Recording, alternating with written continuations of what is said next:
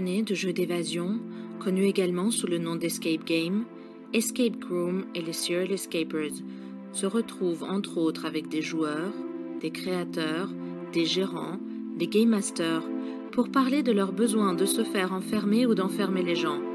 Crack the Game est notre volonté de découvrir les acteurs de l'univers de l'escape et de lever un peu le voile sur l'envers du décor. Bienvenue chez Crack the Game.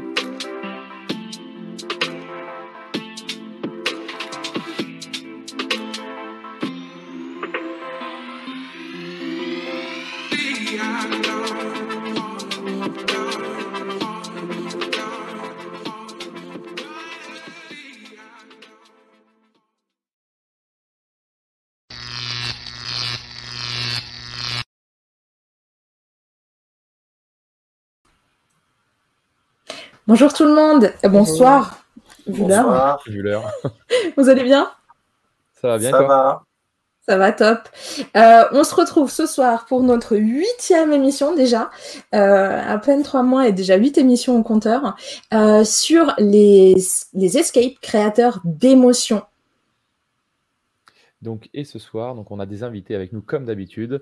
On accueille en premier lieu Thomas, qui est- sera notre joueur de la soirée. Bonjour à tous. Thomas qui, Salut qui a Thomas. 163 Bonjour, Thomas. escapes à son actif. Donc, euh, donc voilà, ça sera notre, notre joueur de la soirée. Et on a aussi euh, Laurie qui sera parmi nous. Donc, Laurie qui est aussi Bonsoir. joueuse et euh, blogueuse chez euh, Escape Addict. Donc euh, trois blogs ce soir euh, réunis. Et euh, donc à elle avec plus de, plus de 400 salles à son actif. Donc, euh, donc grosse, grosse joueuse. Et pour ce qui est des enseignes, ce soir on accueille Romain. Romain qui est responsable de Enigma Escape euh, à Toulouse. Bonsoir. Romain.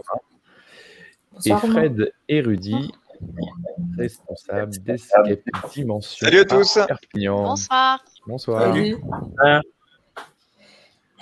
C'est que du beau monde. Et puis, euh, il y, a, il y a encore un blog, regarde. Il y a Journal des Escapes aussi.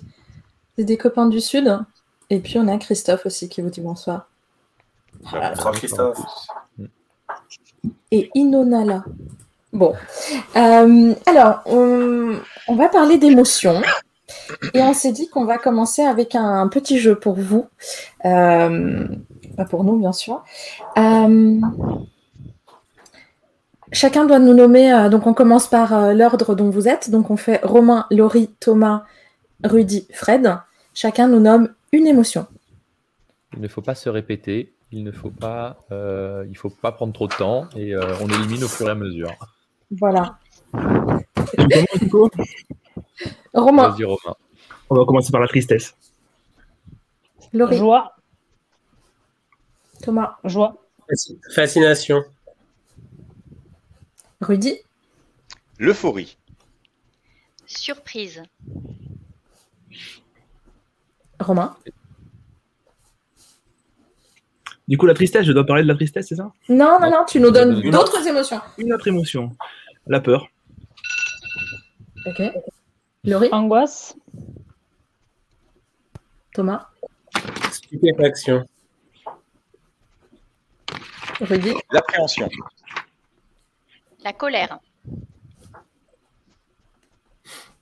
Romain, Le dégoût. La gaieté, L'horreur. La frustration. La timidité. Euh, la surprise. Hum, Je l'ai c'est... T'es Déjà out. dit, déjà dit. Ah, Voilà. Premier perdant. Euh, Deuxième. Laurie. T'as Laurie. plus j'allais d'idée dire, ouais. Ok. Thomas, L'hésitation. Euh, le regret. Euh, le, le- le refus. Allez. oh, le refus de rentrer dans une salle noire. euh, Ouais. euh, Bon, allez, coup, je Thomas. sors. Non, non, mais c'est bon, le refus. Ah bon? Moi, je l'ai pris. Ouais, moi, je l'ai pris. T'es Thomas gentil. Le mutisme. Euh, la terreur. Ah, mais réfléchissez pour que je puisse. euh, euh, je ne sais pas. là, là, je bloque. Là. Attends. Petit Google. On t'aide, on t'aide. Un petit Google, ouais, bien sûr. La douleur. Ah, comment t'as trouvé Thomas Euh, on, va, voir si ça compte comme une émotion, mais genre la cécité. Genre, c'est tellement beau que tu t'en vois, tu vois plus rien. L'éblouissement, en fait. Ouais, voilà, bouts- Ah, c'est bien ça, merci. l'éblouissement. Euh, la, la colère. Non, je l'ai dit. Déjà dit aussi. Pas bien de balancer les copains. Et c'est- Attends, faut qu'on vous C'est marrant inverse parce que pas- Oui, ça sera plus drôle. Ouais. C'est vrai qu'on se regarde. euh, à côté. Allez, j'en ai encore deux par euh, le journal des escapes, Ah. si vous voulez. Euh, Thomas. Personne n'a dit la passion encore. Non. Ah non, parce que c'est pas des passionnés ici. euh, L'amour. la tendresse. Euh, je sais pas. Je sais plus. La défiance. Comment t'as bien trouvé ça? Ça vient comme ça. Euh, oh, on va jouer sur les synonymes, mais la frousse. Ah ouais, là, on va commencer. On, peut, on, peut, on est parti pour longtemps là. si on- Ouais. Non, non, ça va finir. Ah, la sensibilité. La sensibilité, c'est bien. Et ça va peut-être te faire perdre. Non, j'avais envie de dire la catharsis, mais je sais plus si ça marche. je cherchais des mots compliqués. On a encore des. Anticipation, Anticipation, c'est bien. Ça. Merci, Journal des Escape. Ils en ont Euh, plus qu'une aussi, eux. Fred Il m'en reste encore une. Euh, L'hypersensibilité. Voilà, Moi, je suis pas sûr, je suis pas sûr que tout rentre dans les émotions. Maître Capello, qu'est-ce que vous en pensez Oui. Il me faut, il me faut quelqu'un euh, qui, qui veut bien jouer Maître Capello avec une grosse voix. Le premier qui dit banane a perdu. Hein. Je, je veux pas, mais euh, L'envie, c'est a- pas mal. Hein. Il y a l'envie aussi, je trouve ça sympa. L'envie, le plaisir. Euh, ok, bon bah je pense que c'est Thomas hein, qui, euh, qui a clairement gagné. Bravo Thomas. bon. Et euh, si vous en choisiriez chacun une, laquelle, vous aurez, une que vous auriez sentie en escape et qui vous a impressionné? Après, on vous demandera dans quel escape. Une que vous auriez sentie dans un escape. Euh, moi, je dirais la peur. C'est le sentiment qu'on retrouve le plus souvent, en général, dans les, euh, dans les escape games. Ok, on s'arrête là. Voilà, donc on développera On- la peur. Ouais, on fera ça après. Donc la peur. Laurie. Ben, J'aurais dit la peur aussi, mais euh, et à contrario, euh, il y a eu aussi un grand moment de vraiment d'émotion profonde chez Rudy, mais j'en parlerai plus tard. D'accord. Juste Mais escape. c'est pas, de la peur, c'était vraiment, euh, c'était sur la corde sentimentale, quoi. C'était, c'était un très très beau moment. On a un souvenir euh, extraordinaire. Ok, Thomas? Moi, ça serait l'émerveillement slash l'émotion. Mais l'émerveillement, c'est bien. Ok. Pour moi, la surprise. Ouais, c'est bien ça aussi. Euh, moi, je dirais l'euphorie. Ok, on reviendra plus tard dessus. Peut-être nous aussi pour une fois, euh, Adrien, Yo? Euh, oui, bah, la surprise en fait partie. Après, euh, on, on- on en vit, euh, on en vit plusieurs hein, dans les escapes, donc, euh, donc toutes celles-là, on, on les a déjà plus ou moins vécues, je pense. L'extase. Extase. Et toi, Moi, un sentiment de, de beauté totale qui m'a enveloppée. Mais juste de la, de la beauté euh, absolue. Mais je vous en parlerai après. C'est très flatteur, mais on va pas parler de moi toute la soirée quand même. En sachant que je n'ai joué ni Enigma, ni Escape Dimension. Donc, euh, voilà. Et à l'époque, tu étais euh, hollandaise, grande, blonde, et tu t'appelais Mareike. Si c'était. euh, C'est ça, et j'avais pas mon t-shirt surtout. Donc on ne le voyait pas. C'est possible. Bon, bah, du coup, il y a beaucoup, il y a beaucoup de, alors, pour ma part, beaucoup d'émotions. Pour ma part, une sorte de sentiment amoureux comme un coup de foudre. Et ben, j'espère que tu nous en parleras tout à l'heure parce que euh, avoir un coup de foudre en escape, euh, Oui, c'est Maria qui Game. Master. c'est possible, on ne sait jamais. mais il y a eu une histoire comme ça. Il y a eu une histoire, je crois, vers un, game master de Montpellier qui a dit qu'il avait rencontré sa femme justement dans un, en lui faisant une session. Donc ça peut arriver. On a des histoires de, Game Master entre eux, mais euh, de Game Master avec des joueurs, c'est peut-être un peu plus rare. Bah nous, ça nous est arrivé, on m'a demandé de pas le raconter, donc du coup, je vais le raconter. Euh, dans, les, dans les jeux en ligne, euh, j'ai une copine qui est tombée folle amoureuse, enfin, folle amoureuse. Disons qu'elle a, elle a une tendresse certaine pour le Game Master, et c'est en visio, donc ils sont dans des pays différents, et ça fait depuis le mois de avril qu'ils essayent de se rencontrer et qu'à chaque fois euh, les règles empêchent d'eux euh, et, ils se parlent pendant des heures tous les soirs. Et lui aussi avait le coup de foot sur sa voix. Donc je trouve ça assez intéressant. Je vous raconterai d'ici quelques années si j'ai été invitée au mariage. Si oui on fera un petit live hein. Voilà. Euh, on commence par une lumière sur Rudy peut-être? Oui. Alors. Très bien. Rudy en avant. Rudy. comme ça c'est moins flatteur. Ah Fais-nous un regard amoureux. S'il te plaît. vas-y, vas-y. T'es beau, t'inquiète. Première question, Rudy. Pour toi, une mauvaise énigme, c'est quoi?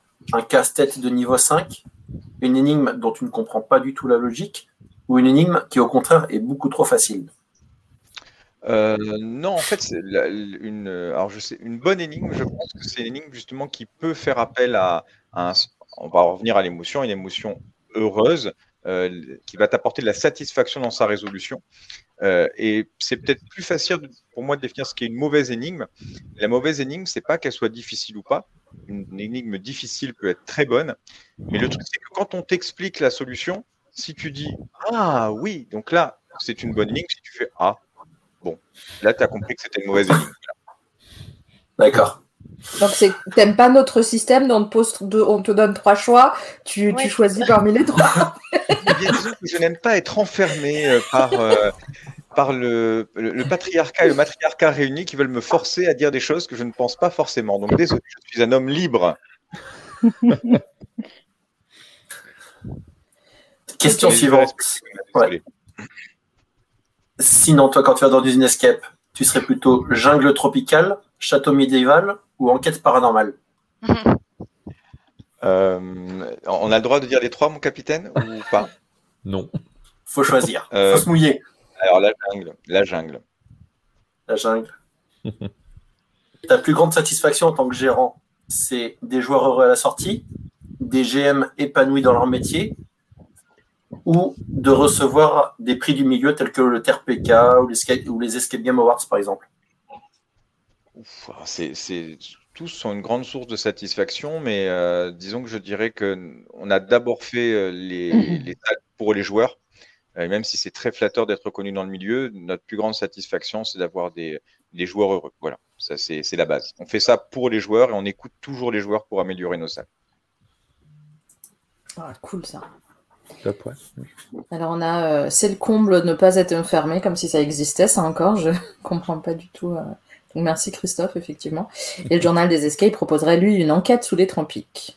Oui, c'est une excellente idée, ça. Yo, si tu nous peux nous mettre Rudy avec sa fiche éventuellement, comme ça on, prend 2-3 minutes de plus et puis après, euh, je, sais que vous avez des impératifs. Euh, des joueurs. Qu'est-ce que vous avez su comment vous avez eu le TRPK et les Escape Game Awards? Comment vous savez ça? Comment vous avez l'info? Alors, à chaque fois, euh, on, nous l'a annoncé et à chaque fois, on a cru que c'était une blague. Euh, et pourtant, c'était pas en avril? Euh, Non, pas du tout. Non. Alors, le, premier, c'est l'Escape Game Awards. En fait, on, ce sont nos confrères et qui sont venus nous associer sur un futur projet mhm. qui nous annoncé. On s'y attendait pas parce que c'est vrai que pour nous, on pensait vraiment que le fait qu'on soit une petite ville, parce que Saleil, c'est en périphérie de Perpignan, c'est une ville de 5000 habitants c'était forcément euh, compliqué de jouer face à des grosses villes, ben, comme Toulouse notamment, où il y a, en plus d'être une grande ville, il y a de très bonnes salles, euh, ou Montpellier. Euh, donc on a été très très surpris et c'est comme ça qu'on l'a appris. Et pour le TPRK, c'est pareil.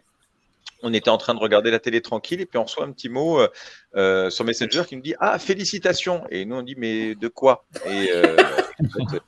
Voilà, et c'est là où on a appris, mais on n'en revenait pas du tout. Euh, et, et, au fur et à mesure, quand on est monté euh, dans, dans les tours jusqu'au au, moment où on nous a annoncé qu'on était dans les sixièmes meilleurs escape games du monde, on, s'est dit bon, mais c'est mort, on n'ira pas plus loin quand on a passé les meilleures enseignes pardon, du monde. On n'est pas plus loin. Puis quand on a vu ça, on était euh, estomaqué. Et d'ailleurs, on n'arrive toujours pas à y croire en fait. On attend le poisson d'avril par avance encore. Ah, peut-être pour expliquer pour ceux qui connaissent pas, euh, le, les Escape Game Awards, c'est euh, organisé par escapegame.fr euh, et euh, ça nomme. Il y a trois catégories par région, c'est bien ça? Je crois que c'est sur le, décor. voilà, il y, a, il y, a, différentes catégories et c'est refait tous les ans. Donc c'est un, un, prix des joueurs, donc qui est très sympa. Et le TRPK, c'est un prix des meilleures salles anglophones au monde. Euh, et euh, pour être nommé, euh, il faut être nommé par deux joueurs qui ont joué au minimum 200 salles. Et, et ensuite, pour être placé de plus en plus haut, il faut avoir joué 50 salles pour pouvoir nommer des gens. Donc c'est que vous avez attiré quand même dans votre ville pas mal de monde. Il faudra peut-être essayer de, de, vous faire sponsoriser par la ville. Parce que... Oui, oui c'est encore une fois, on, on est d'autant plus surpris par rapport à, à ça. Donc, on attend le moment où on va nous dire que c'était une blague, j'insiste. On, est toujours dans cette attente. Mais euh, le fait d'être dans une petite ville, regardez euh, The Dome qui a gagné le premier prix, euh, eux sont également dans une petite ville en Hollande. Donc, Mais c'est vrai. Alors, merci beaucoup, Journal des Escapes. merci beaucoup. gros bisous à tous.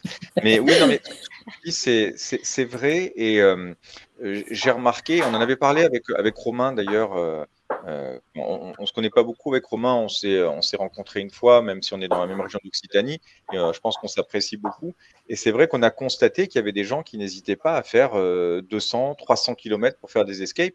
Et, euh, et c'est peut-être même un jour un tourisme qui va se développer autour de ça. c'est vrai que tout comme il y a des gens qui vont faire la route des vins, on peut imaginer un jour la route des escapes. Ah, nous, on est tout pour. Ah Tour de France, hein Tour de France des escapes. Ah, Sponsorisé avec euh, Twitch en direct. Euh, la il, y a une croisière, hein. il y a une croisière de l'escape game là, vous vous rappelez? Oui. Oui. Il y a une croisière. Euh, la Meeple, mais ouais, il y avait une croisière. Ah, d'accord, je savais pas, je savais qu'il y avait un truc de jeu de société, mais j'avais pas vu autour de l'escape. C'est la même en fait, il s'arrêtait dans certaines villes et mm. tu pouvais descendre et faire des salles et jouer des salles. Mais d'ailleurs, c'est vrai que je ne sais pas vous, mais autour de depuis qu'on a découvert l'escape game, maintenant en tout cas avec, euh, avec, euh, avec Fred, euh, quand on arrive dans une ville qu'on ne connaît pas, ben, spontanément, on recherche un bon escape game à faire. C'est quand tout, comme on va chercher une bonne table, ben, on va chercher un bon escape. Pour nous, c'est un rituel maintenant. Vrai. Ça, me donnerait envie de, de demander comment, sur, comment vous savez qu'un escape est bon ou pas bon? Alors, euh, attends, du coup, j'étais en train de lire, euh, j'ai pas entendu la question, j'étais en, train de lire. Parce qu'il disait que vous cherchez les bonnes salles. Qu'est-ce qui euh, vous montre Comment vous choisissez les bonnes salles? Alors, on peut répondre que nous, peut-être. Il y a plein d'autres. Oui, oui, non, c'est pour. Je sais pas, c'est pour. oui, pour tout le monde, peut-être. Bah nous, c'est vrai qu'on regarde euh, un peu sur TripAdvisor aussi, hein, c'est faut pas se mentir. Euh, je pense que le, euh, les avis des joueurs sont, sont les plus parlants et voilà, je pense que c'est les avis les, les, plus vrais en fait. Donc voilà, on se, on se fie à ça. Et puis voilà, c'est tout, je pense. Après, euh, en, tant que gérant, on a quand même une, chance d'avoir euh, du public qui vient. Et euh, donc, soit les, gérants, soit les game masters sont au contact de ce public. Et donc, on a des recommandations. les, joueurs nous recommandent certaines escape games. Donc, ça, on, en prend compte aussi. C'est vrai, mais après, on a aussi. moi, j'ai pris une belle leçon. On, avait, on a eu l'occasion d'aller à Paris avec des confrères. on salue d'ailleurs hein, Léo et, et, Laurent de la Boussole à Canet une très bonne salle. Et, euh, on était, euh, on a eu l'occasion d'aller à Paris. Et euh, moi, spontanément, bah, je vais rechercher dans TripAdvisor ou les guides quels, sont les meilleurs escapes. Et il y a Léo qui me dit, mais non, mais regarde, il y a un escape tout simplement à côté de l'hôtel. On va à celui-là, viens, on va à celui-là. Et c'est vrai que le fait d'aller à l'inconnu, sans savoir ce que c'était, donc sans avoir d'attente forcément, et eh ben c'est super. Et il se trouve que c'est un, escape où on s'est éclaté. Mm. c'était Cannibal Island. Ah oui, ouais, on s'est éclaté. Et on s'est éclaté. Quest Factory. Voilà, Quest Factory, on, n'en en attendait rien, on s'est régalé. Et, je pense que c'est bon aussi de revenir à la spontanéité parfois. Euh, et plutôt que de chercher à chaque fois le meilleur, qu'est-ce que c'est le meilleur? Bah, C'est juste quelque chose qui nous plaît à nous. C'est très, euh, c'est très subjectif. Et, donc là, du coup, ben voilà, on, a été heureux de faire cette découverte euh, au hasard. Ouais, mais là, tu, tu triches, tu te, fais, tu te mind game en fait, puisque un escape qui a eu un prix, tu t'attends à quelque chose d'exceptionnel, donc tu as plus de chances d'être déçu qu'une escape auquel tu n'attends rien. Voilà, donc. oui, complètement. On est complètement d'accord.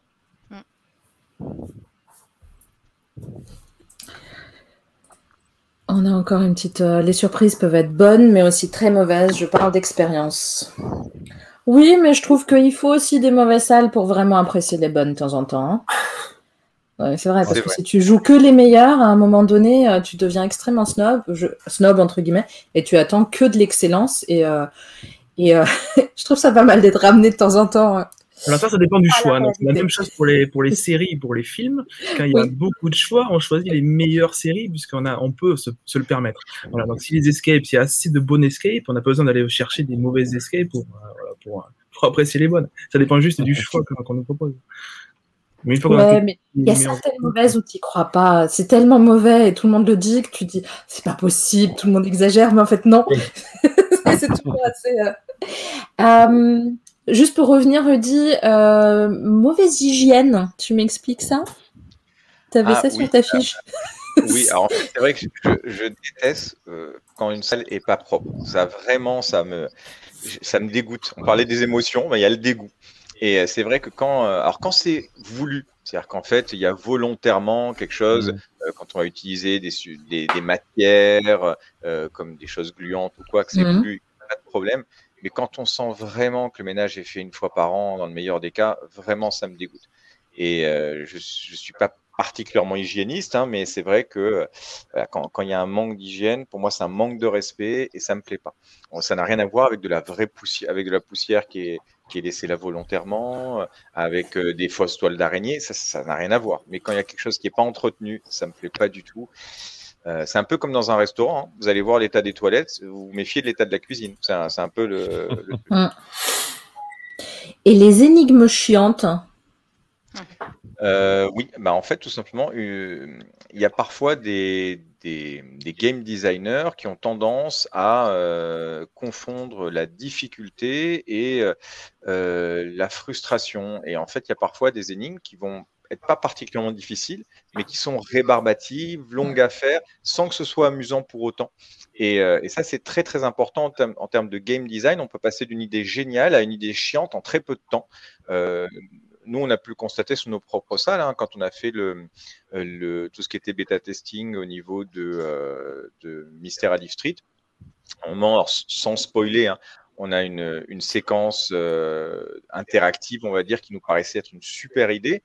Euh, et au final, bah, quand on l'a fait, on s'est dit non, non, mais là, c'est trop chiant, il y a trop de questions à poser, il faut qu'on réduise le tout. Donc, voilà, c'est très important de savoir doser euh, pour pas que ça devienne, bah, pardon, hein, chiant, tout simplement. Et, et, encore une fois, un, truc chiant peut être une très bonne idée au départ, mais quand ça va devenir frustrant, voilà, ça peut être aussi à cause d'un d'un problème d'ergonomie.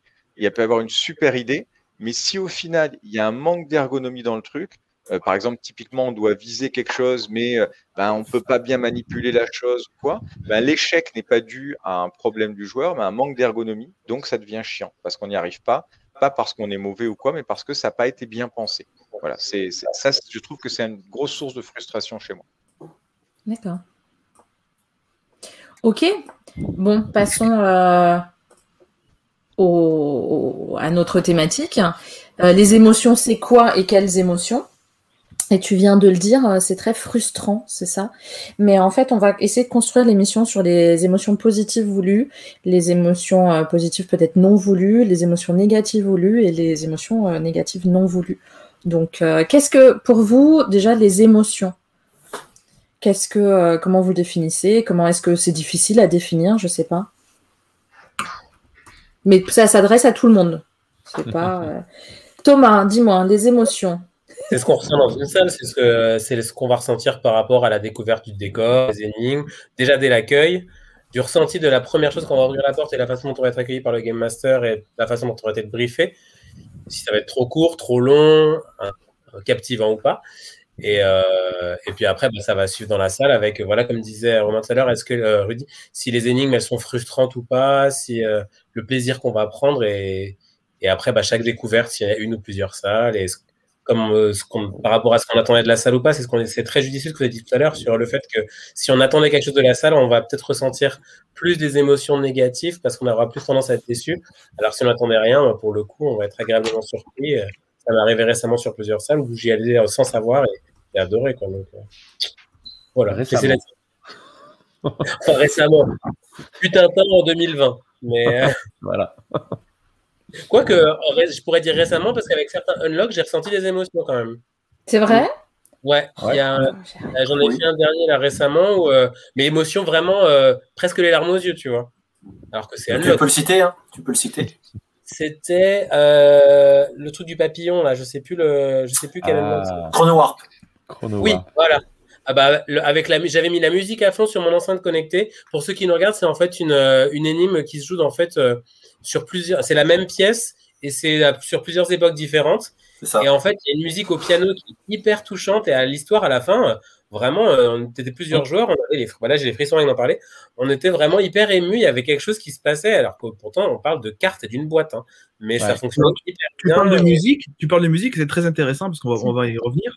Euh, la musique est extrêmement importante dans la. C'est on va, on va amener les, les... Pour le coup, il y a des salles que j'ai faites où les GM avaient oublié de mettre la musique. À la fin, j'ai fait, il n'y avait pas de musique. Ah, mais on a oublié. Ah, mais c'est terrible. Hein. J'ai une salle totalement sans bruit. Et c'était mais, mais déstabilisant.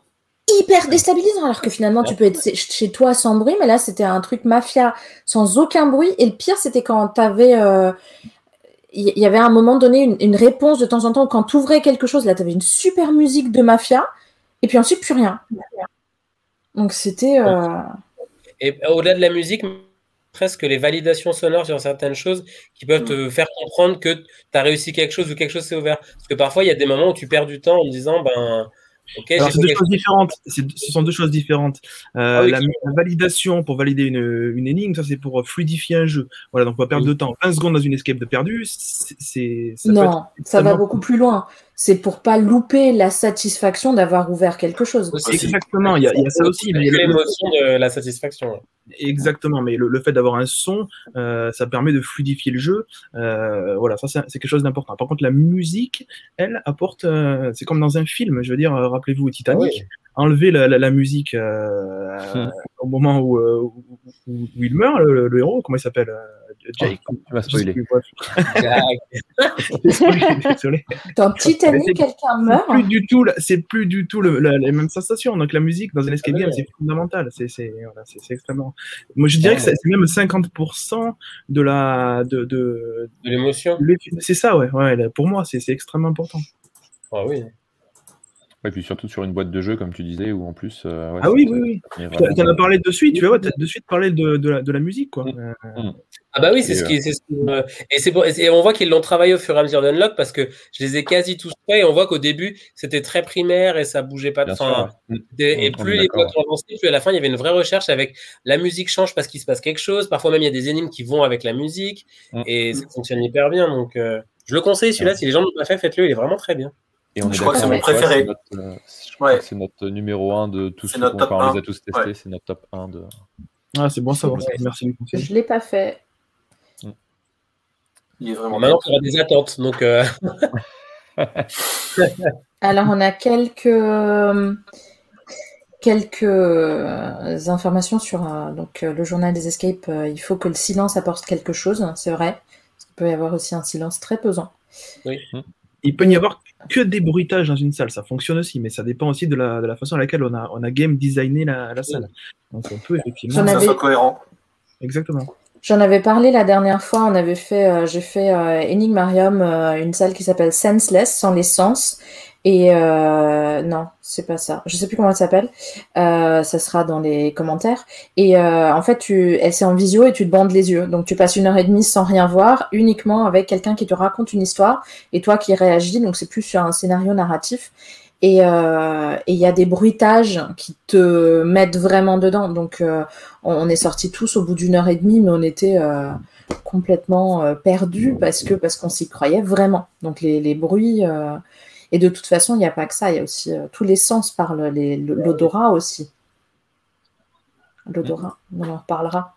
Dès l'accueil et le briefing, énorme importance du rôle du GM pour entrer dans, avec de l'envie, mais euh, le GM, euh, la clé de, oh bah oui. des escapes. On le dira jamais assez. On le dit dans toutes nos émissions. Pour créer, de pour créer de l'implication dans l'histoire, dans le jeu, euh, il faut euh, un bon game master qui introduise avec une bonne histoire. Alors on peut pas, on peut pas euh, impliquer un joueur s'il ne comprend pas les enjeux de, de, sa partie. Donc ça, ça, ça, ça, passe par un excellent game master dès le départ et pendant toute, le, toute la partie.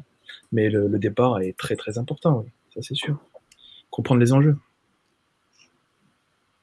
Un escape sous ce serait violent quand même. Hein Pour le coup, mettre de tes. tu payes, mais tu ne ressens plus rien. moi, j'avoue que ça me ferait peur parce que moi, j'ai. Mais on en parlera plus tard aussi. La, la... de contrôle. Ouais, le... la... moi, c'est pas du tout mon truc. Et, euh, T'imagines, tu, tu, tu, hypnotises une salle entière, tu leur fais payer à tous un escape, tu leur fais croire qu'ils ont un escape en sortant. Euh, ils te mettent tous 5 euh, étoiles sur Google et Trip, mais en fait, ils étaient juste assis pendant 10 minutes, quoi. C'est ça. Bah, c'est la réalité virtuelle. On a Laurie qui a un problème de connexion, ma belle. Oui, oui, mon téléphone il surchauffe en fait et il fait disparaître l'application. D'accord. Désolée, ça va être. Non, euh, non, mais je vais, je vais essayer voir si je trouve pas mon ordinateur, mais enfin, continuez. Je, je fais, je back. Euh, Christophe qui nous dit quelque chose, mais je vois pas le lien. Encore plus vrai. Antonin. Ça y est, on perd également Thomas. C'est bon, t'es revenu Thomas, pardon. Tu disais quoi? Ah. Merci Christophe. Thomas, tu disais quoi? On t'a perdu ah. Thomas? Ouais, non, ça a bugué, mais je sais pas si c'était que moi ou tout le monde. Non, c'était que toi. Ok. C'était assez marrant. Mais bon, c'est bon. Non, bah, bah, mais en tout cas, oui, les... enfin, moi je trouve que euh, je, trouve que l'escape, les émotions, c'est ce qui va faire la différence entre. Même si toi, tu as parlé, Thomas, euh, du jeu de plateau Unlock qui, euh, qui, te donne quand même les émotions, mais je trouve que l'escape euh, qui, qui, te procure des émotions plus que simplement te donner des énigmes à résoudre, c'est là que ça devient. Et puis surtout, ça va donner, ouais, ça va donner des émotions que tu trouves pas ailleurs. Si tu vas le faire dans l'escape, c'est pour avoir des émotions que tu as pas dans la vraie vie. Tu n'auras jamais la peur de te faire traquer par un serial killer dans ta vraie vie. Ou alors, pas de chance.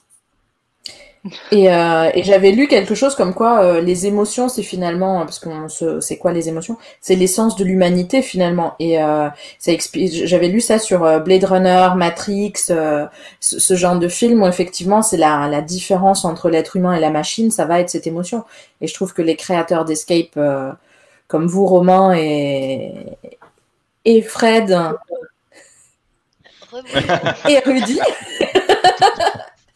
Pile poil au bon moment. Euh, bah, euh, les, les, créateurs comme vous, c'est vraiment vous parler à notre, à notre humanité. On est dans un monde qui va de plus en plus vite, de plus en plus fort, et, euh, c'est vrai que c'est intéressant. Tu fais, tu fais le parallèle avec, alors tu fais le parallèle avec, avec les films, mais les, films, il y, a, y, a des, y a des héros, qui on, on, on s'identifie à ces héros-là, mais dans une escape, c'est nous en fait les personnages principaux sont, sont les joueurs. Donc euh, c'est tellement différent euh, c'est facile de, de, faire de la tristesse avec un personnage de, de il suffit de, de, faire mourir un personnage principal un personnage secondaire et, et on est triste. Mais là euh, jusqu'à produire j'ai jamais réussi à faire à, faire tuer mes, joueurs alors moi ça m'est arrivé dans une salle. Euh, c'est une des salles les plus émotives que j'ai vécues c'est qu'on avait la MJ avec nous et à la fin euh, on a oublié de la sauver. Ah. Et, je pense que ce moment-là, et ça fait un an et demi que je l'ai joué, je crois que j'en ai parlé encore et encore à, à Yo et Adrien, je ne veux pas vous donner, c'est une salle en Hollande que je ne peux que vous conseiller, à aller voir sur notre blog, euh, ou écrivez-nous et je vous le dis, mais le, fait de, l'entendre taper et que toi tu te dis merde, je l'ai oublié. Et t'as l'explosion et elle meurt. Et, et ben, je, un an et demi. c'est bon, on va plus en Hollande. Ouais, parce que toutes les salles se jouent là-dessus, en fait. et c'est un choix qu'on a, c'est ça? On, peut choisir de, sauver la. Non, en fait, tu es tellement dans, dans le rythme, tu es tellement dans, le, dans la fuite, toi, que.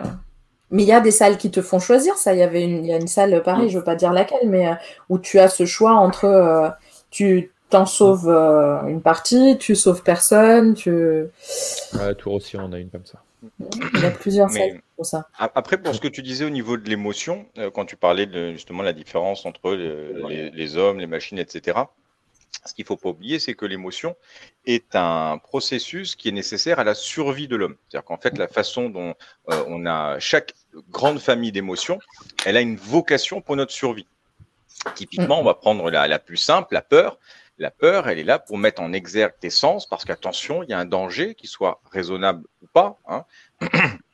il y a moins de 10% des, des, des, peurs qui, qui sont fondées. Hein. Mais en l'occurrence, voilà, donc concrètement, tu as une peur et ton corps va se mettre en action pour faire face à cette peur. Donc les papillons dans le ventre, les, les jambes en coton, bah, c'est parce que ton corps, il t'alimente tes jambes en, en, sang pour que tu puisses vite te tirer, la digestion s'arrête, il, y a des, il y a plein de choses qui se passent. Donc ça, c'est la peur. Mais ah, tu as aussi des émotions beaucoup plus euh, évidentes. Le dégoût, parce que tu peux potentiellement t'empoisonner par quelque chose, donc on va te, euh, ton, instinctivement, tu te dégoûtes.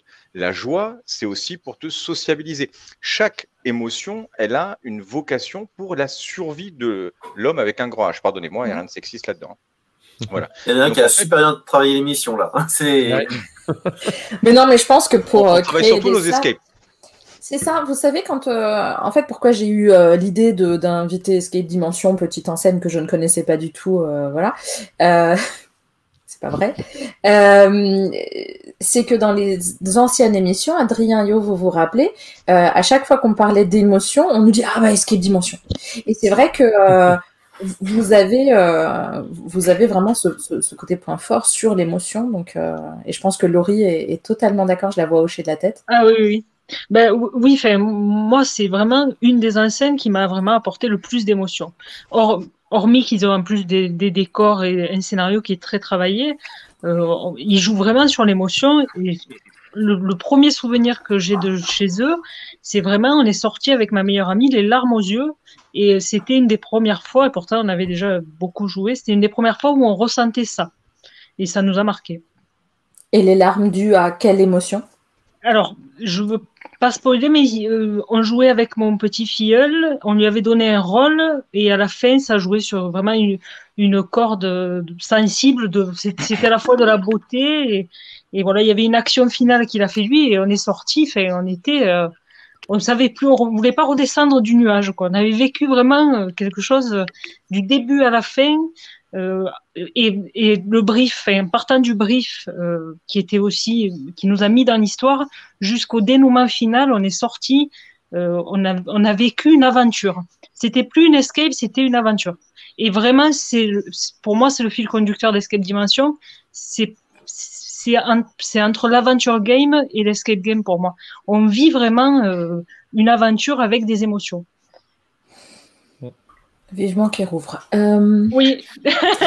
alors, euh, déjà, ça, nous, ça, nous, touche énormément euh, ce que tu nous dis, Laurie. C'est vrai que Fred et moi, on vient du spectacle.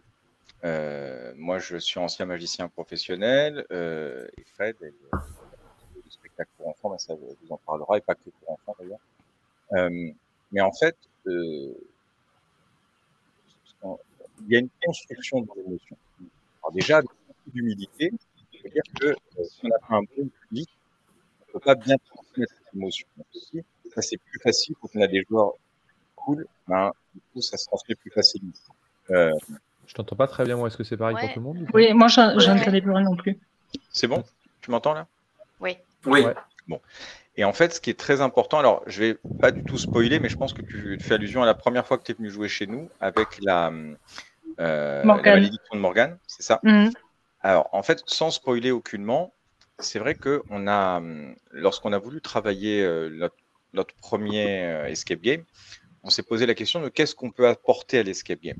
On venait de faire une, une escape euh, super, on s'était régalé, on avait cette envie de créer, mais on s'est dit si c'est pour faire une salle de plus, ça n'avait pas d'intérêt pour nous. On voulait essayer de voir avec beaucoup d'humilité, ce qu'on était capable d'apporter. Et euh, je pense que ce qui nous caractérise, c'est la notion de, de, spectacle et d'émotion. Et donc, lorsqu'on a commencé à travailler sur euh, la malédiction de Morgane, on a voulu euh, parler d'une histoire à laquelle tout le monde pouvait un petit peu s'identifier sur des valeurs historiques, symboliques, etc. Donc, c'est la légende du roi Arthur. parce que pour nous, c'était une aventure. Il y a cette notion d'accomplissement, etc on a décidé de partir dans le speech. Encore une fois, je ne spoil pas, ne hein, vous inquiétez pas, c'est vraiment le pitch de base. on vous explique votre mission. Et donc, l'idée, c'est d'expliquer, d'abord, il fallait qu'il y ait un attachement euh, pour le personnage principal. Donc, c'est pour ça qu'on va beaucoup vous parler du roi Arthur pendant le speech. Euh, et on va créer un lien entre vous et le roi Arthur. Alors ça, je vous, dis, vous explique pas trop comment, même ça peut paraître évident, mais on va créer un lien. Un lien va se tisser entre les joueurs et le roi Arthur, ce qui fait qu'il y a toute l'histoire qui est racontée. Oui, ça dépend. Dans, si c'est dans Camelot, oui, mais il peut être pas forcément marrant, Perceval. Hein, mais oui, mm. j'adore Perceval aussi. C'est pour que tu places le mot Camelot, c'est tout. non, mais je, Juste, qui est fan de Camelot Lève la main. C'est notre tradition. Hein. Qui est fan de jeux de société et qui est fan de Camelot Ok? Hein, Pas tout le monde, je vois, pour une fois. Pas Romain. Ça arrive. Hein. Alors, fin de jeu de société, oui, j'en ai, euh, j'en ai environ 200. Mais comme l'autre, non, j'ai jamais, euh, jamais accroché. D'accord. Merci Romain. Au revoir Romain. Au revoir. je vous le dis n'était pas recommandable. Je, vous le dis depuis le début. Et enfin, pour finir rapidement sur euh, justement sur sur le sur le speech, dès le départ, le, speech tel qu'on le faisait, c'était entre guillemets un, un mini one man show le, Game Master face euh, à son public, donc face aux joueurs. Donc il y a vraiment le rôle d'un compteur qui est mis en avant. Mais en même temps que le Game Master va compter, il y a une musique d'ambiance qui va monter, la voix qui va jouer, qui va emmener justement vers cette émotion. Et justement, la, construction de l'émotion, elle se fait dès le départ. C'est-à-dire qu'en fait, une même, euh, une même scène peut engendrer deux émotions différentes selon la façon dont on va amener cette scène. Je prends un exemple basique, simpliste. Dans un film, vous avez un individu qui meurt. Si ce, si ce type-là, c'était le pire des salopards, ben, vous avez une forme de joie, de satisfaction de le voir mourir, même un sentiment de justice peut-être.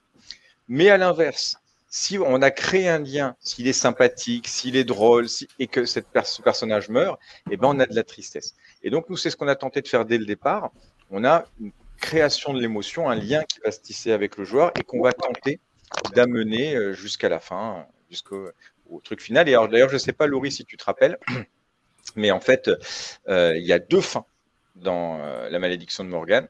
Et je t'avais même dit que la, fin qui me plaisait le plus, qui pour moi avait le, plus d'émotion, on la faisait quasiment jamais. Et pour moi, c'est la plus belle des, deux fins qu'on a sur La malédiction de Morgan.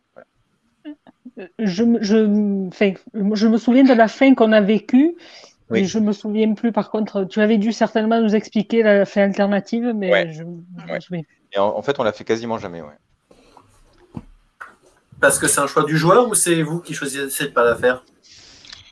Bah, En fait, euh, la, deuxième fin, c'est quand les joueurs euh, échouent. Et comme on ne fait jamais euh, perdre les joueurs, ben, c'est tout le temps la fin euh, voilà, où les joueurs gagnent. Donc euh, voilà. Ouais, J'ai fait ça aux États-Unis aussi. Une fin, c'était en visio, c'était une fin qui était plus sympa quand on perdait que quand on gagnait en fait. Ils nous l'ont montré à la fin. Et, dit, et depuis, on dit à tout le monde mais perdez, perdez parce que c'est beaucoup plus fun en fait quand vous perdez. Bah là, vu ce qu'ils annoncent, quand on va venir chez eux, on va faire exprès de perdre. Hein. Il y, a le journal des escapes qui dit qu'on travaille jusque dans les odeurs. Mais bon, euh, c'est pas sympa de dire ça. Je sais pas comment je dois le prendre, mais euh, ça n'a rien à voir avec mon déo ou un truc comme ça. Mais bon, j'espère que c'était pas ça. Et c'est rare dans les escapes de, travailler jusque dans les odeurs. Et justement, pour les émotions, ça rajoute aussi un, gros plus. Je n'ai rarement fait, mais c'est un, gros, gros plus. Ah oui. Vous avez jamais eu des fois un parfum qui vous ramène un souvenir d'enfance, ah, quelque chose, c'est super important. Dans une seule salle jusqu'à présent, je crois. C'était euh, le Père Noël euh, d'Escape Yourself. D'accord. Une petite odeur de cannelle pendant dans, le ah, sympa. dans l'atelier. Les, les, odeurs qui sont les, sont les souvenirs qui sont le plus ancrés, le, plus loin dans, mm. l'esprit. Pareil, euh, toujours en Hollande, on a il y a plusieurs salles qui ont des diffuseurs d'odeurs et euh, il y en a qui, euh, qui sont hyper malaisants en fait aussi. Des odeurs qui, qui sont très désagréables, mais vous savez pas pourquoi et, et ça vous met tout de suite dans une ambiance. J'ai le journal des Escapes qui tout à l'heure nous disait ah pardon non. Euh, donc c'est pas l'escale, c'est l'escape. C'est aussi vivre une émotion recherchée au-delà de la surprise de l'émotion qui arrive sans le savoir. On va peut-être, euh, on y va peut-être, euh, on de quoi? Pour être, sûr, pardon, d'avoir euh, peur ou de rire ou de s'évader effectivement. Et je, je, trouve ça intéressant, c'est ce qu'on parlait tout à l'heure. moi aussi, j'évite de lire en fait des avis sur des escapes avant d'y aller parce que j'aime, j'aime bien voir même l'histoire. Parce que j'aime bien la surprise totale. Je trouve qu'on est beaucoup plus réceptif quand, euh, quand on n'attend rien. Euh, Thomas, tu hoches de la tête, tu penses. Euh, je suis d'accord. Ouais, quand tu ne sais pas du tout de quoi Moi, je mettrais, une, je mettrais une nuance là-dessus. Hein. Je mettrais une nuance. On vient en groupe, donc on s'attend, on se prépare psychologiquement à ressentir certaines émotions. Quand on va faire une salle de peur, on s'attend à avoir peur. Le groupe s'attend à avoir peur. Donc on est déjà préparé à ça. Voilà. Donc euh, et c'est là d'où peut venir la, la, la, la déception d'une salle, c'est qu'on ressente des émotions qui sont différentes de celles qu'on nous a vendues. Voilà. Euh, Sachant qu'en plus, quand il va sans lire le pitch, sans rien, il y a quand même le titre de la salle qui peut un peu euh, t'orienter.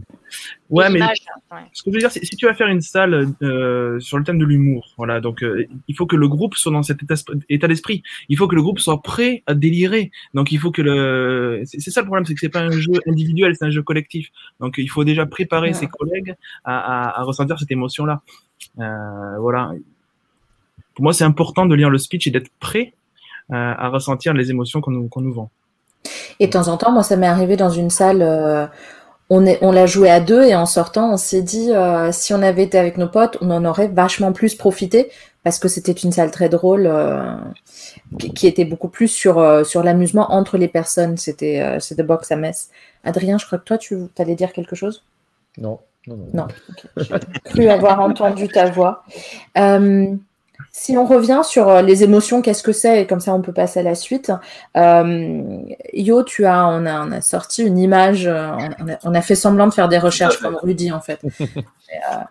donc, on parlait des, émotions de haute intensité, surprise, joie, colère, peur, et des émotions de basse intensité, tristesse, crainte, dégoût.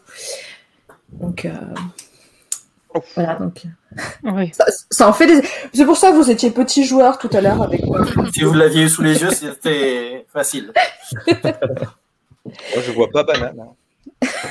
non, c'est dès que tu dis banane, tu perds. Est-ce que en, regardant cette image, quelle est, euh, si je vous demandais juste quelle est votre euh, une émotion que ou deux émotions que vous qu'il y a là-dedans, que vous aimez, que vous aimeriez ou que vous avez adoré euh, sentir dans un escape. Il faut les lire, il y en a beaucoup. Oui. Les sont à l'envers. Les sont à l'envers. voilà. Alors, moi, je ne le vois pas dedans, mais l'émotion la plus forte et la plus formidable que j'ai vécue dans un escape game, euh, c'est quelque chose qu'on appelle l'égrégore. Je ne sais pas si ça vous dit quelque chose. Absolument pas. Non. Euh, alors, l'égrégore, c'est en gros la sensation satisfaisante et euphorisante d'accomplir quelque chose tous ensemble. Euh, alors ça, ça dépend de la salle, ça dépend du groupe, ça dépend de plein de choses. Mais pour l'avoir vécu une fois, j'ai trouvé ça génial. Euh, j'espère un jour être capable de reproduire ça parce que ça m'a ça m'a vraiment apporté une super sensation. Euh, c'est vraiment quand tout prend sens, que chacun a une tâche à accomplir, que bam, bam, on fait ça un peu comme si on faisait une chaîne humaine pour se passer des choses. Et ça roule et ça roule. Et c'est euphorisant, c'est à la fin, c'est le climax. Et c'est génial. Et euh, ça, c'est vrai que c'est, je crois, une des plus belles euh, émotions que j'ai ressenties en escape game. Et tu l'as vécu où? Alors, c'était à la Loc Academy, c'était à la fin de l'examen. Ah ouais, trop bien. J'en dis pas plus. Ouais, on l'a pas encore fait. Voilà. Elle était Tu l'as fait, Thomas? Ouais, elle était très bien l'examen, j'ai vachement aimé. Bah, je mais c'est vrai que celle-là, elle est pas. Quand tu as fait toutes les autres salles et que tu l'as fait à la fin de toutes les autres salles, elle a, elle a vraiment un petit truc en plus. Du sens. Tu, vois ce que je veux dire, ce, moment particulier, tu vois, où, euh, et, c'est très fort. Et avoir réussi à faire ça, c'est vraiment chouette. Ouais, non, carrément. Et c'est vrai que la loc joue énormément sur tout ce qui est émotion. Euh, par la musique, par. Ah bah oui. Romain, alors, tu as choisi euh, une ou deux émotions là-dedans? Je la vois pas forcément parce qu'elle doit être à l'envers. C'est l'émerveillement, le fait d'être. le fameux effet waouh qu'on recherche tous, hein, les créateurs. De, voilà, au-delà de l'émotion, c'est de c'est un mélange de surprise et euh, je sais pas comment vous définiriez cet effet wow, mais euh, c'est la, la, surprise, l'extase. L'extasier peut-être. Ouais, c'est bien. L'extasier peut-être. Ouais. On a déjà eu cette discussion entre Yo, Adrien et moi parce que euh, eux ils ont l'effet wow sur leur blog et, et je dois être trop insensible, j'en sais rien. Plus grand chose alors, plus on joue de salle, et mm. plus il est, il, est difficile à atteindre cet effet euh, personnel. Euh, mm. Totalement. Voilà, donc l'effet wow, euh, une salle très moyenne, un joueur débutant va l'avoir facilement. ah oui. pour, pour avoir cet effet wow, et c'est de plus en plus dur. Je peux vous dire qu'en tant que créateur, on essaie constamment de, de, de l'avoir, cet effet. on a réussi, je pense, à l'avoir dans notre dernière salle, qui est le, manoir Alexander, mais c'est extrêmement dur. Quoi. Et là, on est en train de faire une, une nouvelle salle et on recherche constamment cet effet wow et il faut arriver à des, à des niveaux de création. Euh, ça s'appelle dépasser le, le, fameux quatrième mur là. Euh, J'en parlerai peut-être plus tard, mais c'est compliqué. Ouais. C'est très compliqué. Et ben, par parce que je ne sais pas ce que c'est le quatrième mur. Le quatrième mur, c'est le mur invisible entre le spectateur et, et, les artistes dans un, dans un théâtre. Voilà. Donc, euh, casser le quatrième mur, ça, ça, veut dire par exemple un, un, acteur qui va ou un, on va être dans un film euh, qui parle au spectateur, qui va parler à la caméra. Ça, tu casses le quatrième mur. Voilà. C'est que tu impliques le spectateur en fait. Exactement. Donc là, tu casses la barrière entre le entre, entre le l'acteur, le, le, spectateur, il y a cette barrière invisible là que tu casses et euh, on, on, arrive à des niveaux où il faut il faut voilà dans la prochaine salle on va on, va casser ce, ce, fameux mur. Et on est obligé de, de, faire ça pour avoir. Ces... Du coup, le journal des escapes propose ça comme nom d'une enseigne, le quatrième. Ouais la disparition du quatrième allez sur, allez sur, Wikipédia et tapez quatrième mur, c'est assez intéressant. Non, mais c'est un concept intéressant. C'est même euh, le quatrième mur, c'est même un concept où les personnages de la BD, par exemple, sont conscients de leur état de personnage de BD. Ils vont faire référence à d'autres choses. Euh... Deadpool, par exemple. Deadpool, tout à fait. ça, voilà. Je suis en train de regarder le nombre de spectateurs, ça va chuter là. Mais non, quatrième mur, c'est quand même. Euh, parce que là, on monte à un niveau intellectuel quand même. Mais on peut parler. Ça va, ça reste de l'escape game, les gars. On va redescendre tranquillement. On parle de mecs qui mettent des cubes dans des trucs ronds et qui sont persuadés d'avoir fait, d'avoir fait euh, empêcher une, une navette d'exploser. Hein. On est d'accord que hein, finalement, c'est pas si compliqué. Hein. Idiocratie. Euh, blague, à part, ouais, pour rejoindre ce que tu dis, euh, Romain, euh, il y a une mécanique nous qui nous sert beaucoup, c'est celle de, demande du spectacle. Et moi, je parle notamment de la magie. En fait, quand on analyse ce que c'est qu'un effet magique, euh, euh, c'est d'ailleurs c'est un peu frustrant quand on devient magicien, quand on pratique depuis longtemps, on perd parfois justement la magie parce qu'on est un petit peu trop habitué à voir les choses. Et parfois, on a quand même ce, cet émerveillement quand on nous fait un tour. Euh, et en fait, quand on analyse la mécanique d'un tour de magie, qu'est-ce qui rend un événement magique? C'est le décalage entre une situation attendue ou une situation initiale et la situation finale. C'est un petit peu la même mécanique que le rire finalement. Donc c'est-à-dire que tu as une situation à laquelle tu t'attends et quand tu as, je dirais, un vertige, un décalage entre les deux, et plus tu as ce décalage, plus tu vas avoir cet effet wow qui va te, qui va te prendre au trip et qui va te surprendre. Et, euh, et en termes de construction, il faut chercher ce décalage entre la, enfin en tout cas en magie. Hein, voilà, après euh, on peut tenter de l'adapter comme, comme on peut, comme on veut, mais c'est ce décalage entre la situation espérée et la situation finale qui va provoquer euh, une émotion euh, de surprise, notamment en magie. Et ça, c'est vrai qu'on essaie de s'en servir dans nos façons de construire les, certains effets. C'est le prestige. voilà. précisément, précisément. La promesse, le tour, le prestige. Euh, J'aurais pas mieux dit. bravo, c'est exactement ça. um, Et pour en revenir sur la salle de, la salle de Romain et, l'effet waouh, euh, c'est ce qu'on se dit, euh, nous, quand, quand, faisons quand même régulièrement, euh, avoir un effet waouh et qui nous permette de se dire, tiens, on a une salle qui, qui est vraiment différente, et, etc. Alors, j'ai cru comprendre que c'était la même chose chez, chez Escape Dimension sur, sur pas mal de choses. Mais moi qui ai fait le, qui ai fait le manoir, oui, là, on a, on a typiquement ce, ce truc du on n'a jamais vu, on a fait, il y a, y, a, plein de choses qui se passent qui font que on peut, selon moi, avoir que cet effet euh, qui, euh, qui, arrive et à plusieurs moments en plus dans le. Voilà, effectivement. Donc là, nous, on, a essayé de, on a essayé de le faire. En tout cas, bon, c'est pas moi de, de... A priori, c'est réussi, mais on a, on a, on a essayé de le faire trois fois dans la partie. Hein. Et oui, ça y est, trop. C'est une salle qui est très généreuse, le manoir. Elle offre beaucoup aux joueurs, c'est très généreux. C'est ça, Comme ça. Les joueurs qui nous poussent dans nos, dans nos retranchements, on est obligé de, de, proposer toujours mieux, toujours plus haut, euh, toujours plus vertical. Bon, je pense qu'on a fait le tour euh, de c'est quoi les émotions. Euh, on va passer à notre prochaine partie qui est pourquoi est-ce bien de créer des émotions? Pourquoi est-ce important pour un escape de créer des émotions? Mais avant, on va faire une lumière sur Fred.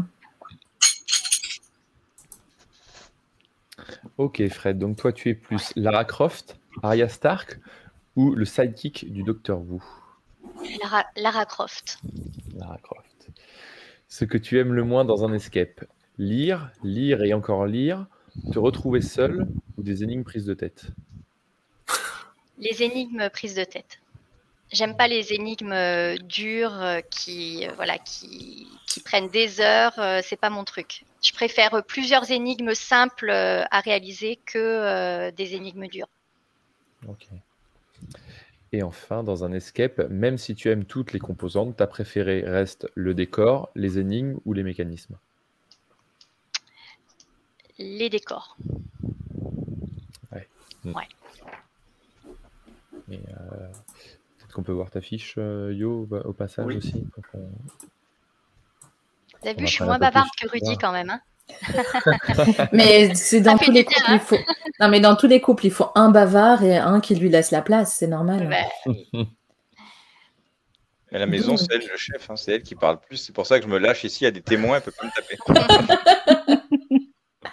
ah, t'es pas fan d'être séparé Pardon, vas-y. Euh. Non, j'allais dire, et pourtant, tu mets de lire des textes.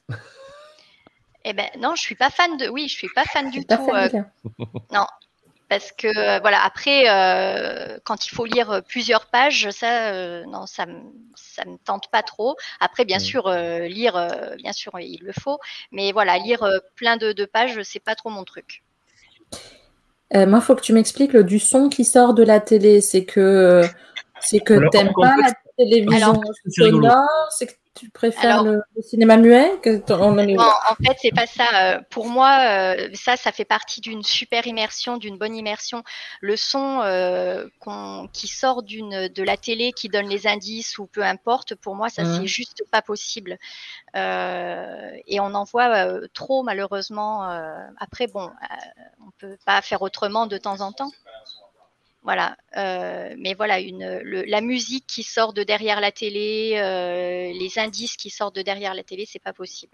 Pour moi, ça, ça, me, je le vois de suite et déjà, ça me met une émotion de, frustration. Voilà. Moi, je pense que c'était plus sur les énigmes de, enfin, les, les, salles de première génération, on va dire, où il y avait plus de, de télé, etc., pour donner les indices. Hmm. Maintenant, j'ose espérer que ça se fait de moins en moins dans ce qu'on voit de nouvelles salles. Alors, la, télé, juste à titre euh, pour l'histoire, les, les, les, indices sur les télés, c'est sur la deuxième génération, parce que c'est la, la, société Int qui l'a qui inventé en Angleterre. Donc voilà, c'est une, une Escape Game. Int Hunt en 2013, ah, hein, euh, mais la version euh, anglaise ce sont les premiers à avoir mis des, des, indices sur écran. Et ça, ça a été une évolution à l'époque. Hein. Aujourd'hui, on trouve ça un peu euh, régressif, mais il faut savoir que. Alors, non, moi, je, après les indices sur écran, quand c'est bien dissimulé, etc., je trouve pas ça euh, nul. Vraiment, c'est à propos du son. Voilà, c'est euh, un mauvais son, c'est comme quand tu écoutes la musique sur un téléphone et quand tu l'écoutes dans un salon avec les bonnes enceintes, etc. ça change complètement.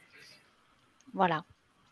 Bon, après, je renuancerai. Moi, perso, je suis pas fan des, des télés euh, pour les indices parce que je trouve que c'est c'est pas vraiment immersif et je trouve que les indices, c'est vraiment quelque chose qui vaut réflexion. Mais on en parlera probablement dans la prochaine émission sur l'immersion. En tout cas, dans la fiche, on a la confirmation de ce que Rudy subit. Caractéristique, a toujours raison. voilà. Alors, je voudrais quand même rajouter que chacun euh, crée ses propres fiches, donc elle en est totalement consciente. C'est très important. C'est le premier pas. Euh, le premier pas pour changer. Mais être séparé de ton équipe, tu n'aimes pas ça non plus? Euh, Non, parce que j'aime bien trouver à plusieurs en fait. Euh, j'ai toujours l'impression euh, que j'arriverai jamais à trouver seule. Et du coup, euh, j'ai cette appréhension, cette peut-être peut-être même le sentiment de honte de voilà, si je suis toute seule, de pas arriver à, à, trouver les énigmes. Et du coup, j'aime pas ça. Ah, Alors c'est elle, qui trouve 90% des trucs en général quand même, hein, je précise. Mais voilà. ah oui, puisqu'elle a toujours raison. Voilà. Mais c'est vrai que ouais, j'aime pas. Donc là, on est euh, de l'autre côté euh, de l'océan, même en Martinique, on nous écoute. Attention. Hein. Euh, est-ce qu'on pourrait voir la fiche d'Escape Dimension? Parce qu'on aimerait juste, et Romain, tu devras faire le même exercice, juste nous présenter Fred et Rudy. On s'est dit que Rudy a déjà beaucoup parlé, donc que ça pourrait être Fred qui apprend, mais Rudy, tu peux bien entendu y aller aussi. Euh, on voudrait juste voir un peu donc euh, quelles sont vos trois histoires pour donner un peu envie pour des gens comme moi qui connaissent pas du tout vos salles en fait? Euh, ouais. Donc de, quoi parle Je me rappelle parce que ça fait longtemps quand même. à chaque émission, quand les MJ ou quand les gérants nous racontent ça, il faut oh, ça, ça, nous donne un coup de nostalgie de re-raconter le brief de notre salle en fait. Et c'est pas le brief, c'est juste une petite histoire, quoi. Vas-y, Rudy, je te laisse. Euh, alors, en, très peu de mots déjà, euh, sans même raconter le speech, chaque salle a un game design et un gameplay complètement différent. La malédiction de Morgan, c'est une aventure. C'est une enquête. Jungle Quest, c'est un jeu. Voilà, déjà, si je devais résumer en un seul mot chaque, euh, chaque salle. Est-ce que tu veux parler d'une salle en particulier? Alors, moi, je vais parler de la première et tu vas, ah, parler de la, deuxième parce que c'est ton bébé. La première, la malédiction de Morgane, c'est une, aventure médiévale fantastique dans le, château du roi Arthur, où vous devez euh, sauver euh, Arthur de la terrible malédiction que lui a jetée euh, Morgane. Voilà. je te laisse parler de, Mystère à District, peut-être. non, vas-y, tu le fais très bien. Mystère à Live Street, donc c'est une enquête paranormale dans les rues du Vieux-Londres. Euh, alors ça, c'est il y a un très gros travail d'ambiance qui est fait sur cette salle. Et d'ailleurs, on parlait, euh, on parlera peut-être tout à l'heure des émotions faciles et des émotions difficiles à obtenir. Euh, Fred a fait un incroyable travail de scénographie là-dessus pour obtenir une émotion qui n'est pas celle de la peur, mais celle de l'angoisse, complètement différente. Elle a fait un super boulot. Et elle a fait un super boulot là-dessus. Et donc là, donc là concrètement, c'est la fille du préfet de Londres qui a été kidnappée par un, mystérieux tueur en série. Et euh, bah, vous avez euh, en fait le, modus operandi du, criminel, c'est qu'il kidnappe les victimes et sont retrouvées le lendemain à minuit pile. Euh, mutilés, parfois démembrés, voire décapités, mais dans tous les cas vidés de leur sang. Et, euh, vous arrivez, l'équipe d'enquêteurs est un peu en retard, et elle arrive, il est 22h45. Il vous reste donc 75 minutes pour tenter de sauver euh, Lady Anne Morgue, qui a été kidnappée, la fille du préfet. Voilà. Et enfin, Jungle West. toujours pas, ma chérie? Non, mais euh, et enfin, Jungle Quest. Fait tellement bien. Attendez juste parce qu'on a euh, deux petits commentaires. Jungle Quest, je suppose que le journal des escapes ne l'a pas encore joué. Et. Oui, c'est vrai, c'est l'appréhension. Et alors, Jungle Quest, euh, comment dirait Jungle Quest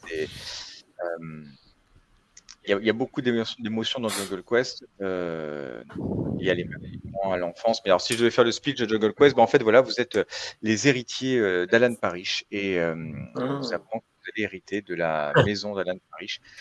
malheureusement, le notaire Van Pelt et associé, de l'office notarial Van Pelt et associé, vous informe que pour pouvoir hériter de l'ensemble des biens de votre arrière-arrière-grand-oncle, il vous faut une pierre très particulière qui s'appelle la pierre de Jumanji.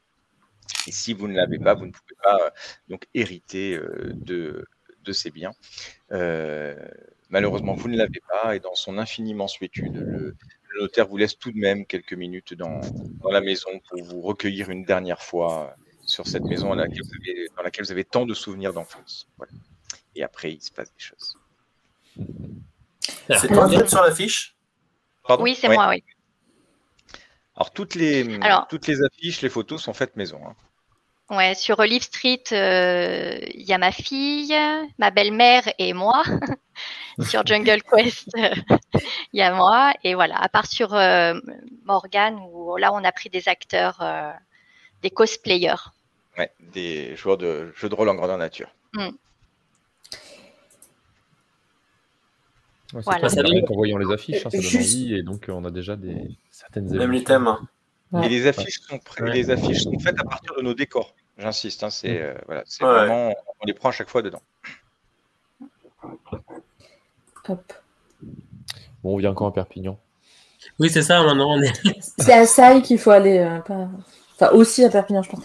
Mais euh, alors, juste pour petit coup de pub, sachez que ce soir à la télé, n'y allez pas, c'est Jumanji. C'est ah. comme si on avait fait exprès. je pense que c'est pour ça. Ah, dommage, ça, nous aurait boosté, ça nous aurait boosté les ventes de, tickets pour la salle, mince. Mais je pense que les gens regardent Jumanji et ensuite vont nous rejoindre euh, pour regarder euh, notre émission. Donc, euh, ça, c'était juste un petit coup. Pendant les temps de pub. Pendant les temps de pub, je pense qu'ils y sont. Ne regardez pas Jumanji, vivez-le. ouais, on n'a pas la licence, hein, c'est Jungle Quest. Hein, oui. oui, absolument. Rien à voir avec euh, toute ressemblance, ce serait totalement fortuite. Donc, recadrons tout ça, parce que vous êtes tous bavards, hein, pas, du tout comme moi. Donc, euh, je... pourquoi est-ce bien de créer des émotions? Pourquoi est-ce que euh, Thomas, Laurie, donc on va s'adresser aux purs joueurs, pourquoi est-ce que vous aimez ressentir des émotions dans un escape? Est-ce que vous aimez ça? Peut-être que non? Ah bah oui. Ah bah quand même, la base. C'est sûr, c'est la base. C'est ce qui va déjà. C'est ce qui va se permettre de nous faire souvenir déjà de la salle en général. Euh, et puis, et puis on, on, joue pour ça, pour vivre des émotions en groupe. Bah, clairement, hein. si on n'avait pas, si on pas les émotions, on se souviendra d'aucune salle parce que c'est souvent d'ailleurs euh, ça qui nous permet de dire ah bah tiens j'ai ressenti ça donc c'était bien. Euh. C'est le lien euh, au souvenir. Parce que du coup, là, le journal des escapes, là, dans, votre vie de tous les jours, vous ressentez pas d'émotion? Est-ce que c'est comme ça que je Est-ce que c'est comme ça que je le comprends? Non, mais comment tu peux faire différente? Dans une escape, tu vas pouvoir avoir des émotions que tu n'as pas dans la vraie vie. Euh, des peurs si intenses que si tu les avais dans la vraie vie, euh, tu mourrais ah sur bah. place, ce genre de choses. Clairement. Ah bah, oui, parce que dans la vraie vie, si tu engages un vrai tueur qui te poursuit. Euh... Il s'arrête pas normalement au bout d'une heure. Et le film The Game. The Game, ouais. Euh... Ah, c'est tellement bien. Non, mais pour le coup, ça me fait penser quand tu parles de ça à Live Thriller pour ceux qui l'ont fait, où mm. effectivement, euh, euh, c'est vraiment, ça va au-delà. Enfin, on, est, on, a, on a un rôle pendant plusieurs heures, donc là, c'est mm. on vit le truc à 100% et on, on met du temps un petit peu après pour en ressortir en disant oh c'est vrai que c'était qu'un jeu au final. Mm. Et euh, donc c'est vrai que c'est qui l'a fait Pardon? Qui est-ce qui avait fait Live Thriller Ouais. Non. Mais euh, c'est vrai que là c'est voilà on s'en souvient euh, parce que ça nous sort de notre quotidien donc. Après, est-ce qu'on peut considérer ça comme un escape game? C'est encore autre chose, mais dans tous les cas, c'est une aventure phénoménale. Et là où tu as complètement raison, c'est que euh, c'est l'émotion qui, euh, qui, qui, nous amène à en parler. On est, on est complètement. Ah bah ouais. Voilà, à la fin de l'aventure, j'étais en PLS. Le décor de la fin de l'aventure, j'étais pas rassuré, rassuré. Hein, donc, euh. c'était pour le coup, en plus, pour l'avoir joué, on a commencé la, Ça dure, pour ceux qui nous regardent, ça dure deux heures et demie à peu près comme aventure. Et au début, il faisait jour, et quand j'ai fini, il faisait nuit. Et Hmm. Donc c'était vraiment le scénario le plus, euh, pas flip, le plus ouais, euh, inquiétant en tout cas quand on ressortait. Et vous, vous avez, non, il a, vous avez, le deuxième, il n'a pas encore ouvert le deuxième scénario, le, le gang. Euh, si, on en avait parlé dans une autre émission. Je crois qu'il a ouvert, ouais. mais pas longtemps. Mais pas longtemps, ouais, c'est ça. Je pense qu'il va falloir faire des listes d'attente sur pas mal de salles là. Quand elles rouvrent, on espère aller tous retourner vite aux escapes dès que ça rouvre. Renflouer les caisses des escapes et donnez-nous nos, donnez-nous des retours et que... et est-ce que pour les gérants euh, moi, j'ai mon conjoint qui ne montre pas beaucoup d'émotions dans les escapes et euh, j'ai un pote à nous qui est game master et qui dit que, que en fait, il met euh, tous les MJ en PLS parce que tu, ne vois pas s'il aime ça ou pas. Est-ce que pour vous, c'est important qu'un joueur montre ses émotions?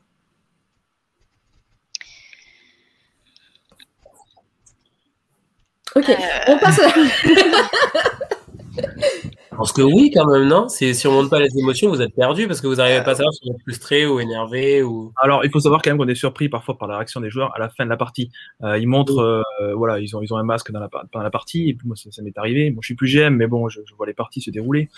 Euh, un joueur qui reste complètement stoïque à la fin de la, partie, il nous dit que c'est la meilleure salle qu'il ait jamais faite, etc. Donc, ça, ça, ça correspond pas à ce qu'on a vu dans la salle. Donc, voilà, donc, il faut faire attention aussi à, mais euh, d'un point de vue game master, on adore quand les, quand les joueurs sont, sont à fond dans la salle. Euh, ça, ça rassure et en plus ça, euh, ça donne envie d'aller plus loin, d'aller lire. C'est l'interaction avec le game master, ça donne encore envie d'aller plus loin. C'est intéressant de, de, de voir les, la réaction en temps réel des, des joueurs. Mais elle n'est pas toujours, euh, elle est pas toujours évidente à cerner. Non, mais, je pense que vous vous souvenez plus des joueurs. Non, pardon, Rudy, vas-y. Non, je t'en prie, Thomas, vas-y, vas-y. Je pense que vous vous souvenez plus des joueurs qui vous ont apporter une émotion euh, et qui ont montré quelque chose plutôt que des, des, joueurs lambda qui ont plus ou moins rien montré du début à la fin, qui sont partis. Ceux-là, vous les oublierez plus vite, entre guillemets. Quoi. Ouais, après, on, voit beaucoup de joueurs, mais c'est vrai qu'il y a des, joueurs où on est, on est marqué ouais, ça, quand ça crie très fort, et euh, voilà, ça, c'est sûr. Évidemment, ça marque. Ouais. Mais, c'est vrai que. Mais le, but, c'est pas de se rappeler des joueurs. Nous, on essaie de, passer à une émotion. J'ai vu Laurie sourire. Je pense qu'elle, elle fait partie de ceux qui crient très fort. Moi, je casse les oreilles au GM parce que je crie. Je m'exprime. Il faut. Mais, non, mais Laurie, elle est, c'est formidable parce que Laurie, elle est sans filtre. Et moi, je me rappelle, à l'époque, je ne la connaissais pas. C'était la première fois qu'elle venait jouer chez nous. Quand, quand elle sort de la malédiction de Morgane, elle me fait ça. J'ai dit, quoi Qu'est-ce qu'il y a? Pensais qu'elle allait mettre un coup de manchette. Non, non. Elle me dit non, j'ai la chair de poule. Et c'est vrai que pour, nous, c'est pour nous c'est génial quand, quand on nous dit quelque chose comme ça parce que c'est comme quand on fait le spectacle, hein, on a envie d'être aimé, on, on, on, donne beaucoup. Quand on, je pense que Romain me contredira pas quand on quand on crée une salle, on suit sang et eau. Vraiment, c'est un c'est un investissement. Euh, c'est dur, c'est dur parfois. On n'est pas, confiant, on n'est pas confiant non plus. Il faut savoir que quand on fait une salle, euh, tant qu'on n'a pas eu les premiers joueurs, on n'est pas sûr de nous, pas du tout. Donc euh, voilà, c'est les joueurs qui vont nous rassurer. Euh, c'est là. Ou pas. Bah, il faudrait qu'un avoir un énorme ego pour être sûr d'avoir sorti Escape. non, non, mais je veux dire, ou pas, ou les joueurs ne vous rassurent pas. Alors, ça, ça, peut être. Bon, ça, ça doit c'est jamais arrivé. Donc voilà, on a toujours été rassurés. D'accord. Euh, voilà. Donc moi, j'ai jamais. On a... Alors si, effectivement, on a, on a, on a eu des à la salle The Show. Je sais pas si vous l'avez fait. On a eu euh, sur la première version des retours mitigés. Euh, donc on a dû la, on a dû revoir la fin notamment. Donc ça, ça nous est déjà arrivé. Mais il faut prendre euh, sur soi et euh, refaire des parties de, de salle, de, de, level design. C'est pas, c'est pas évident, surtout quand c'est pas prévu dans les plannings des, de l'équipe technique. Il faut prendre sur soi et, et, savoir rebondir. Donc, ça, effectivement, je dis, je suis allé. C'est très très important ce que tu dis que, que vous faites les salles pour nous et pas pour vous finalement parce que pour nous joueurs parce qu'il y a, je, connais des, euh, des, créateurs qui vont dire oui, mais moi je fais ce que moi je kiffe en fait, ce qui moi me fait plaisir. Et euh, je trouve ça très bien que. En a qui tu sais, nous, on au début, si on a voulu être euh, chercher la rentabilité immédiate, on aurait fait deux salles jumelles, par exemple. On aurait fait deux mmh. temples perdus, et on aurait fait des défis. Sauf que ça ne nous motivait pas. On n'a pas envie de faire euh, deux salles identiques. Euh, voilà, donc c'est mon frère surtout qui est dans l'équipe technique. Hein, c'est lui le, chef créateur actuellement. C'est lui qui, qui, fait les, qui a fait les deux dernières salles. Hein, et ça le motive pas en fait de faire des salles jumelles. Lui, il cherche le, il, il cherche le, le, défi. Et voilà, donc il y a, y a, autre chose que, le, que la partie économique. Quoi, hein. Il y a la mmh. partie la motivation personnelle. Mais euh, dans, le système de quand on crée une salle, les premières phases de testing, elles sont euh, riches en émotions pour nous, créateurs. euh, parce que justement, on, regarde si ça match. C'est-à-dire que nous, on a, on, a, on a des envies de transmettre ça. Est-ce qu'ils vont rigoler à ce truc-là? Est-ce qu'ils vont être émus à tel moment? Est-ce qu'ils vont avoir peur à tel moment? Et quand on voit que ça match, pour nous, c'est vraiment, il y a un sentiment d'euphorie. Quand ils comprennent la petite allusion, la petite anecdote, tu as envie de leur faire un, un check comme ça. Allez, génial, super. voilà, c'est surtout quand il y a plusieurs niveaux de lecture et vraiment, c'est on est heureux. On est heureux. C'est un peu, c'est une salle, c'est un accouchement. Hein. Enfin, j'imagine. Hein. Fred me dira le contraire, je sais pas.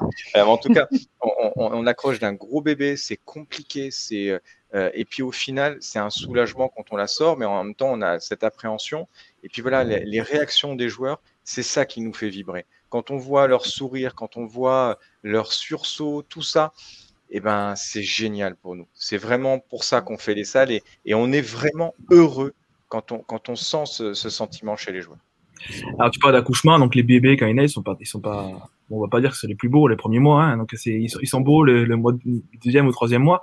C'est comme les salles d'escape au départ, quand on ouvre une salle, c'est euh, notamment au niveau des game masters, on n'est pas, ils sont pas encore euh, euh, familiarisés avec avec le game mastering de la salle, et donc moi, si j'ai un conseil à donner, c'est de ne pas aller dans une escape game qui vient de sortir. Il faut attendre deux trois mois qu'il y ait un rodage euh, pour faire partir des, pour faire euh, ressentir des émotions, pour que le game master applique les, les, les bonnes consignes et fasse passer euh, euh, les, les, bons indices. il faut il faut un petit peu de temps. Donc voilà, si j'ai un conseil à donner, si vous voulez vraiment profiter d'une salle à fond, n'allez pas dans une salle qui vient de sortir. Attendez un peu. Je Magritte, elle n'est pas d'accord. bah si, c'est comme ça qu'on a commencé notre blog avec une salle euh, où on y est allé le premier jour et elle n'était pas prête et, elle n'était pas finie.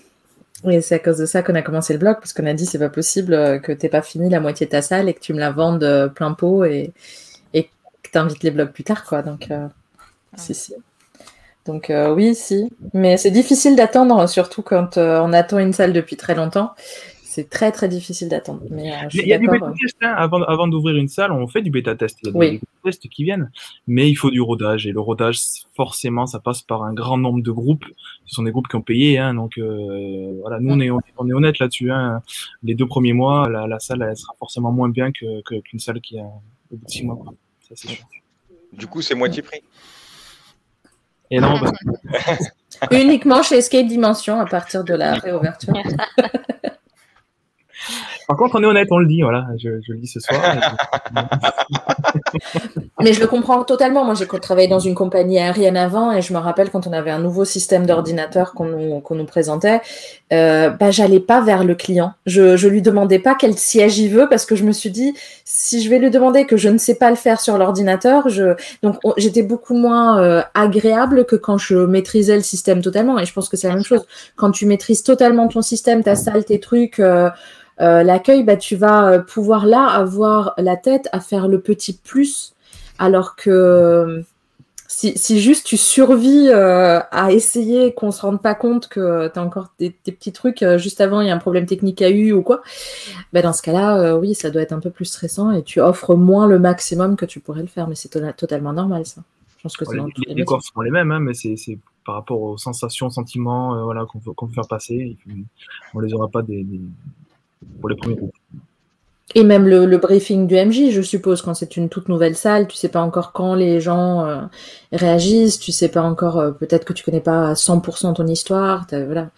quand tu te fais interrompre par, par euh, des gens comme moi, qui interrompent tous les MJ pendant leur brief. Après, Romain, je sais pas si vous faites pareil, mais nous, quand on crée une salle, les premiers temps, c'est nous, les game designers, les créateurs, qui faisons toutes les sessions de masterisation. C'est nous qui faisons tout le game mastering euh, pour justement qu'on voit les réactions, anticiper, etc. Et ensuite former nos game masters. Et quand on crée une salle, c'est toujours nous qui faisons les sessions de game mastering les euh, un ou deux premiers mois. Ou alors on a une structure, on a quand même on a une vingtaine de, de game masters, donc on a une structure un peu un peu un peu différente. Ouais, c'est vrai que c'est énorme. Les formateurs en fait qui sont les premiers euh, à, qui sont les premiers à masteriser, parce que les, les gérants, nous les gérants, Rémi et moi, on n'est plus game master, donc c'est c'est un formateur qui qui, qui commence les, généralement à la première partie. Bon, peut-être Rémi, mon frère, qui, qui, va faire la première partie pour pour faire un kiff, mais euh, mais très rapidement, ce sont les formateurs qui vont faire les premières parties et qui vont ensuite former les, les, les autres game masters.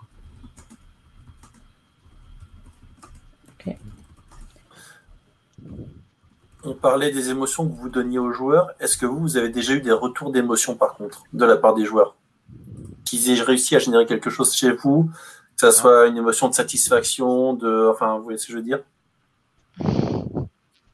Bah, c'est notre drogue, c'est euh, les émotions des joueurs quand ils sortent des salles. C'est ça qui nous fait qui nous la patate. C'est la drogue des, gérants, c'est la, drogue, la drogue des game masters. On adore ça en fait, avoir des joueurs qui sortent euh, à exploser de joie. J'ai une salle qui s'appelle le braqueur amateur. Euh, c'est pas ma salle préférée, mais elle a une fin qui est, qui est explosive et les joueurs sortent extrêmement excités et c'est tellement grisant d'avoir ce, ce action. C'est top quoi. Et ça, ça met la, ça, ça met le smile à toute l'équipe. Donc oui, c'est il y a, y, a, y a, ça qui est, c'est vraiment une drogue, on adore ça.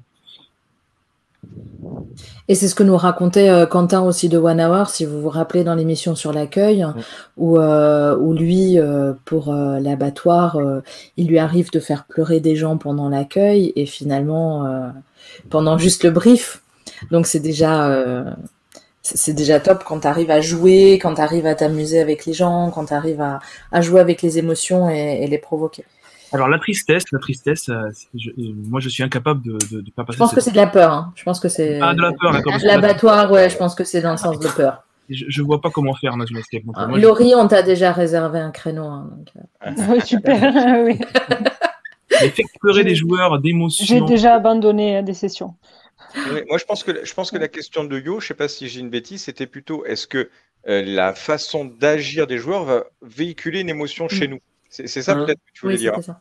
Oui, un peu dans le sens aussi d'une émulation entre le joueur et son game master et ainsi de suite, parce que quelque part, ça peut être un cycle. Parce que le joueur va super bien réagir, le game master va aussi ressortir quelque chose, ça va amplifier le jeu, ce genre de choses. Enfin, tu peux. Bien sûr, mais ça, c'est les nouvelles générations de salles. Il y a de plus en plus d'interactions avec le game master. On y vient. Hein. Là, ça devient Là, plus le temps passe, les meilleures salles ne, ne, sont plus des escape games, ce sont des aventure games avec, euh, avec euh, une interaction de plus en plus grande avec le game master. Et plus le, joueur est réceptif, plus on peut aller loin dans l'interaction et plus le, niveau de prestation sera de qualité. Voilà, donc euh, évidemment, donc ça réagit, ce que ressentent les joueurs réagissent directement avec la qualité de prestation. Harmonie nous pose une question directe comment faire ressentir de la tristesse? Et là, euh, j'aimerais bien la réponse parce que je suis incapable euh, de, de, de, faire cette émotion-là. J'ai eu des, des, personnes qui voulaient, qui, qui étaient en création d'escape game, qui m'ont présenté leur projet et qui avaient effectivement, donc c'était un livre avec toute une histoire et qui, il y avait une, vraiment une, un, côté triste dans tout ça. Euh, la salle est sortie, c'était c'était l'échec, hein, c'était pas, ça marchait pas quoi. Hein. il y avait beaucoup de lectures, euh, voilà. Et, et, j'ai jamais eu, moi j'ai joué une centaine de salles, j'ai jamais eu cette, cette euh, ce sentiment de tristesse. J'ai jamais eu ça. Je sais pas vous, mais moi non plus, je crois. Non plus. Euh, moi j'en ai eu. Là, moi, je, par rapport à ce qu'a dit tout à l'heure Magritte, je pense qu'on peut obtenir le. J'ai jamais fait. Hein on peut obtenir de la tristesse parce que finalement, la tristesse, c'est quoi? C'est un, renonce, un renoncement, c'est euh, se rendre compte qu'il y a quelque chose qu'on ne pourra plus avoir. C'est un, un départ. Euh, en, l'occurrence, si à un moment, effectivement, on revient à, ce personnage que tu évoquais tout à l'heure, euh, Magritte, et qu'à un moment, tu te rends compte que tu n'as que ben, si tu, as, été attaché à ce personnage, que tu n'as pas pu la sauver, mm. il y a quand même une forme de tristesse. il y a, dès l'instant où il y a un renoncement, euh, on peut obtenir, je pense, un, petit truc de tristesse. Ça doit être génial à vivre. Euh... Non, mais Rudy, tu parles, tu vois, tu, parles de renoncement, mais du coup, il faut réussir à adhérer à une histoire. Euh, tu, tu, renonces si tu, es en possession de cette histoire-là. Euh, donc, arriver à, posséder cette histoire dans une escape game, c'est c'est très compliqué. Alors que dans un film, paradoxalement, c'est facile d'avoir ce sentiment de tristesse, puisque tu crées des personnages que tu peux. Est-ce que c'est pas une question de temps? Est-ce que c'est pas que dans un escape, en fait, tu es actif et pas juste spectateur, et que du coup, euh, dans un escape, tu, tu n'as dans l'heure, tu dois en plus résoudre des choses, donc tu n'as pas forcément le temps de t'attacher à quelqu'un. Alors que si vous créez une, un accueil, entre guillemets, une introduction des personnages à l'amont, par des mails, par des, euh, par un univers créé sur le site, par, en fait, pour gagner du temps, c'est le, c'est le moyen finalement euh, le plus simple. C'est, euh, déjà de, de créer. moi, j'avais eu ça une fois où j'avais eu un mail avant et puis on a eu un petit échange de mails avec le personnage que j'allais retrouver sur place. Donc il y a déjà un lien qui s'est créé. Donc il faut que le lien ait le temps de se créer pour que cette perte puisse être ressentie. Tu veux dire qu'il doit y avoir du coup un travail en amont, plusieurs heures avant d'arriver dans l'escape, par exemple Je pense, oui, ça, ça peut être quelque chose qui peut être intéressant. On en vient à l'émotion facile et à l'émotion complexe. C'est vrai qu'effectivement, ce, qu'on a à, notre très petite échelle, humblement essayé de faire avec la malédiction de Morgane, c'est justement que lorsqu'on raconte l'histoire d'Arthur, le moment où on parle du trépas d'Arthur, je pense qu'on doit se rapprocher un petit peu de la tristesse à, ce moment-là. Mais attention, là, on n'est pas dans le, game mastering, enfin, dans, dans, le jeu, on est dans le briefing. Euh, mais bon, faut savoir qu'à l'époque, quand on faisait le briefing, ça durait 10 minutes. C'était euh, voilà, c'était une histoire qui était comptée. On, enchaînait avec les joueurs pendant 10 minutes avant qu'ils rentrent dans la salle. Il y avait de la euh, musique et tout. Il y, avait la, il y avait la, musique, ça prenait et la musique permettait d'arriver jusque là. Euh, mais c'est vrai que réussir à faire ça dans une salle, c'est vrai que c'est un, un, beau challenge qui, qui me donne envie de me pencher dessus, moi, personnellement. Puis ça dépend aussi des joueurs, parce que si tu es avec tes potes et que tu viens euh, de manger dans un truc et que tu as passé ton après-midi à rigoler, bah t'es pas non plus dans, euh, dans le mood, en fait. Ouais, c'est ça. Alors, ça revient à ce que je disais au début, euh, la façon à laquelle tu vas vendre ton escape game. tu te prépares psychologiquement à vivre une, une expérience. tu te prépares à vivre une expérience où tu vas rigoler, où tu vas avoir peur, où tu vas être triste. Donc, il, faut, il, faut être, il, faut, il faut savoir dans, dans quoi on s'embarque c'est pour ça que je trouve ça dangereux d'aller dans une escape sans savoir exactement euh, quelle, est, quelle, émotion on allait vivre. Euh, parce que tes, collègues ne, peuvent, ne sont peut-être pas prêts, ils n'ont pas été préparés psychologiquement à vivre ça, et donc ils vont peut-être passer à côté. Euh, voilà. Oui, c'est vrai que c'est pas forcément vendeur de dire, allez, viens, on va faire un truc, on va tous pleurer. c'est vrai que sur le coup, c'est pas, pas super vendeur, bien qu'il y aurait un public pour ça. Hein. C'est la différence entre un blockbuster et un film d'auteur. Mais euh, oui, effectivement. tu sais, quand tu achètes un livre, euh, tu sais, tu, le, livre, tu sais qu'il va te faire pleurer. C'est vendeur, pour quand tu vois. Ouais, non, mais après, comme ça, comme c'est une activité de groupe, tu vois, si tu as toujours le lourd et qui va, au moment où tu as le moment d'émotion, qui va éclater de rire ou qui va se moucher, ou, tu vois, c'est compliqué, tu vois, parce que justement, c'est un truc de groupe. Et ça, c'est. Ça, ouais. Et puis ça, ça, Pardon. Ça, ramène à la sensibilité de chacun. Ce qui va m'attrister à moi ne va pas forcément vous attrister à vous. Euh, moi, j'ai eu une fois une, sur Bienvenue camarade, euh, mais c'était par contre après avoir fini l'escape, c'était sur la, guerre. On s'est dit, oui, finalement, tout ça aurait pu être vrai. Là, oui, on a eu un moment de tristesse, mais c'était après, par contre. Après, c'est ça aussi sur, euh, sur une salle entre Saël et moi. On, en a reparlé hier, alors qu'on l'a joué il y a un, an et demi. Et on s'est rendu compte qu'on a eu une compréhension totalement différente de la salle.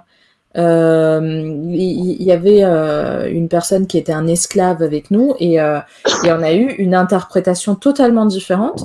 Et ça nous a touchés tous les deux mais totalement différemment. Donc ça c'est très compliqué. Et la tristesse joue aussi souvent avec qui tu es ton passé des choses des choses et puis est-ce que tu es prêt à montrer de la tristesse devant les autres? Ça va toujours être ça aussi il y a aussi la sphère du jeu, on sait qu'on est dans un jeu, même quand on a peur, hein, on sait qu'on est dans un jeu, dans cette sphère-là. Eh Donc arriver à, si on veut être triste, il faut réussir à se dire qu'on n'est plus dans un jeu. Alors peut-être faire un escape game d'une histoire vraie, voilà, ou alors dans un, dans un, dans un endroit historique pas les nommer, mais on peut, on peut, on peut imaginer ce que ça pourrait être. Donc, euh, voilà, donc euh, ça, ça, ça, pourrait amener de la tristesse. Voilà, mais il faut, il faut, il faut essayer de casser cette sphère du jeu et que ça, dépasse et qu'on soit dans quelque chose qui est réel, quoi. Soit une histoire qui est racontée, qui est vraie, euh, soit être tellement talentueux qu'on arrive à faire croire que c'est vrai. Et moi, j'en suis incapable de faire ça. Mais ça, je trouve ça très intéressant d'aller du rire à la tristesse, en fait, d'aller dans la contradiction extrême. je pense que ça, ça peut être un moyen éventuellement, effectivement. Euh, c'est très vrai ce qu'elle dit. Il y, a, un tel différentiel entre les deux que ça peut justement être d'autant plus fort si on s'y attend pas. C'est euh, ouais, effectivement, c'est le twist, boum, tout, tout va bien, puis d'un coup, qu'est-ce qui se passe? Effectivement, ouais, c'est très très intéressant euh, comme approche. Et sur notre dernière émission, euh, je fais encore un peu de pub pour nous, n'hésitez pas à nous suivre, à nous like, etc. Euh, euh, on le dernier point, c'était les thématiques, donc c'était une émission sur les thématiques, et euh, c'était les thématiques engagées. Est-ce qu'on peut, en tant que escape game, s'engager pour des thématiques profondes, avec des thématiques plus profondes, et faire réfléchir les gens? Il y a eu, comme ça, à Vienne, en Autriche, un escape sur les réfugiés. Euh, donc où tu t'es retrouvé, c'était temporaire et tu t'es retrouvé dans le rôle de réfugié et euh, c'était plus un, mélange entre projet artistique et escape. Alors là, je vais, je vais répondre euh, de manière assez basique. au cinéma, un Fast and Furious, ça fait plus d'entrées qu'un film d'auteur. Tout est dit. Si on veut faire de l'argent à un moment donné, c'est des choses qui ne fonctionnent pas. Voilà, donc on peut malheureusement, il y, y, a aussi des notions économiques là-dedans. Je suis pas totalement d'accord. Moi, j'aime bien euh, comparer ah euh, le, le, cinéma euh, aux escapes parce que pour moi, dans les escapes, tu as les grosses productions. Tu as les enseignes qui t'en foutent plein les yeux avec des énigmes abordables pour tout le monde, jouissives, agréables, voilà. Ensuite, tu as les gens qui créent leurs trucs dans leur coin, qui écoutent pas forcément les autres. Euh, tu as Dimitris avec Paradox Project qui a dit euh, moi je fais un escape qui dure trois heures. Et tout le monde lui a dit c'est n'importe quoi c'est pas économique ça va pas marcher. Et il est dans ces trois salles qui durent euh, toutes entre 3 et 3 heures 20 sont toutes dans le top du TRPK parce que les gros joueurs les adorent ces salles là et, et il va très bien et il a dit, moi, je casse les codes. Et, c'est ça aussi. Certains d'entre vous font pareil. Ils disent, euh, OK, c'est ce qu'on fait, mais moi, je fais autre chose. Et ça, ça va être pour moi le cinéma indépendant. Et puis après, tu as la série B qui va passer à 17, 18, 19 heures, qui va euh, regarder un peu tout le monde. Donc, c'est différent. Mais je, je, comprends ce que tu dis. Bien entendu, c'est pas forcément ce qui va attirer euh, le plus, mais je pense qu'il y a aussi un public pour ça. C'est peut-être une question de tranche d'âge? Je sais pas. Thomas?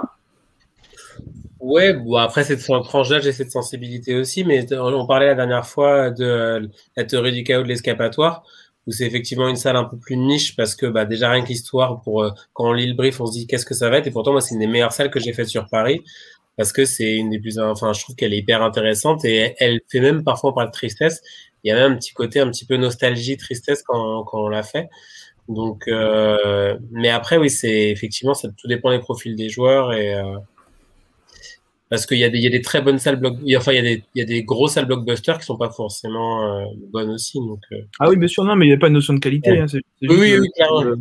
mais forcément, quand tu mets quand tu mets un gros truc genre Harry Potter, Jurassic Park, machin, les gens vont plus y aller en se disant je connais, c'est familier, je vais dépenser Et tu as beaucoup plus de chances d'être pour moi, à mon sens, déçu, par une salle Harry Potter parce que j'ai mon imagination qui me, qui me recrée du Harry Potter et, euh, et finalement, mais je trouve que c'est intéressant de pas de dire parce que euh, on a la réaction, je suis pas sûre de vouloir me mettre dans la peau d'Anne Frank ou d'un réfugié, je suis totalement d'accord avec toi. Mais par contre, il peut y avoir des salles, et c'est ce qui nous est arrivé euh, dans, cette salle euh, en Hollande, euh, dans laquelle, en fait, on s'attendait pas du tout à ça. Et au final, quand on y repense après, tu sens qu'il y a quand même du sens derrière. Ils te la vendent pas comme ça, mais tu as quand même une réflexion derrière à te dire, ouais, mais dans, ce cas-là, tu dois arnaquer ton joueur, mais dans le bon sens. Mhm. Tu vas vendre euh, une escape game sur une thématique et tu vas lui vendre autre chose. Donc, euh, c'est une arnaque intellectuelle, mais euh, qui est plaisante. Donc, euh, voilà. Non, mais sinon, il faut que dans ton enseigne, tu aies une, une énigme qui appâte les gens en disant tiens, je vais y aller. Et après, comme ils ont aimé cette énigme, tu peux leur dire il y a aussi cette salle qui est complètement différente, mais qui est vachement bien et qui vous procurera toute émotion. et là, ils reviendront et là, tu es sûr d'avoir un business plan qui fonctionne. Oui, mais, euh, cette deuxième salle, elle sera jouable uniquement par les joueurs qui sont déjà venus. Du coup, tu vas te. Exactement. Voilà. Mais regarde la salle euh, qu'on a jouée euh, qui s'appelle The End, la fin. On, on savait rien de plus en fait sur la salle. Et tu as plusieurs niveaux de lecture en fait. C'est comme ça que je le dirais. Ça peut être dangereux. Tu sais, moi j'ai joué à une salle, j'ai adoré une salle qui s'appelle la, la, chambre de Tantildar, qui c'est à Genève. C'est son nom c'est la chambre de Tantilda. C'est pas du tout vendeur. Pourtant, c'est ma salle préférée. Voilà, elle est exceptionnelle. On dis pas plus. Et ça n'a rien à voir avec Et c'est là que c'est le bouche à oreille qui fait le tout, en fait. Le bouche à oreille, à chaque émission. Le bouche à oreille, ça prend des années. Euh, donc, remplir euh, euh, une escape juste par le bouche à oreille, ça prend des années. Voilà. Je me rappelle une réflexion que tu avais faite sur, sur le groupe des gérants. Tu avais dit toute salle devrait euh, être l'étalon d'une salle, ça devrait être Tantilda. Tout, tout créateur d'escape game devrait mesurer sa salle à Tantilda. Euh... j'ai dit, dit, ça l'an dernier ou il y a deux ans, ça évolue vite hein, l'escape game. Donc une salle exceptionnelle aujourd'hui, elle devient moyenne euh, quelques années plus tard. Ça vous le savez, hein, les salles en 2016 aujourd'hui, euh, bon, elles sont, Alors, ça c'est une très bonne question ce que tu dis là, pas forcément. Regarde par exemple récemment, j'ai revu Forrest Gump avec ma fille qui a 19 ans. Euh, elle ça marche pas avec le cinéma, non non non. Je te ah, parle. Si, ah, si, si, si, si, ça marche, c'est pareil. Parce il y a des films qui vieillissent mal. il y a des ah films qui vieillissent mal et d'autres non. Tu vois, ce que tu vas mhm. apporter, l'émotion, si elle est là, elle est sincère ou pas, c'est ça qu'on va en retirer. En magie, il y a un effet qui, est très très important. Un jour, j'ai eu la chance de euh, d'avoir un d'aller à un masterclass avec un très grand maître qui s'appelle Juan Tamaris et euh, qui nous avait fait une théorie qui est la théorie de la comète. Et ça, c'est super important et c'est vraiment génial. Une comète, c'est quoi? C'est une trace dans le ciel, d'accord, que tu vas voir, que tu vas, que tu vas suivre des yeux. Mais en réalité, l'effet magique, c'est un tout petit point lumineux. Mais ce qui reste dans la mémoire du spectateur, c'est toute cette traînée que tu vas avoir. D'accord? Donc, c'est ce qu'on appelle l'effet comète. Donc, en réalité, ce qui est important, cet effet magique, c'est l'émotion. L'émotion que tu vas apporter aux joueurs, elle va être intacte et même sublimée plus les plus les, les, ans les ans, oui, ça, les ans passent, les années passent. Voilà, c'est mieux, les années. Plus les passent. Donc encore une fois, je pense qu'une salle, même ancienne, elle peut très bien vieillir dès l'instant où ça reste cohérent. Alors oui, peut-être qu'il n'y aura pas un effet holographique ou je ne sais quoi, peu importe. Mais euh, je reste persuadé que tout comme un film d'Hitchcock peut avoir extrêmement bien vieilli aujourd'hui, pas tous, euh, une bonne escape game peut bien vieillir. Euh, et, à, l'inverse, c'est vrai que si on fait, on cherche à faire de la, mais c'est dans la simplicité que ça survit bien. Euh, tout comme un, film qui nous avait beaucoup impressionné il y a 30 ans au niveau des effets spéciaux. À l'époque, on oh putain, c'est incroyable. Tu vois aujourd'hui, ça fait pauvre, ça fait ridicule, parce que justement, ils ont tout misé là-dessus et pas sur l'émotion. Alors, je, vais, je vais revenir là-dessus. Euh, quand tu parles des, films des années 60-70, euh, ils sont sortis, le cinéma avait déjà 80 euh, ans. Oui, oui, oui, bien sûr. Tu vois ce que je veux dire Là, les, les, escapes là, qui, sont ouverts en 2014, l'escape game, elle avait 5-6 ans. Tu vois donc, donc, si tu veux faire le parallèle, c'est que tu fais des parallèles avec des films qui sont sortis en 1890. Oui, mais tout Moi, je me rappelle pas des films de 1890, et pour moi, c'est ils sont, ils sont, ils ont un, intérêt historique. Quoi. non, non, on, non, on est d'accord, mais ce que je veux te dire, c'est que avec à notre époque, tout va très très vite, à l'ère d'Internet, de la mondialisation, etc. Et ce que je veux te dire, c'est qu'une bonne idée euh, à, à, Tokyo, elle peut être reprise le lendemain. Non, bien sûr, bien sûr, mais je te charriais hein, sur ça. Non, mais non, mais non, mais non, mais non, mais fais. Au contraire, c'est génial ce débat. C'est moi, j'adore discuter avec d'autres créateurs, etc. C'est de la discussion jaillit la lumière. Mais ce que je veux te dire, c'est que vraiment euh, ça s'est tellement accéléré. Tu vois, tu parlais des salles de, on parle des salles de deuxième, troisième, quatrième génération en euh, même pas dix ans. Non, mais ça tombe bien, Tantilda, c'est en 1837 euh, qu'elle a inscrit son nom dans le registre, donc on colle. en tout cas, je vous conseille, je vous conseille, je vous conseille fortement cette salle, qui pour moi, effectivement, est un maître étalon, et, c'est vrai hein, ce que dit Rudy. C'est moi qui avais dit ça. il faut... Ouais, ouais, mais il faut il faudrait faire une échelle de, Tantilda et, se positionner là-dessus. Mais parce que tu as joué Tantilda, pour moi l'échelle elle va être de Dorme. C'est ça, oui, tout à fait. Donc c'est c'est aussi ce qu'on a en commentaire. Je pense que c'est tout dépend de euh, tu vois il y a, y a, le barème euh, Lift Street, donc chacun a. Euh, Bien sûr. On a deux trois commentaires qui étaient encore intéressants. c'est que il y a effectivement, oui, moi je parle pour ceux sûrement qui ont joué euh, beaucoup de salles, hein, donc ça c'est vrai. Et puis euh, les joueurs euh, peu habitués vont plutôt aller vers Jurassic Park, les habitués seront plus méfiants, donc ça c'est pas faux. En tout cas. On va tout simplement vers le thème qui nous attire, hein. tout le monde a des goûts différents. Donc il y en a qui adorent les Marvel, il y en a qui, vont préférer un, Michel Gondry, donc chacun va chercher les thèmes qui, qui lui parlent et auxquels il est sensible. Et moi, pour avoir joué en visio une salle Avengers, euh, ne faites pas de salle Avengers si vous ne faites pas de vraies bonnes salles Avengers. Parce que là, le niveau, il est là et.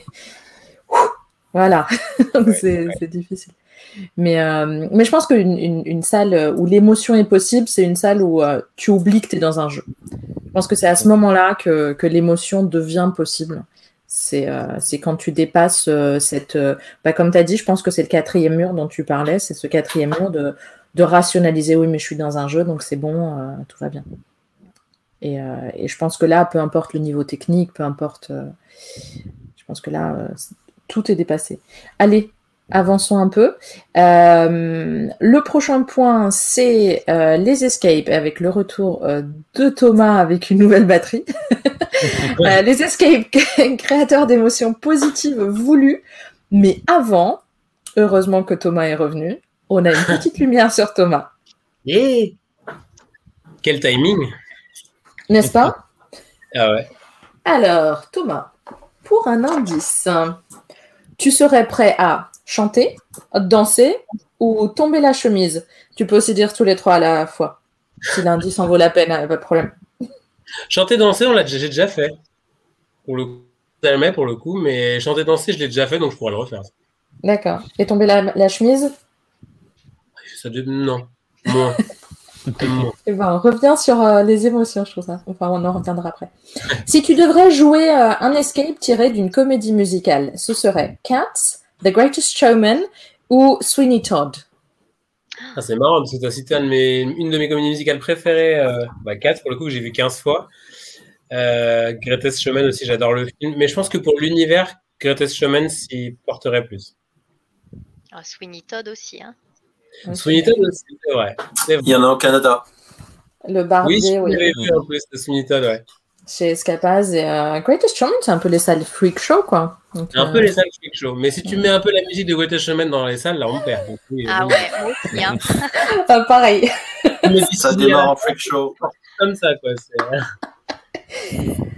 Le pire pour toi, finir un escape en 20 minutes, le finir en 60 minutes et une seconde, ou qu'on t'empêche de la finir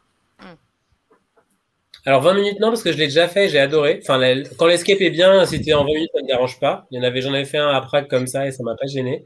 60 euh, minutes et une seconde, je crois que c'est atroce. Mais comment m'empêche de le les deux, hein, parce que comment m'empêche de le finir, je suis vénère aussi, donc euh, ça déjà arrivé aussi, donc euh, les deux me sont arrivés, ça m'a agacé. Ok. Bon bah merci. J'aime bien ces questions, c'est marrant. T'en veux d'autres? Non, on n'en a plus, mais on n'en a plus. Est-ce qu'on peut voir euh, Est-ce qu'on peut voir euh, Oh là là, on en a plein de, commentaires. The Greatest Showman, Le Barbier. Je pense qu'il faut plus se lancer dans les comédies musicales. Moi, je veux toujours ma salle Bollywood. Moi, j'attends une salle Bollywood. Ça pourrait être joli aussi, ouais. Ah, mais je pense aussi, ouais. Il y a un parc d'attraction Bollywood à... aux Émirats Arabes Unis. Ah ouais, c'est pas mal ça. Ah bon ouais, c'est assez particulier. Alors, regardons un peu ta fiche. Euh, un GM pour plusieurs salles, hein, mais c'est quoi ça? Ça n'existe pas, non? Ah si, malheureusement, ça existe. Je comprends que parfois le modèle, le modèle économique fasse que ça soit pas possible d'en avoir un pour chaque salle, mais c'est quand tu le vis, c'est atroce. Pour le coup, euh, pour avoir déjà tapé sur un mur pendant 10 minutes sans avoir d'indice et que le mec arrive, vous en êtes où? Ah ok. ça c'est agaçant. Moi, j'ai eu ça tout au début. Euh, euh, la, MJ qui intervient. Faut fouiller dans ce qu'il y a dans le tiroir. Faut faire ce qu'il y a dans le tiroir blanc. Nous, on se regarde, on dit, on a fait ce qu'il y a dans le tiroir blanc. Faut faire dans ce qu'il y a dans le tiroir blanc. Ok, bon, on retourne vers le tiroir blanc. On, tourne dessus pendant cinq minutes. Ah bah non, c'est bon, vous aviez fini ce qui était dans le tiroir blanc. Ok. Et le pire, c'est on était tout jeunes joueurs, on avait une dizaine, une vingtaine de salles, et puis on sort et elle nous fait Oh zut, vous avez loupé le record d'une minute. J'ai dit, ouais, mais si tu nous avais pas renvoyé les 5 minutes là-dessus, à l'époque, on savait même pas ce que c'était les records, tu vois. C'était hyper débutant. Et elle a dit, ah non, mais j'ai pas compris parce que je suis allée fumer une clope, je suis revenue et euh, vous étiez presque à la fin. Ah, super. Oh quoi? Et bien à la fin, elle nous a dit qu'elle était stagiaire. je me suis dit, ok, tout va bien. Bon, là, c'était pas du multisession, c'était du. Euh, mais bon. Ah, tiens. Rester bloqué 15 minutes en hurlant à la caméra pour être entendu. on pourrait faire une émission, on pourrait faire une émission sur le mauvais game mastering. Il y a ah oui, bah là, je va faire une ah saga en épisode euh, comme euh, Marvel. Hein, on cherche une thématique pour notre dixième émission. Donc, euh, c'est un peu triste de faire un anniversaire en disant le mauvais game mastering. non, mais t'as pas. Et puis, et puis t'as eu. Il y a des anecdotes, tous des anecdotes, euh, ça c'est folklorique. Ça, par contre, tu peux faire un, un bon dossier. euh. Bon, on le voit sur The Escaper qui fait souvent ces petits trucs avec les anecdotes, et effectivement, tu vois qu'il y a parfois, tu te dis, c'est ni fait ni à faire, quoi. Ah. Mais tu avais sur ta fiche aussi, euh, pas que le mauvais game mastering, mais aussi le mauvais game design, de passer 60 heures sur 4, 60 heures, 60 minutes sur 4 Ah oui. énigmes, euh, avec euh, un loop qui est très long, avec euh, une réflexion. euh, ça peut être compliqué aussi. hein.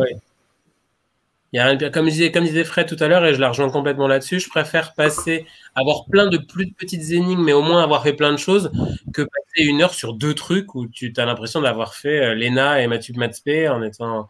Puis t'es même pas content au final parce que tu as tellement galéré que t'es es saoulé, quoi. Ou, ou sur une mauvaise manipulation qui te prend cinq ans à faire parce que le miroir réfléchit pas bien le laser et puis ça va pas là où tu veux. Et... Tu, peux avoir quatre, quatre énigmes dans une salle, hein, si elles sont à tiroir, ça peut, euh, mais ça dépend juste de la façon à laquelle tu l'as, tu l'as designé ta salle. Tu vois, donc euh, Oui, mais- dans, dans une dans- pendant une heure, c'est pas forcément une mauvaise chose, c'est juste la façon à laquelle tu vas l'amener. Euh, voilà, c'est pas forcément dur non plus. Euh, ça peut être long, complexe, intéressant, euh, mais c'est très dur hein, de faire du game, du game design comme ça. Mais ça Ouais, mais comme tu dis, faut qu'elle faut qu'elle soit à tiroir parce que parfois c'est vraiment, moi j'ai déjà fait des salles où c'est genre vraiment quatre énigmes, quatre Ah ouais, énigmes. non, quoi. T'as- Non, non, Il n'y a non. plus de tiroir, c'est c'est il faut les qu'il y ait des mini résolutions à l'intérieur de cette énigme-là, oui. Voilà, c'est ça. Je suis sûr que allais manger un moment. hein. Du, du métage, quoi. mais, euh, Puis c'est Oui, vrai, comme disait Christophe, là, euh, qui nous laisser galérer 15 minutes en plus parce qu'on est en avance euh, sur les énigmes, ça arrive souvent. ça Et ça, c'est horrible. C'est horrible. Tu vois très bien que t'es en avance, pas d'aide et t'es là, ok, super. Ouais. Alors là, c'est la frustration. On est bien, c'est la frustration du joueur. Il faut Ah savoir il faut que le game mastering détecte le moment où les joueurs vont être frustrés. C'est ce moment-là bien précis. Il faut, il faut pas que ça arrive, mais il faut pas que ça arrive à 30 secondes près. C'est-à-dire que l'indice doit, doit arriver 30 secondes avant que le, la- sentiment de frustration arrive. Voilà, c'est ce qu'on, c'est ce qu'on fait dans la formation de nos game masters. On, on- on leur dit ça. hein. Euh, voilà, il faut surtout, il faut éviter l'ennui et la frustration. Ce sont les deux, euh, voilà, sentiments qu'il faut absolument pas avoir dans une. Mais on a eu aussi ce. Et bon, après, on va y arriver, c'est les émotions négatives. On a eu une fois un moment où euh, on était euh, quatre joueurs et on était trois à être à genoux devant la caméra à demander un indice. Parce qu'on tournait en rond, parce qu'on est arrivé à s'asseoir par terre, à dire on en a marre, quoi. On, on veut un indice, là, on trouve pas, on trouve pas. Et l'énigme était. euh, on la trouve jusqu'à aujourd'hui totalement illogique et on a passé le reste de la salle euh, à ouvrir la porte, à se prendre un indice dans la gueule tellement on était en retard après. On- bien sûr, on n'a pas fini. On n'a même pas le temps de regarder pour se prendre toutes les indices d'un coup. Et ça, l'émotion est tellement forte qu'elle pousse à aller mettre un avis négatif sur TripAdvisor. Voilà. Ça, c'est... Et Quand ça arrive, c'est vraiment. euh, Mais c'est pour ça que j'ai mon blog et que je le préfère le mettre là-dessus que euh, plutôt Ouais. que sur Trip parce que pense Mais que ça, du coup, ça mal. même si une salle est bonne, le fait euh, que ça te mette en colère euh, justement de d'attendre un indice, euh, etc., ça peut te bousiller toute ta salle, même si elle est super bonne après. Hein. Parce que le temps euh, de voilà de que la colère euh, passe et tout, euh, t'en as pour un moment. Hein. On a eu les des émotions négatives sont souvent plus marquantes que les positives. Ah oui, oui. Ouais. D'ailleurs, il suffit d'un- d'un seul mauvaise euh, expérience avec cette qui dure euh, 30 secondes dans une salle où tout se passe bien. Le Mm. joueur va, ne se rappeler que de ça. Donc pour les blogueurs, par exemple, prendre assez de recul pour mettre de côté euh, cet aspect-là, c'est quelque chose de très difficile. Bon, écoutez, vous savez quoi hein On va changer d'ordre et on va mettre les émotions négatives involontaires avant le reste. Qu'est-ce que vous en pensez? Parce que là, on est en plein dedans, ça sert à rien de, de revenir tout à l'heure dessus. hein. Euh, on va, on, on se réarrange, on est flexible. Et euh, donc, euh, oui, effectivement, des éma- enfin, la frustration, le... c'est ce que vous disiez tout à l'heure, la tristesse. J'avais encore le fait, euh, vous disiez, c'est difficile de faire de la tristesse. Non, pas forcément, honnêtement. Il y a, y a de temps en temps une déception à un point et une tristesse à un point sur, euh, sur des énigmes mal faites où je me dis, mais pourquoi j'ai mis 20 balles là-dedans quoi Oui, mais Donc ça, attention, c'est- le moment de tristesse que je sais. faut Ah différencier bah oui. la tristesse liée à l'histoire de la tristesse aussi euh, de dépit et de, de mauvais game design et tout. C'est encore deux choses. Ouais, c'est vrai. La, la tristesse dans le mauvais sens, hein, de- la tristesse d'avoir perdu de l'argent euh, pour avoir fait une mauvaise salle, ça c'est pas, c'est pas un bon sentiment. Hein. Comment je Ah parle C'est pas la tristesse qui était voulue par le, par le. Mais là, on parle des émotions négatives involontairement. Mais voilà, donc, euh, Donc oui, effectivement. je, me rappelle d'une fois, on avait fait une salle euh, d'un confrère qui est devenu un copain hein, par la suite, euh, qui était dans, vers chez nous. On commence, donc on est séparés justement. Je pense que c'est peut-être là d'où vient la frustration de Fred avec les salles où on est séparés. On se sépare et euh, donc nous, on se retrouve dans un, dans un quoi, peut-être 3 mètres carrés, le truc, vraiment enfermé. C'est la première énigme et il faut juste trouver le truc d'un digicode. Alors, en plus, un digicode avec un thème qui avait rien à voir. Alors, par respect pour le confrère, je n'ai pas donné le vrai thème. Hein. On va dire par exemple que c'était le Moyen Âge et il y a un digicode. On est là. Et son énigme, elle est imbitable. Quoi. Mais vraiment, c'est la première énigme. Là, on se prend un mur, boum, en pleine face, le truc auquel on n'arrive pas. Et donc, on, au bout de, et donc, faut savoir que de l'autre côté, il y a Fred qui est isolée, toute seule, dans un pareil, dans deux mètres carrés. Euh, elle peut pas bouger, elle est dans le noir et moi, je devais attendre qu'il finisse son énigme pour pouvoir sortir. Et nous, on est à 3 dans les 3 mètres carrés. À, la fin, bon, on pense avoir compris un truc, on essaye, bam, ça marche pas. Le mec nous donne des indices, mais limite en nous traitant de débiles, quoi. C'est genre, mais enfin, faut faire comme ci, faire comme ça. À la fin, j'ai dit, bon, allez, vas-y, quoi, abrège. Soit tu me, donnes la solution, sinon c'est pas possible, quoi. Au bout de 15 minutes, un truc aurait dû durer 30 secondes, hein. Au bout de 15 minutes, il me donne la solution qu'on avait trouvée depuis le début sauf que son digicode ne marchait pas. Donc, euh, et le type qui voyait, qui savait que maintenant, il nous faisait recommencer parce que euh, voilà, c'était juste le bouton de validation qui était, on n'appuyait pas sur le bon bouton de validation. Et le mec nous a laissé coincer là-dedans. Résultat, on arrive ensuite dans la deuxième salle. En plus, le décor était naze, donc euh, on n'était pas content. Et là, franchement, j'ai même pas envie de jouer. C'est-à-dire je me suis assis, je dis bon, allez-y, jouez. Moi, c'est bon, je suis dégoûté, j'ai plus envie, quoi. Et c'était tellement frustrant. Et pourtant, je suis un très bon perdant. C'est vraiment, moi, tant que j'ai du fun, je m'en fous de perdre ou de gagner. Ce que je veux, c'est du fun. Mais là, c'était tellement une erreur de game design et de game mastering que c'était pas possible. Et le comble, c'est qu'à la fin, j'insiste, on est quand même devenus copains. Il me dit alors, qu'est-ce que vous avez pensé de la salle? Et là, je le regarde, je lui dis, non, mais tu veux que je te dise la vérité ou ce que tu as envie d'entendre là? Il me dit, non, mais vas-y, dis-moi. Et là, je l'ai tué pendant 10 minutes. Va dire, non, mais c'est pas possible, quoi. Je, je vais, j'ai plutôt du franc parler et je vais, je vais, expliquer les choses. Et donc voilà, donc concrètement, comment euh, il m'aurait remboursé je me serais quand même senti lésé parce que j'avais perdu du temps de ma vie. Vous voyez, c'était vraiment le. Ça, il ne peut pas me le rembourser, quoi. Donc, euh, donc voilà. Christophe, c'est où cette salle. Ça, ça ressemble à un commentaire rigolo sur TripAdvisor. Tu sais, il m'a remboursé, mais euh, même, je suis quand même pas content. Mais bon, bref.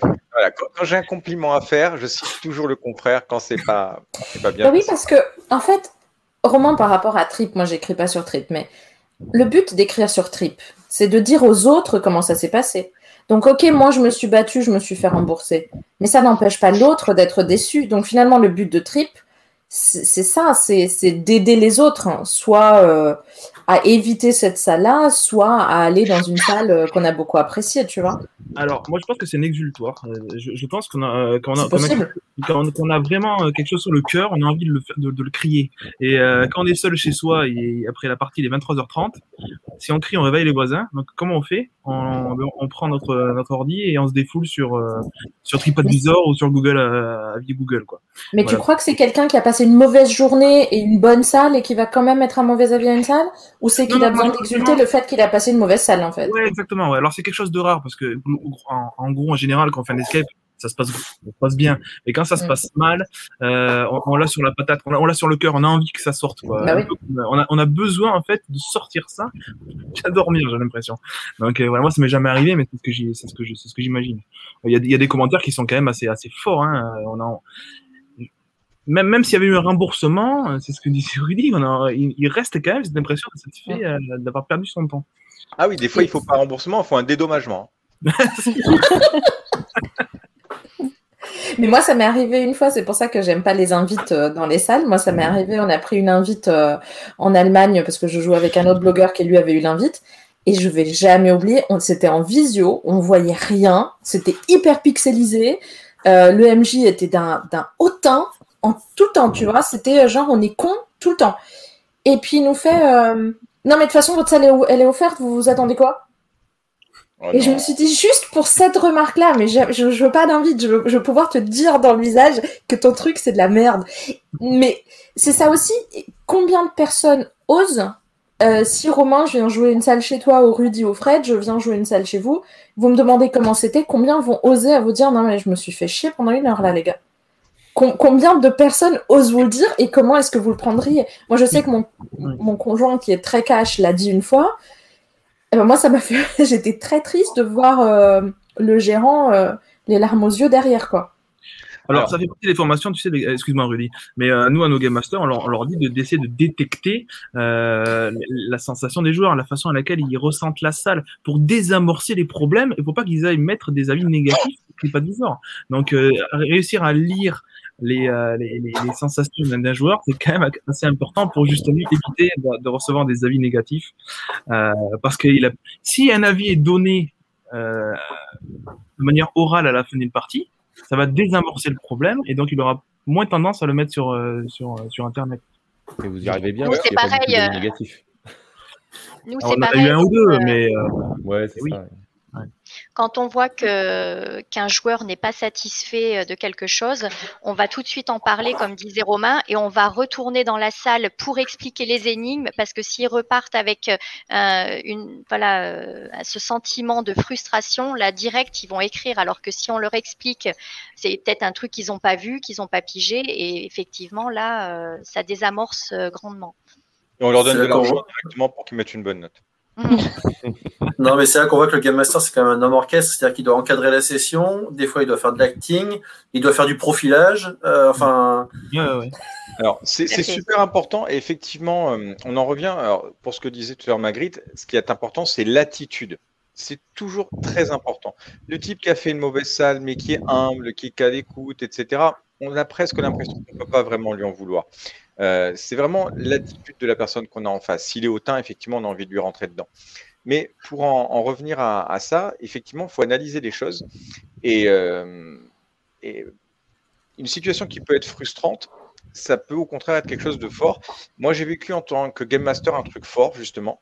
Et on va en revenir à l'émotion que peut nous procurer un joueur.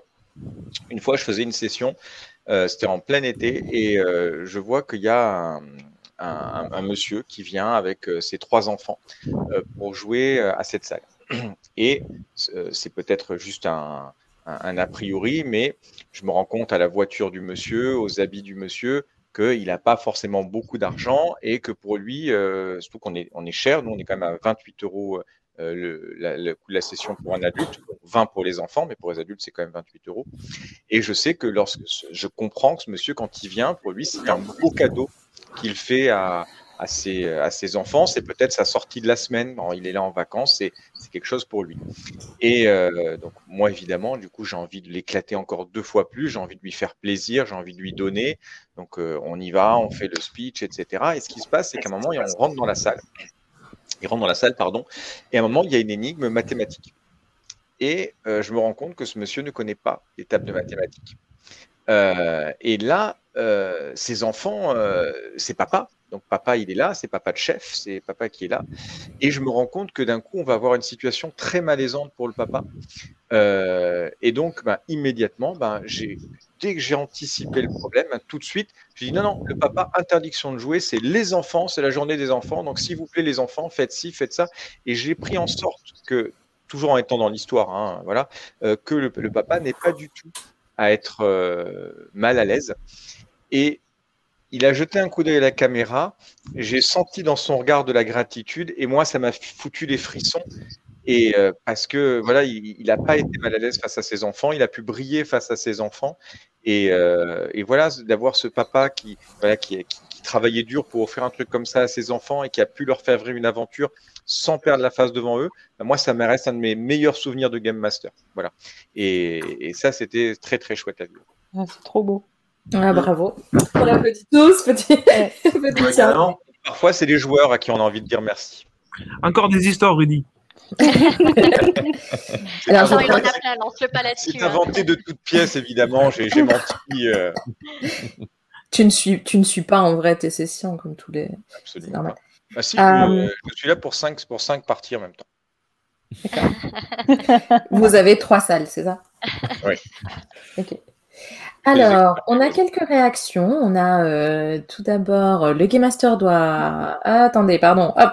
On prend dans l'ordre. L'importance du débriefing, et c'est ce qu'on disait quand on parlait d'accueil, euh, quand on a 1h45 ou 1h30 même entre les sessions, bah, c'est difficile de, faire ce travail euh, de, débriefing et de, prise de temps. Moi, j'ai eu pire. J'ai eu une GM qui nous a engueulé dans une... En fait, elle avait...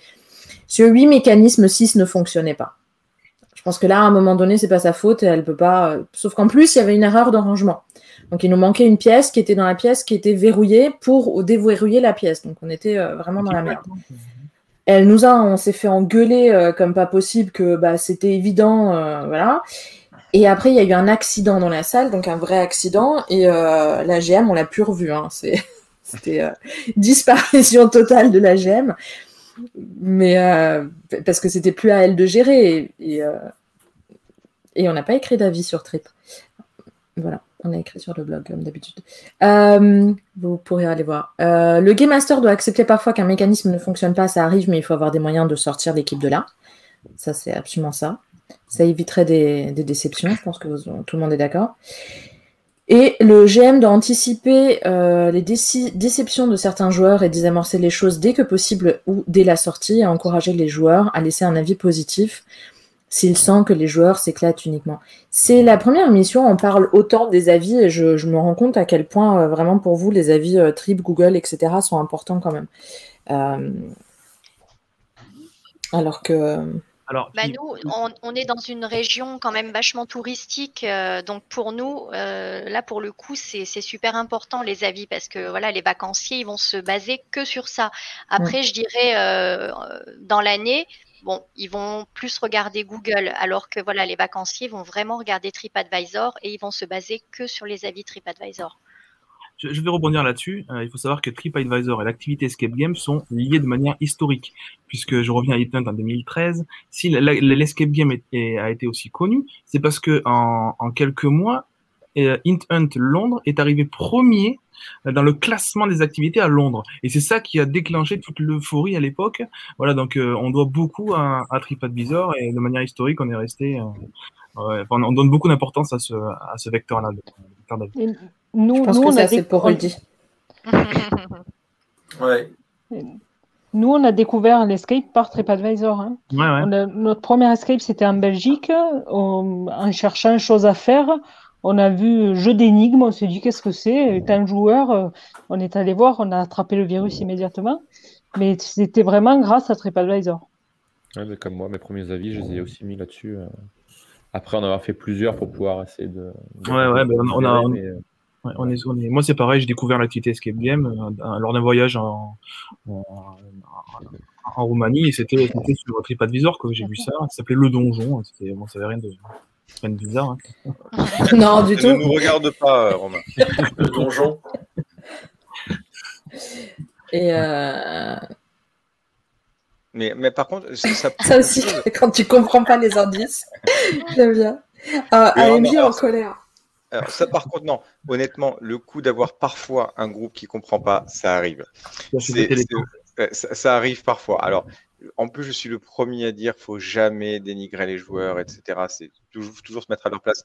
Mais parfois, c'est vrai que c'est compliqué. On a beau expliquer, et c'est juste un, malentendu, parfois un écart de langage ou quoi, mais ils, ne sont pas dedans. Et surtout, souvent, c'est des joueurs débutants, ils savent pas quoi faire.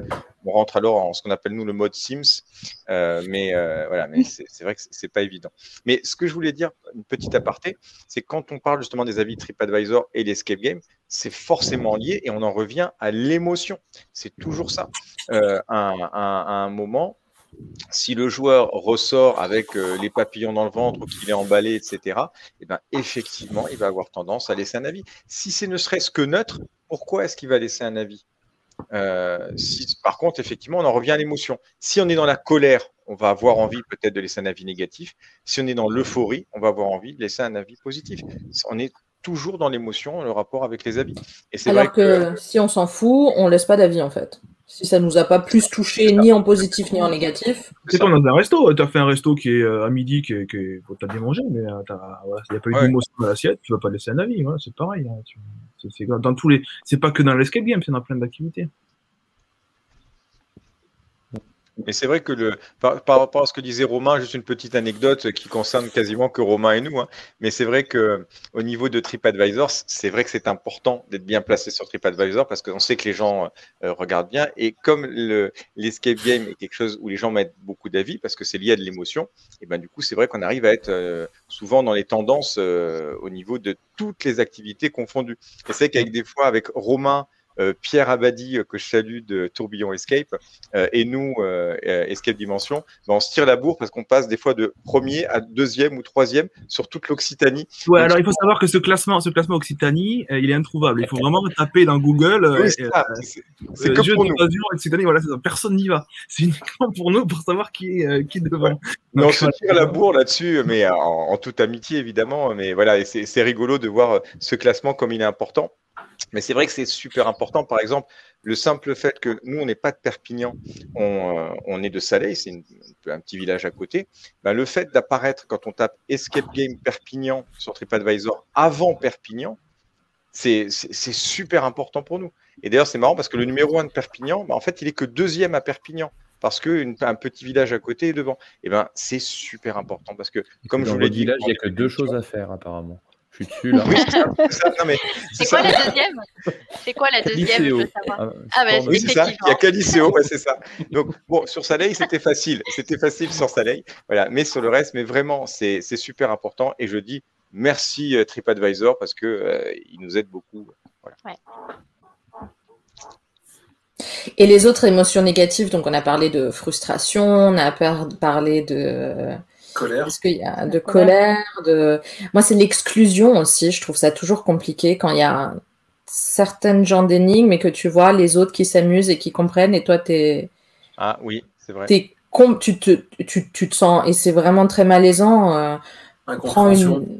L'incompréhension prend une salle euh, tout, tout con, hein, prend une salle avec trois énigmes de couleur pour un daltonien, où les autres s'éclatent. Euh, et, qui se suivent en plus ces couleurs-là. Et lui, en fait, euh, et je pense que le fait que les autres s'amusent, ça va être encore plus frustrant pour lui. Ça va, ça va encore accentuer ce sentiment. on arrive au handicap, là, c'est un sujet un peu délicat. Donc c'est vrai qu'il faut vraiment éviter ça, euh, l'exclusion. Mais à un moment donné, quand, il y a des handicaps qui sont. C'est là, c'est. Sauf que dans vos salles, normalement, vous dites euh, elle est PMR ou pas. Mais la couleur, le, daltonisme n'est pas considéré comme handicap. Et euh, il y a quand même une grande population qui l'a. Euh, et, et, moi, c'est quelque chose qui, me touche parce qu'on en a dans notre équipe. Et, et c'est vrai que moi, je m'assois. Et le pire, et ça, c'est voilà, encore un sentiment hyper dur. donc, mon conjoint est, est, daltonien et on a eu plusieurs fois où il y a une énigme à couleur. Et ça me stresse parce que je sais que ça ne dépend que de moi pour la résoudre. Et ça, c'est là qu'en plus, il n'y a pas de linéaire, que tu vois pas la différence entre le vert et le, bleu. Et que l'autre commence à te dire, tu vois, comme quoi les couleurs, c'est n'importe quoi, parce que le vert et le bleu, c'est pareil. c'est une invention, genre. Et, tu stresses. Et là, moi, je bloque totalement. Et c'est très désagréable pour les deux, ça, du coup. Oui, moi, j'ai le même euh, problème. Tu vois, comme quoi il y a plein de daltoniens. Mon mari est daltonien aussi. Le, ciel est ah vert Ah d'accord, ok, je savais pas. Le ciel est vert Comme, ça, ça a juste des noms. Mais, euh, mais je, je, pense qu'il y a beaucoup plus de daltoniens qu'on ne on penserait, enfin, et qu'ils ne l'expriment pas. Et souvent, eux peuvent rentrer chez eux. 8% euh, des hommes sont daltoniens en France. Donc ça fait quand même. Ah, pardon ça fait quand même euh, un nombre de personnes. C'est vrai que de faire des fiches euh, sur les salles, de mettre effectivement les, accessibilités, y compris pour. C'est une excellente idée, effectivement. Moi, c'est. Et encore, si c'est une énigme, ça va s'il y a surtout autre chose euh, à faire à côté. Mais, mais si tu as deux, trois énigmes qui se suivent, tu perds le joueur pendant un moment. Bon, ça se discute. Euh, il y a le fait aussi de, renoncer, le renoncement. Euh, c'est tellement, euh, soit c'est trop dur, soit c'est pas intéressant, et de, renoncer à le faire. Ça, c'est le coup de tous les game masters. Hein. C'est-à-dire qu'il y a un groupe qui joue plus. c'est une horreur, quoi, parce que ils ont plus envie de jouer. moi, j'ai pas, j'ai pas souvenir d'avoir, d'avoir, d'avoir. mais on est en cauchemar, quoi. On n'a pas envie de ça. Mais c'est arrivé à combien d'entre nous de, de, déjà vouloir arrêter une salle? Moi, ça m'est arrivé. Ouais, moi, ça m'est arrivé. Ouais, J'étais à mes débuts. Racontez-nous peut-être. bah, moi, je peux, je peux, raconter. Moi, je suis musicien, donc euh, pour moi, euh, bah, les, les, une noire, une croche, ça a des valeurs. Et euh, une salle qui avait pas du tout, alors, elle mettait euh, les, les, valeurs des, des noirs, des croches, des rondes, ils étaient pas du tout respectés. C'était tellement n'importe quoi que ça m'a donné envie d'arrêter euh, de suite le, le, jeu, quoi. Parce que, voilà. Oh, t'es dur là. Ouais, non, mais c'est parce que parce que c'était ma c'était ma, ma, sensibilité en fait. À ça. Oui, bien euh, sûr. Voilà. Moi, c'était le manoir Alexander. Je suis resté devant la porte, j'ai pas trouvé la clé, j'ai frappé, on m'a ouvert, c'est parti. Mauvais, tu vois, je, je, pas ami, hein. Elle fait quand même partie euh... de ton top des salles. Hein. J'ai pris le courrier, je suis parti. Ah non, c'est. Euh... non, je, je, plaisante, évidemment. Te... Il y a, a peut-être un sentiment frustrant aussi, c'est la. Euh, la déception. Alors, ça peut être effectivement quand on a certaines attentes, typiquement. Euh, une il, vient de il, vient de changer de sujet ou c'est moi? Non. on... Non, on veut... non, on veut savoir qui a déjà dit stop dans une salle ah. à un moment donné. On était encore là-dessus, Rudy. Garde ton idée. Fais comme moi, fais des petites notes à côté. Nous, à Budapest, une salle euh, Atlantis. Atlantis. Ah ouais, oh là là, c'est l'horreur. Ouais. Et voilà. pourquoi? L'hygiène déjà. non, mais il y avait tout. Quoi. Non, mais, non, mais sans, sans, déconner, ça sentait le moisi. Alors pour le coup, Atlantis, euh, effectivement, avec euh, toutes les toutes les odeurs de moisissure qu'il y avait, on était en plein dedans. Euh, non, mais euh, blague à part, non, c'était vraiment. Des énigmes sans queue ni tête, non, Il n'y avait rien à faire, quoi. C'était. Alors, il va peut-être y avoir un jour des, des, des passionnés de, de nanar, comme, comme on se comprend dans le cinéma, hein, des, des, gens qui cherchent oui. des salles.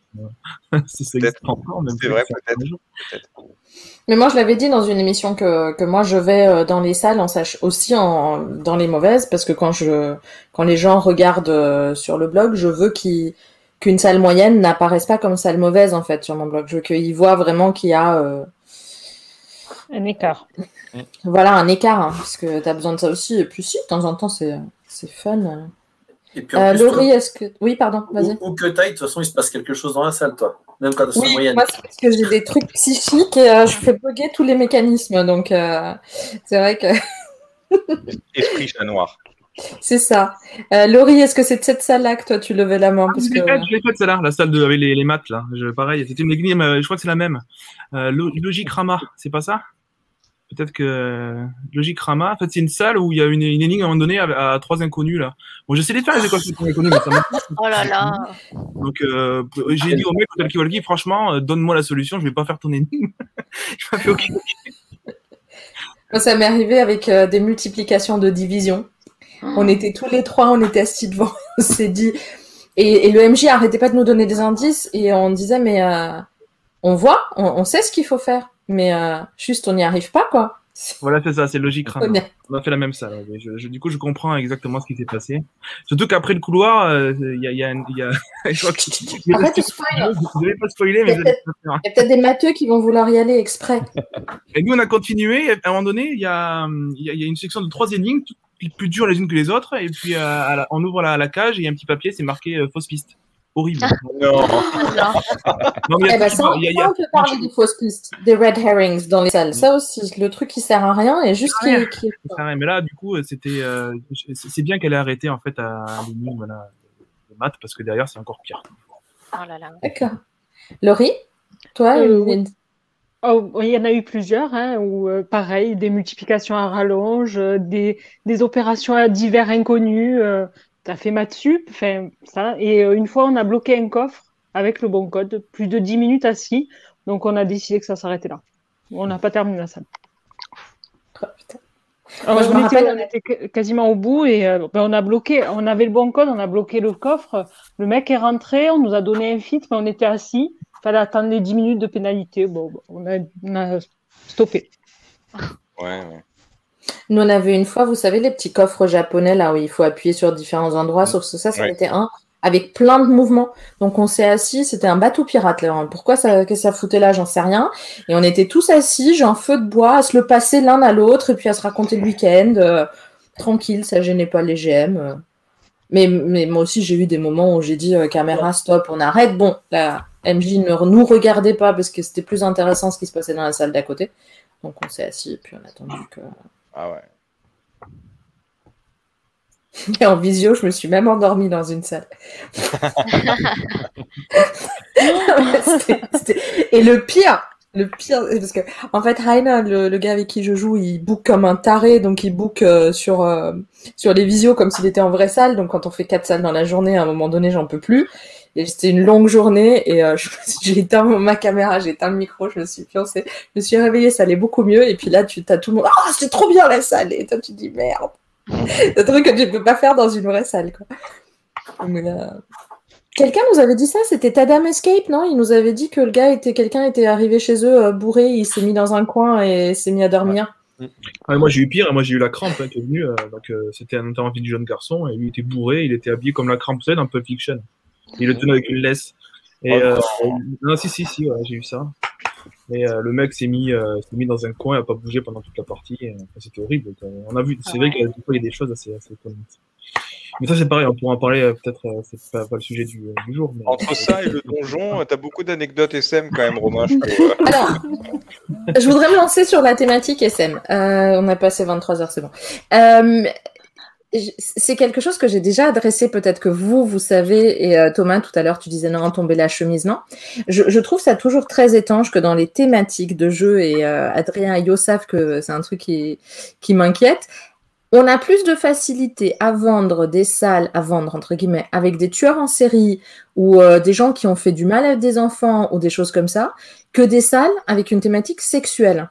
Alors que finalement, le sexe, c'est quelque chose qui, euh, au moins plus de 50% de la population l'ont déjà fait. Donc je, me dis, c'est quelque chose de plus abordable que le meurtre, quoi. C'est quelque chose qui doit te mettre moins mal à l'aise. Et, pourtant, c'est très malaisant. Et euh, est-ce que vous avez une, une analyse là-dessus? Pourquoi on trouve... Il, y a, une salle à la Montpellier qui s'appelle 50 euh, nuances. Mm. Mais il y en a, moi j'en connais que deux sur, sur en mm. France. Donc celle-là et euh, les 69 nuances de gris à Paris. C'était assez marrant. Oh, il y en a une à Chambéry. Et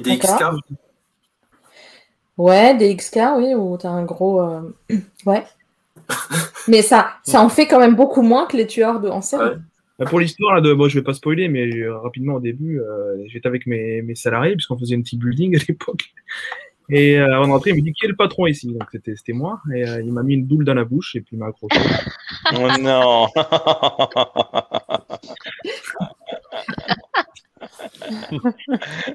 voilà, donc à la rentrée, on m'a vite, vite, il y a une messagerie qui m'a vite, vite libéré, j'ai mis une et puis les autres, ils n'étaient pas contents qu'ils aient libéré le patron, quoi, s'il fallait, fallait le laisser.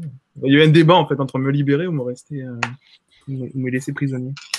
c'est vrai, après, c'est un peu une niche, euh, ça marche pour les enterrements de vie de jeunes filles et de garçons, comme disait euh, Harmonie, mais après, voilà, je suis pas sûre que ce soit bien rentable quand même.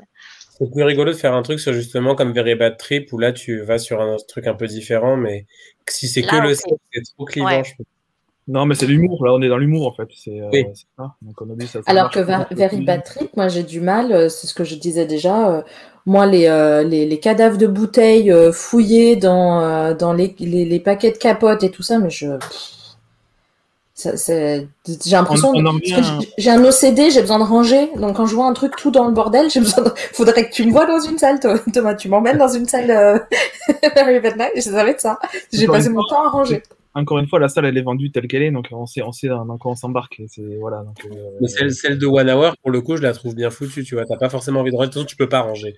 Mais, euh, non, mais oui, oui, effectivement. Une, bonne salle Very Bad Trip, ça me ferait vraiment envie. J'en ai jamais fait.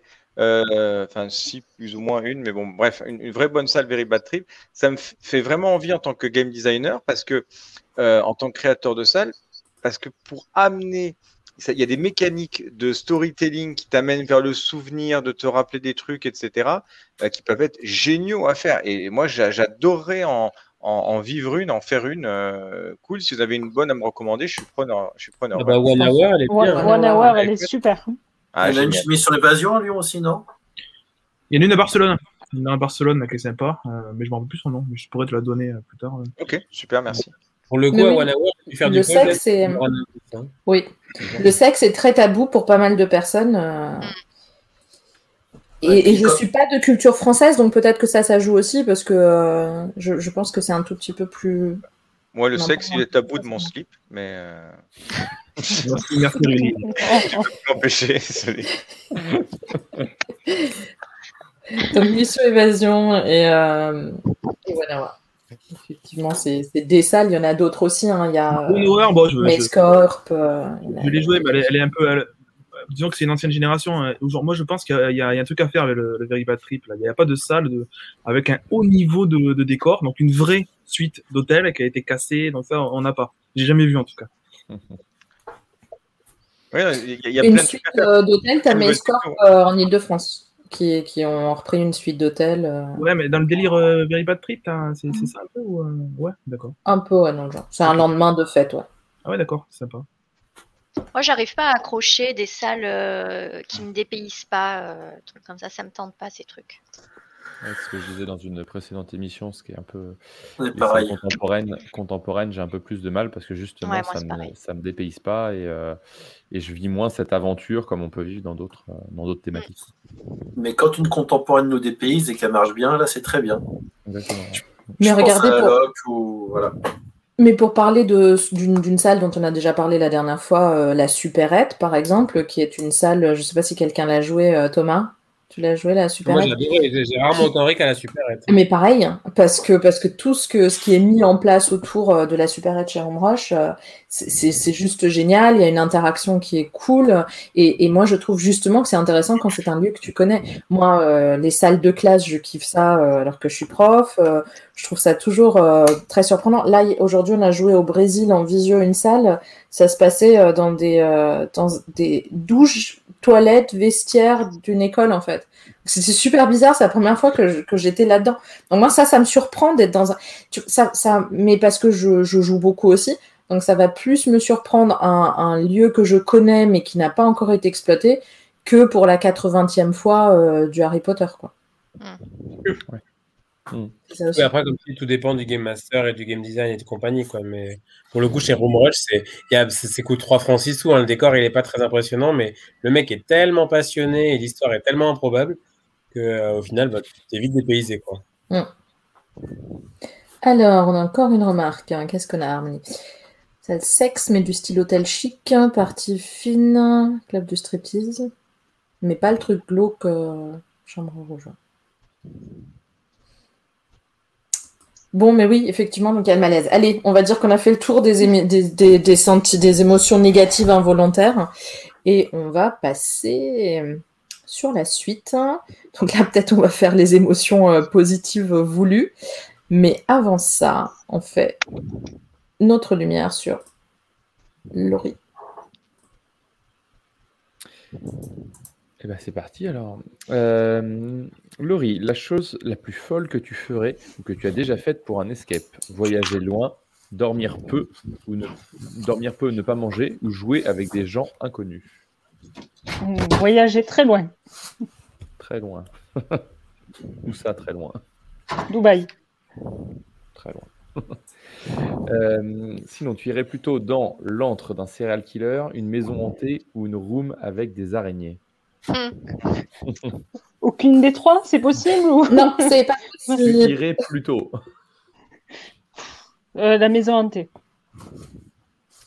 Et enfin, le meilleur effet waouh pour toi, c'est un décor, un mécanisme ou un effet pyrotechnique? Hmm, Décor. Le décor, ouais. C'est souvent le décor pour beaucoup. Hmm. Moi, j'aurais répondu l'effet pyrotechnique parce que je sais pas si vous avez déjà fait le porte en, euh, toit le temple del fuego. Euh, le quoi Pardon, tu peux redire? Le temple du feu, le temple del fuego. Où ça? Il y a C'est à Porto c'est à Salou, en Espagne. Euh, il y a un effet pyrotechnique qui est fou.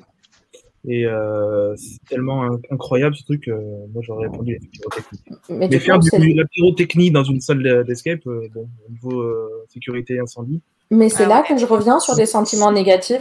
Le pire pour moi, c'est quand je me sens pas en sécurité dans une salle. Je pense que moi, ça peut me gâcher totalement mon jeu. Par contre, nous, on a, on a, déjà eu du feu dans une salle. Du mm. vrai feu pyrotechnique euh, chaud. Euh, en France Pas en France. Voilà. Ouais, voilà. nous, on a eu, ouais. Mm. Mais par contre, c'était, ça nous a surpris, mais c'était protégé. Tu, mm. tu, tu pouvais pas te brûler. Euh, j'espère, oui. Ouais. On a fait la même, c'est ça, je pense. Atlantis. Atlantis. Oui, tu es protégé. Tu n'as pas, vraiment l'impression d'être protégé, mais tu es protégé, je pense. Oui. Oui. Sur le coup, sur le coup c'est quand même assez proche. Mais, ah, et puis, il tombe à point le feu, il te sèche. Mmh. c'est ça.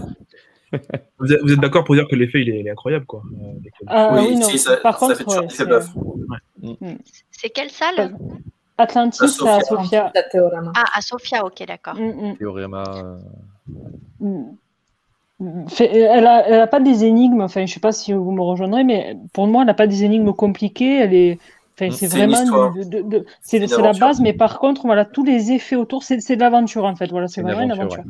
On est mouillé, on a chaud. Euh. Par contre, niveau sécurité, c'est sûr que c'est pas comme en France. Quoi. Nous, on s'est retrouvés isolés dans une pièce. Si, si quelqu'un avait un malaise, on ne pouvait pas sortir. Et encore, je suis désolée, mais je vais me faire des ennemis. La France, euh, c'est pas toujours sécure non plus. Hein. Non, c'est vrai. Donc, euh... Ouais, enfin, une salle comme celle-là, je pense que tu ne la trouverais pas du tout en France. Pas possible. C'est impossible. Euh... On est quand même on doit quand même respecter certaines, certaines règles de sécurité. Oui, oui, oui. C'est pour ça que là-bas, dans, enfin, dans certains pays, tu peux avoir des trucs un peu plus fous que dans des pays un peu plus euh, stricts sur les normes de sécurité, parce que justement, bah, tu peux mettre des flammes plus grosses, moins protégées, tu peux mettre enfin des trucs euh, que les gens ne pourraient absolument pas faire ici. Ah oui, non, mais le commission de sécurité, je pense qu'avec du feu, ils, ils éclater de rire. Quoi.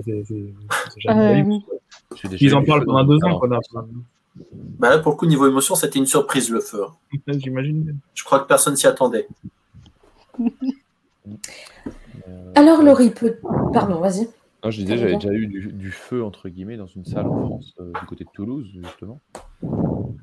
Pas grand chose, mais mine de rien, je m'attendais pas à faire un, truc, euh, à, faire ça dans une salle. Quoi. Donc, euh, ça peut. Après, je sais pas où est, où est la norme de sécurité là-dedans, mais. Ça m'est déjà ils ont cramé là depuis, je vois qu'ici, ils ont cramé. non, je pense pas. Euh, tu as euh, dans ta fiche euh, que je vois plus que tu as un pro... non mais c'est pas c'est pas c'est bon je, je retiens. La fouille vicieuse que tu n'aimes pas ça est-ce que quelqu'un aime la fouille vicieuse? Parce que c'est une bonne question? Est-ce que quelqu'un aime la fouille? Oui il y en a oui. Moi, mon chéri, s'il n'y a pas de fouille, la, fouille, est une arnaque. La fouille est une arnaque. Euh, c'est mon avis, mais euh, que je partage. Quand on met de la fouille, c'est parce qu'on manque d'idées pour des énigmes. Non, après, moi, je suis d'accord. Moi, je, je, je, je, suis bidon en fouille, hein, voilà. Vraiment, euh, je peux passer à côté de trucs incroyables. Mais je suis d'accord pour qu'il y en ait un peu, ça fait toujours la mise en jambe. Mais après, cacher pour cacher quelque chose de noir dans un coin noir où tu iras jamais, à part une perte de temps, je, je vois pas ce que ça peut amener. Ouais, tu as raison. C'est un mur, ça permet de, de temporiser en fait quand tu as un groupe qui va trop vite. Mais qu'est-ce que tu fais? Tu, tu planques de manière vicieuse. Du coup, tu, tu temporises ton groupe et il, il casse pas ta salle en 25 minutes. C'est voilà quoi ça sert. Mais pour moi, la, ben, la fouille peut servir à autre chose. Dans ces cas-là, on est bien d'accord, Romain, qu'il y a un problème de, à la base d'énigmes et que peut-être il faut déposer deux énigmes de plus plutôt que de cacher quelque chose de noir sur un fond noir dans un endroit noir. Voilà, Laurie, tu as tout, tout à raison. C'est ça je ne suis pas totalement d'accord sur la critique de la fouille. Euh, moi, même si je suis aveugle comme Laurie, je trouve que la fouille peut être intéressante euh, quand on a beaucoup de joueurs, parce que ça peut en occuper des joueurs et il y a des gens qui aiment ça. Donc ça peut, euh, quand tu n'as pas de multilinéarité dans, dans, une salle, hein, des énigmes qui peuvent se faire en, en parallèle, ça peut en occuper pour, pour essayer de, de, te faire avancer. Et je trouve que la fouille a toujours un, un effet euh, de satisfaction sans la réflexion. Donc c'est pas plus mal aussi. Puis c'est super pour les enfants en plus. Tout à fait. C'est, quand tu parles des enfants, c'est, un très bon exemple sur la malédiction de Morgan. en fait, le, système de, d'énigmes fonctionne sur des méta-énigmes qu'on appelle des quêtes. Euh, et en fait, quand il y a des enfants en bas âge, on rajoute la quête du trésorier. Euh, et donc la quête du trésorier doit trouver toutes les pièces d'or. Et c'est très important, et ça a un vrai rôle important dans le jeu quand on rajoute cette quête euh, pour les enfants. Euh, donc voilà, donc ça, peut être effectivement une occupation. Il faut, il faut satisfaire toutes les formes d'intelligence dans un groupe. Si tu mets que des énigmes logiques, euh, ben, tous ceux qui sont pas logiques, ils vont s'ennuyer. Euh, et donc, c'est pour ça qu'il faut de tout. Et euh, il y a d'ailleurs des, des, groupes, entre guillemets, compétiteurs des games qui aiment casser les records. Et ils ont même des. Ils ont un fouilleur, un porteur, un, un quelqu'un qui est plutôt logique, un autre qui est plutôt dans l'observation. Et ça prouve bien qu'il faut un petit peu de tout. Et moi, je suis pas un grand fan de fouilleur, je vois rien. même dans le frigo, chez moi, le bocal de cornichon, il est devant moi, je le vois pas. Hein. Mais la gappard, mais, mais concrètement, une fouille qui est, euh, qui, est euh, pertinente, elle est vachement sympa. Un truc d'agent secret, ben forcément, et eh ben, si on cache un truc, un microfilm dans un stylo, n'importe quoi, hein, ben, ça peut être justifié. Et il y a effectivement un sentiment de satisfaction réel à le faire. Moi, il y a des trucs dans la loc où j'ai trouvé que la fouille, elle était vachement maline et c'était complètement dedans. Donc, euh, non, même si je suis pas un grand fan de fouille, quand c'est bien amené, c'est chouette. Voilà, on en tu as raison. Il faut pas de frustration, quoi, éviter la frustration. Ça. Ouais, faut que ce soit parce que tu peux bloquer quelqu'un dans une salle que pour la fouille. Hein. Tu peux mettre une clé de manière. C'est facile, c'est très facile. Et je trouve que quand tu dois mettre un indice pour résoudre la fouille, là, c'est que tu as, mal, euh, as mal géré ton truc. Il faut un indice pour dire où c'est. Il faut savoir que quand on crée une salle, c'est extrêmement facile de, faire des, de faire des, vicieuses. Hein. Des, choses difficiles. Ah, oui, oui, non, mais c'est très simple. Hein. Très, très simple. C'est vrai que par exemple pour les enfants, ils sont friands de fouilles, euh, on s'en rend compte et, euh, et c'est un des publics euh, cibles pour la fouille. C'est pour ça dire que les salles avec beaucoup de fouilles, on se rend compte qu'en niveau de difficulté, souvent, elles sont sur un niveau de difficulté indiqué comme plus faible que des salles avec moins de fouilles. Alors, tu as par exemple chez GG Escape à Paris, euh, dans la jungle, euh, une quête annexe qui est une quête de fouilles. Donc, euh, ça, je trouve ça intéressant parce que tu peux trouver des artefacts et si tu les trouves tous, donc nous on avait fini la salle et on a dit il nous en manque deux, allez on y retourne. Donc ça c'était cool parce qu'on s'est dit allez on rajoute encore un challenge en plus au jeu. Donc quand c'est quand c'est un, challenge supplémentaire, je trouve ça sympa pour ceux qui aiment ça. Ouais.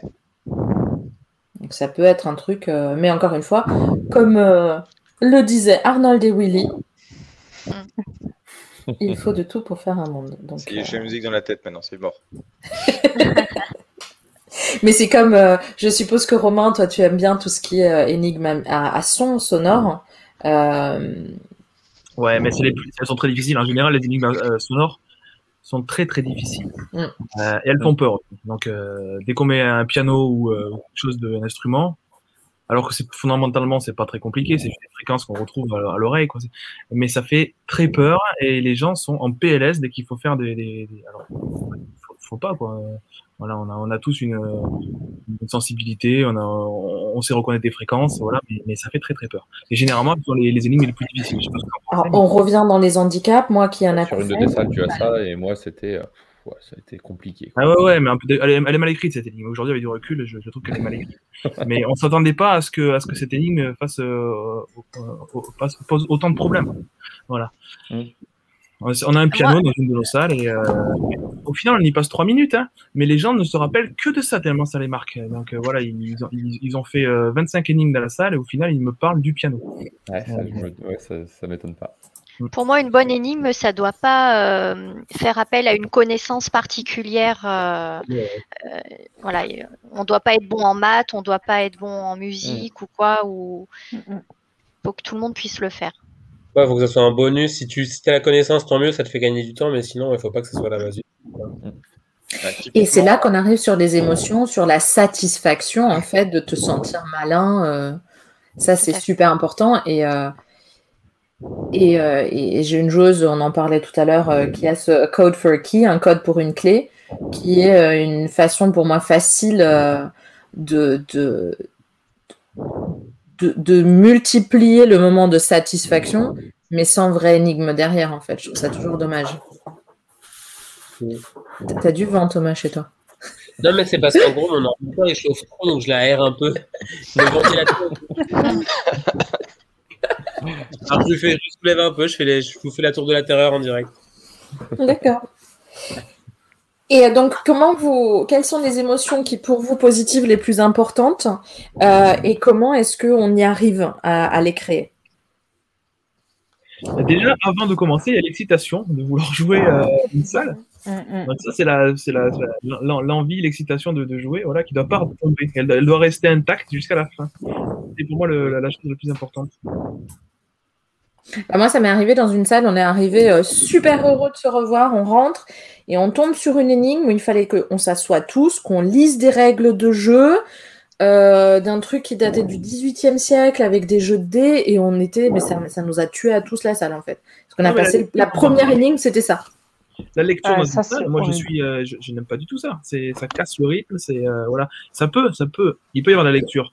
Avait Simonie. Euh, des, voilà, on raconte pas une histoire en, hmm. avec des, des, pages et des pages de texte. C'est un cul de chouette, non?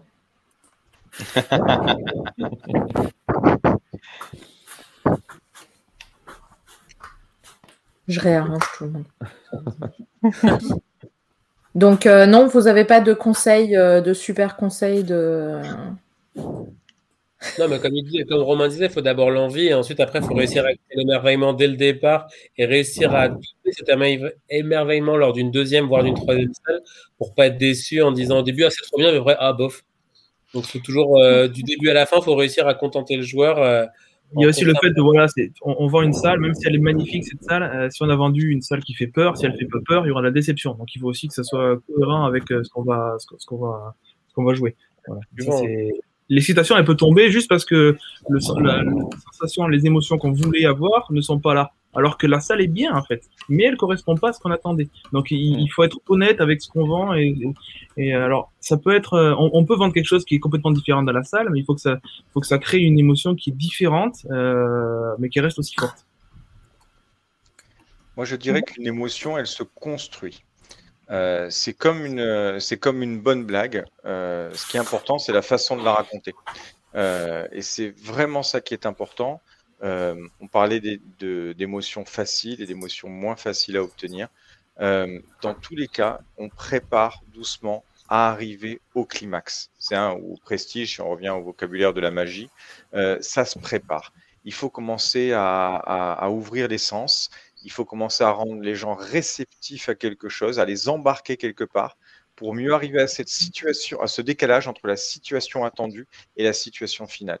Et c'est là où on va créer l'émotion. Pour moi, vraiment, euh, il ne faut pas chercher l'émotion rapide et facile. Euh, le jump scare, c'est facile. Il n'y a, rien de, construit dans un jump scare. Tu vas faire sauter quelqu'un, bah, c'est facile. Euh, les enfants le font. Tu vas derrière quelqu'un, tu fais boue, il a peur. Ouais, bon, ok, tu l'as surpris. Est-ce qu'on peut parler d'émotion?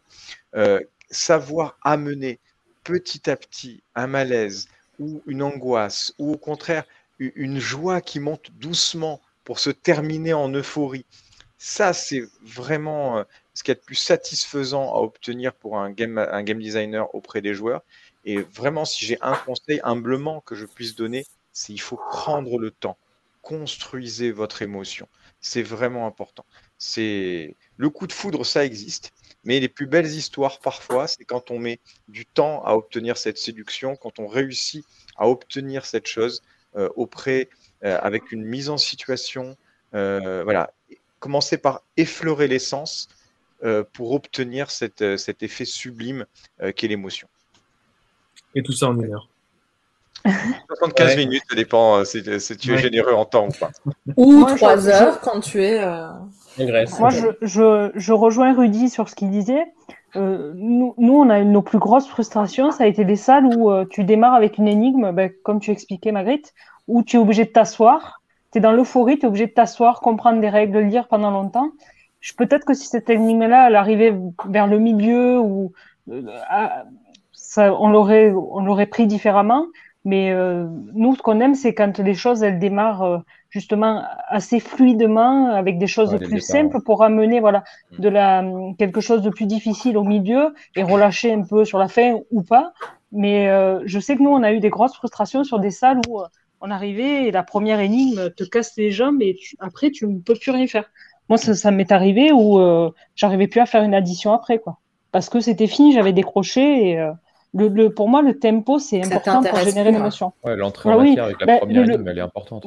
Ouais, les deux premières énigmes, pour moi, euh, mm. elles sont hyper importantes. Si elles te cassent d'entrée, et on disait aussi, on parlait d'impulsion tout à l'heure, le GM, pour moi, vous faites 70% du jeu. Si vous ne donnez pas l'impulsion au bon moment, c'est ce que tu disais, Romain. Hein, c'est ça peut, ça peut tuer la fin de salle. Quoi. Nous, ça nous est arrivé de ne pas avoir besoin d'aide euh, quasiment euh, pour toute la salle, mais à la fin, de décrocher, si on nous aide pas à ce moment-là parce qu'on est en avance ou parce qu'on l'a déjà entendu, nous, tout ça, euh, parce que le mec est allé fumer la cigarette parce qu'on était trop en avance, ça, ça nous tue, quoi. Et c'est vrai que tout ça, ça peut amener du négatif sur, la, sur la, partie. Bien sûr, et c'est encore plus rageant si la salle est magnifique. Game Master. Ah oui. Ah oui à la fin qui est importante aussi parce qu'on a souvent des salles où, cette fin, tu ah bah on est sorti, ok, et tu es, en euphorie, et puis tout d'un coup tu sais pas pourquoi tu as réussi à sortir ou tu sais pas ça s'arrête un peu net et, euh, et, cette fin aussi est, parfois compliquée. Alors il y, a un petit secret, il y a un petit secret de créateur, hein, ça on dit que le, plus important du escape c'est le début et la fin. Les joueurs se rappellent du début et se rappellent de la fin. Le milieu. un spectacle aussi. Ouais, ouais c'est mm. ça. Et le milieu, bon, c'est même nous nos des salles, franchement, moi je les trouve moyennes et les gens sont fans, complètement fans de ces salles parce qu'ils se rappellent de la fin et du, et du début en fait. Mais voilà, c'est. Tu, parles de la, tu parles de la banque? Non, je parle de. Oui, la banque, mais il y a la dernière demeure, surtout la dernière, demeure. Moi, ah, bah, j'adore le début, j'adore la fin, mais je vous assure que le milieu, pour moi, c'est une escape game, tout ce qui est de plus basique. mais personne ne s'en aperçoit, en fait, euh, parce qu'on on se rappelle de, de, de, la façon à laquelle on a commencé, la, la façon à laquelle on termine. Euh, voilà, donc. Euh... Mais ça, c'est un truc qu'on utilise nous, hein, et, et, ça passe crème. Hein. Ah oui, là, moi, enfin, moi, la dernière demeure. Nous, la dernière demeure, bon, moi je suis phobique, donc euh, je, je, ne la ferai pas. Mais par contre, la banque, euh, j'ai un souvenir, on est sorti, on transpirait, ah oui, on s'est éclaté. Quoi, parce que hein. Ah, mais je, c'est, quand on est sorti de là, on, était voilà, heureux d'avoir vécu ça. Ouais, ouais. Mais nous, on commence la création par la fin. On fait d'abord la fin. Voilà. Euh, et après, on fait le, après, on fait le début, et après, on fait le milieu. voilà comment on travaille. La loc, c'est très bien faire ça aussi grâce à la musique. On en a déjà parlé aussi. Euh, en fait, euh, peu importe. Moi, je me rappelle d'une salle chez eux où je suis sortie. Je, pensais être sur la dernière seconde. Il nous restait 20 minutes. Mais en fait, comme ils adaptent la musique en fonction de ta progression, c'est pour ça qu'il y a aussi des enseignes qui te demandent d'enlever la, montre pour que tu perds totalement la notion du, temps. Euh, et, je trouve ça très intéressant, d'où la discussion timer, pas timer dans la salle, etc. Mais je trouve ça intéressant parce que la musique peut accélérer les choses. La, musique crée énormément d'émotions. Romain, euh, tu ne peux que être d'accord avec ce que je dis. Et, euh, je trouve qu'une bande son. Euh, mais non, mais ça, ça colle le rythme. Nous, il suffit d'augmenter la, vitesse d'une bande son pour augmenter le rythme de jeu. On a la banque, nous, à un moment donné, bon, je vais pas spoiler, puisqu'à un moment, il y a des coffres, et on augmente la, la rythmique, et les joueurs eh ben, vont jouer plus vite. Donc voilà, c'est vraiment efficace effectivement. Euh, il suffit de mettre une musique posée. non, mais ça, nous, et la musique, on a, euh, on fait un gros travail là-dessus. On prend du temps pour, pour, pour, pour appliquer la bonne musique. Euh, c'est, de la rythmique, c'est très très important, hein, la rythmique de jeu. Et je trouve aussi la différence entre calme et, et, accélération est toujours très importante aussi. Tu peux être, tu peux être posé et puis tout à coup ça accélère. Moi j'ai comme ça une salle, pareil qu'on a joué en Hollande J'étais tellement dans. Ça commence super calmement. Euh, on, nous raconte quelque chose, on est dans le noir, il y a une bougie, etc. Et euh, on a fini dans les spotlights euh, avec de la fumée. J'étais plus capable de, de, tracer un cercle. Je, il fallait que je trace un cercle par terre, j'en étais incapable. Bien sûr. Je, et, et, émotions aussi, c'est-à-dire qu'une émotion plus, elle est, plus il y a un contraste entre, le, entre ce que tu as vécu deux secondes avant une grosse intensité, donc tu vas mm. le sentir.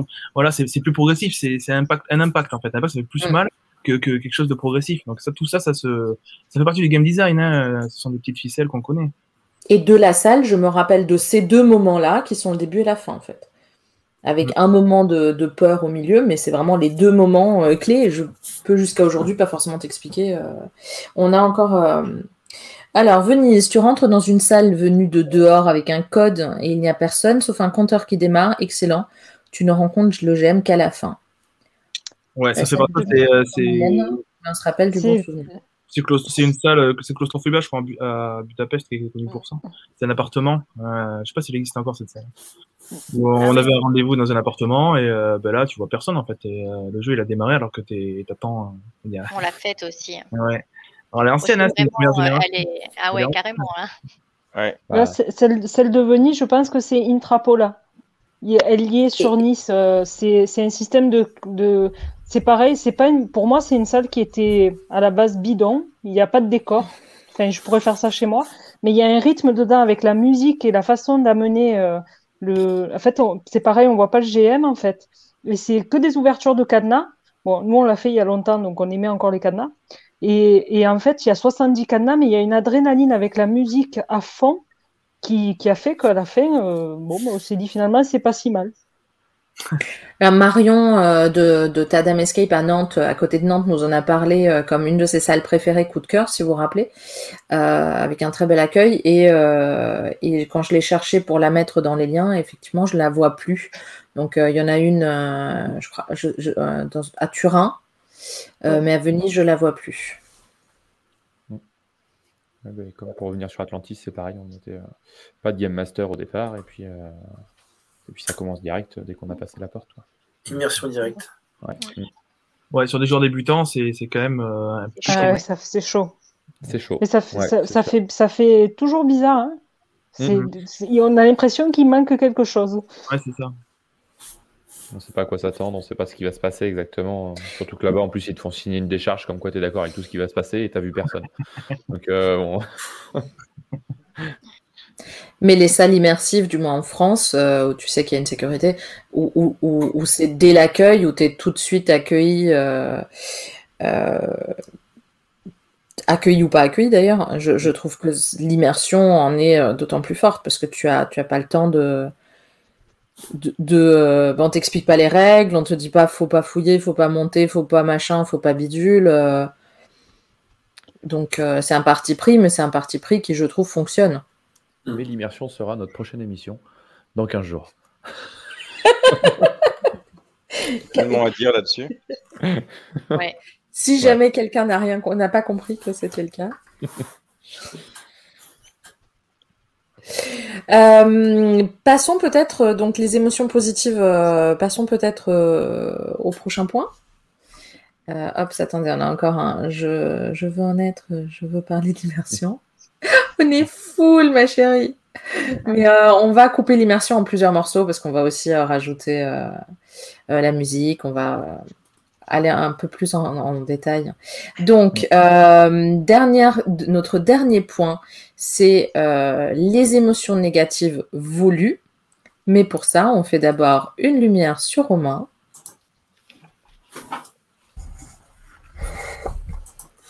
Romain, pour tes vacances, tu préfères partir dans un manoir cossu, dans une maison au milieu de la forêt ou en excursion dans un temple?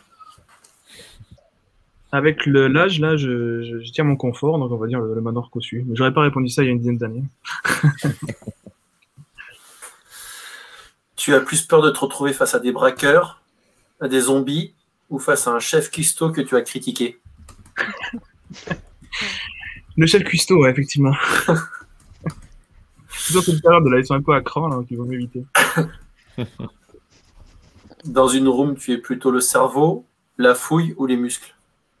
Non, les muscles, non. Mais euh, ni la fouille, j'aime pas ça. Donc, euh, ni le cerveau d'ailleurs. Je sais pas ce que je fais. le gars perdu, quoi. C'est ça le, figurant. Le figurant. Le figurant. On va dire le cerveau, je sais pas. Enfin, je sais pas, mais je suis pas sûr de moi. ok, si on regardait ta fiche rapidement.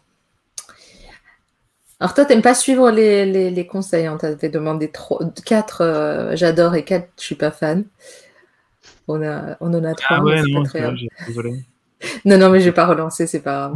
Euh, L'absence d'une vraie fin dans une room, donc ça, je pense qu'on en a parlé, on comprend. Le game. Alors, je trouve que il faudrait qu'on fasse, euh, Yo Adrien, un, point sur les, euh, les salles qui ont été les tops et les, les, les, trucs pas fans et combien ont le game mastering dans le mauvais ou le bon game mastering mmh, dans, mmh, mmh. dans leur point parce que je pense que c'est très important. Euh, oui, en fait, tout ce que tu as écrit euh, nous paraît tous euh, assez, assez évident, en fait. Pas grand-chose à. Ouais, on a déjà parlé. d'accord là-dessus. Vous avez compris l'importance que je donne à la musique. Hein, c'est Et le game mastering, voilà, c'est bon, c'est peut-être pas 70% de, de, la qualité d'une salle, hein, mais, mais c'est au moins 50%, ça c'est clair. Hein. Et, et, si tu nous parlais un peu de un nombre de salles, ouais, c'est une usine. C'est plus. On ne peut pas la page en fait. Et encore, on en a deux là, qui ont disparu. On avait, on avait le bureau de Pierre Rousseau et le cachot de la taverne qui ont disparu. Donc ça nous fait, ça nous fait 10 créations. C'est cool ça. Ouais. Avec une ouverture quand? En 2015, on a ouvert en février 2015. On était, il y avait une trentaine d'escapes en France, donc on fait partie vraiment des premières euh, escapes euh, de, de, de, la France métropolitaine. Hein. Euh, ouais. Et on a ouvert euh, avec une adresse, euh, rue Bayard. Moi, j'avais une salle d'arcade à l'époque, donc j'ai transformé cette salle d'arcade en escape game. C'était pratique, j'avais des salles locales. On s'est vite aperçu que l'escape game faisait un chiffre d'affaires absolument rien à voir avec une vieille salle d'arcade. Donc on a, on a vite pris un deuxième local qui se retrouve à 800 mètres dans Toulouse. Donc aujourd'hui on a deux locaux. Un local à rue Bayard avec trois salles et un autre local à Ville-de-la-Gore avec cinq salles. Et je voudrais dire que la salle Zombie et la salle Alexandre, si je me trompe pas, ont fait partie des top euh, euh, deux joueurs précédents dans des émissions. La, Zombie, elle a, elle a été parmi les premières, ou peut-être même la première à, à, utiliser des Arduino. Donc on a été, je crois qu'on a été les premiers. Donc peut-être qu'il faudrait voir avec euh, avec les spécialistes, avec Rémi, l'escape game .fr, etc. Mais il me semble que la zombie a été la première. voilà, donc euh, j'ai la chance d'avoir un papa qui est, euh, qui est ingénieur en électronique, il a bossé dans, l'industrie militaire avec doctorat en électronique, etc. Et il nous a dit, mais pourquoi vous mettez des cadenas? Mettez des systèmes avant tout électroniques. Donc on a programmé, euh, il nous a fait des programmes d'Arduino. Voilà, donc on a de suite on, s'est vite mis à l'électronique, quoi, quelques mois après notre, notre ouverture en 2015. Voilà. Et ça, ça a permis de faire une, une, nette différence avec ce qui existait à l'époque. Et c'est la zombie qui, qui, a, vraiment forgé notre, la réputation de Minima Escape. Le fait d'avoir une salle avec beaucoup d'électronique, avec euh, déjà très grande, voilà, c'est une salle euh, qui nous a, qui, qui, qui, nous a apporté beaucoup.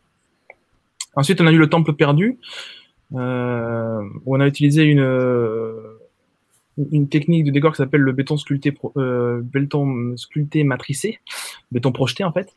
Et je crois que c'est pareil, on a été les premiers en France à utiliser cette technique. Donc euh, peut-être que je me trompe, mais euh, voilà, c'est mon frère qui a fait une formation à, à Aix-en-Provence sur cette technique-là. Alors le béton projeté, c'est utilisé notamment aux États-Unis, autour des piscines, euh, pour faire un décor de type roche. C'est aussi utilisé dans les parcs d'attractions euh, comme Disneyland, par exemple, euh, Pirates des Caraïbes est fait en béton sculpté. Et euh, voilà, et du coup, on a utilisé cette technique-là pour un rendu qui est notamment solide, parce qu'il faut de la solidité dans une escape game, et réaliste. Donc l'effet de pierre au toucher et au visuel, c'est de la pierre. Voilà. Ça, ça me, ça, ça me, plaît. Et la salle, du coup, a eu pas mal de prix. Elle a eu en 2000, je crois que c'était en 2017, la meilleure, euh, je m'en rappelle plus les dates, mais elle a eu, elle a eu pas mal de prix. Hein. Meilleure salle d'Occitanie. 2018, meilleur scénario au meilleur jeu. Voilà, ouais, elle, a eu, elle, a eu, plusieurs prix et, euh, et pareil, c'est partie des salles qui ont, qui ont forgé notre réputation. Okay. Voilà, donc euh, aujourd'hui, on est. Un petit ben, pour la prochaine salle, peut-être Ouais, ben, si vous voulez. Donc, euh, officiellement, la salle, euh, du coup, se situe dans une cuisine. Euh, un groupe, donc, euh, j'ai bien noté la référence tout à l'heure. Un groupe euh, sort d'un restaurant et, et, et, note une étoile sur cinq sur Food Advisor, pas sur TripAdvisor, le restaurant comme étant horrible, ignoble.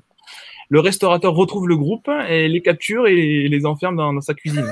Voilà.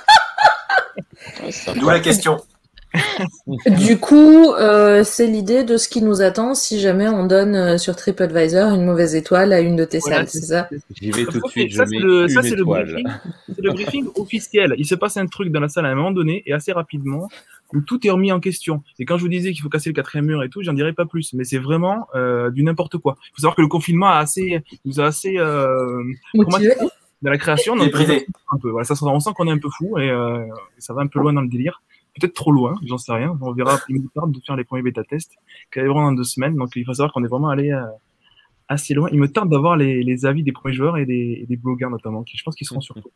Et tu penses l'ouvrir quand? Ben, dès la réouverture, dès qu'on aura le droit de réouvrir, elle sera, elle sera jouable. D'accord. Ah, voilà. Elle est, elle est finie?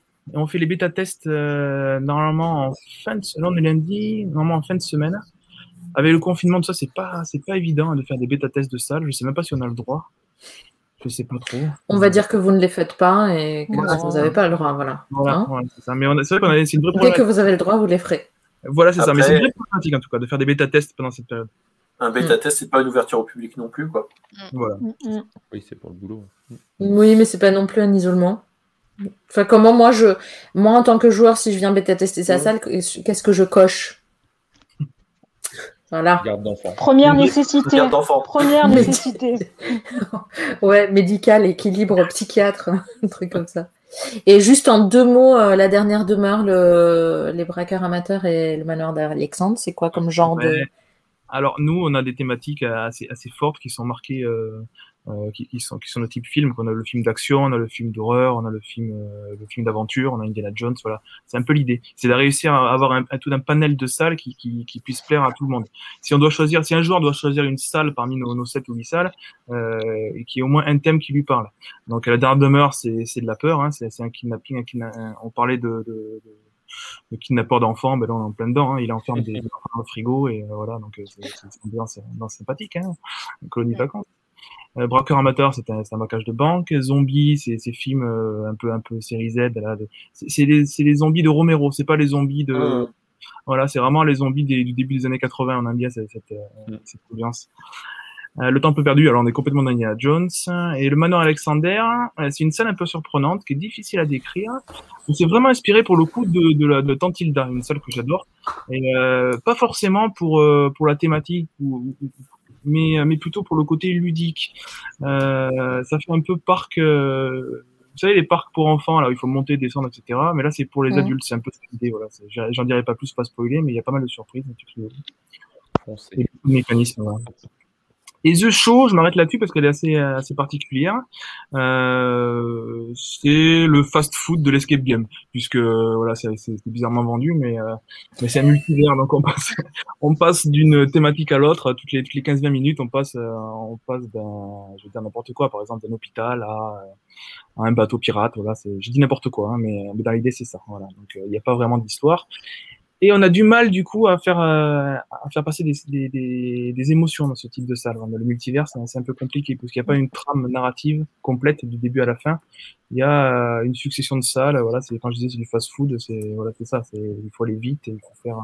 Ça plaît beaucoup à certains, ça plaît moins à d'autres. Donc voilà, c'est un parti assez. euh, Et pourtant, quand tu iras jouer The Dome en Hollande, qui est premier au TRPK depuis deux ans, euh, eux, ils te font voyager dans différents univers parce que tu hallucines dans la salle et euh, ça fonctionne plutôt bien. Parce que tu es tellement déstabilisé Mhm. que, euh, que tu oublies totalement que tu es dans un escape en fait. C'est vraiment une aventure, tu oublies où tu es. En tout cas, il y a deux parcours dans The Show. Il y a le rouge et le bleu. Euh, donc Mhm. on, peut faire, euh, on, on peut faire les deux à la suite. Ça fait un escape de, de deux heures. Ou le, le faire en, en duel. Euh, voilà, il y, a, il y a pas mal de, de possibilités. C'est, voilà. On va, on va la, on va la retravailler cette salle. Comme il y a le confinement et comme on a fini notre, euh, notre prochaine salle, on va, on va en profiter pour, euh, pour aller un peu plus loin, notamment dans l'immersion. Parce que là, on est dans, l'idée, c'est d'être dans un show télévisé et dans ce show télévisé, il y a des escape games. Donc, c'est comme Inception. Il y, a, il y a différents niveaux, voilà, donc euh, d'immersion. Et c'est compliqué de faire de, de faire comprendre aux joueurs qu'ils sont dans une émission de télé alors qu'ils sont dans une escape game. Voilà, vous comprenez un peu le- la problématique. Et on va, on a des idées là pour retravailler ça, donc on va en profiter. Ça fonctionne, mais pas assez, pas autant qu'on le voudrait.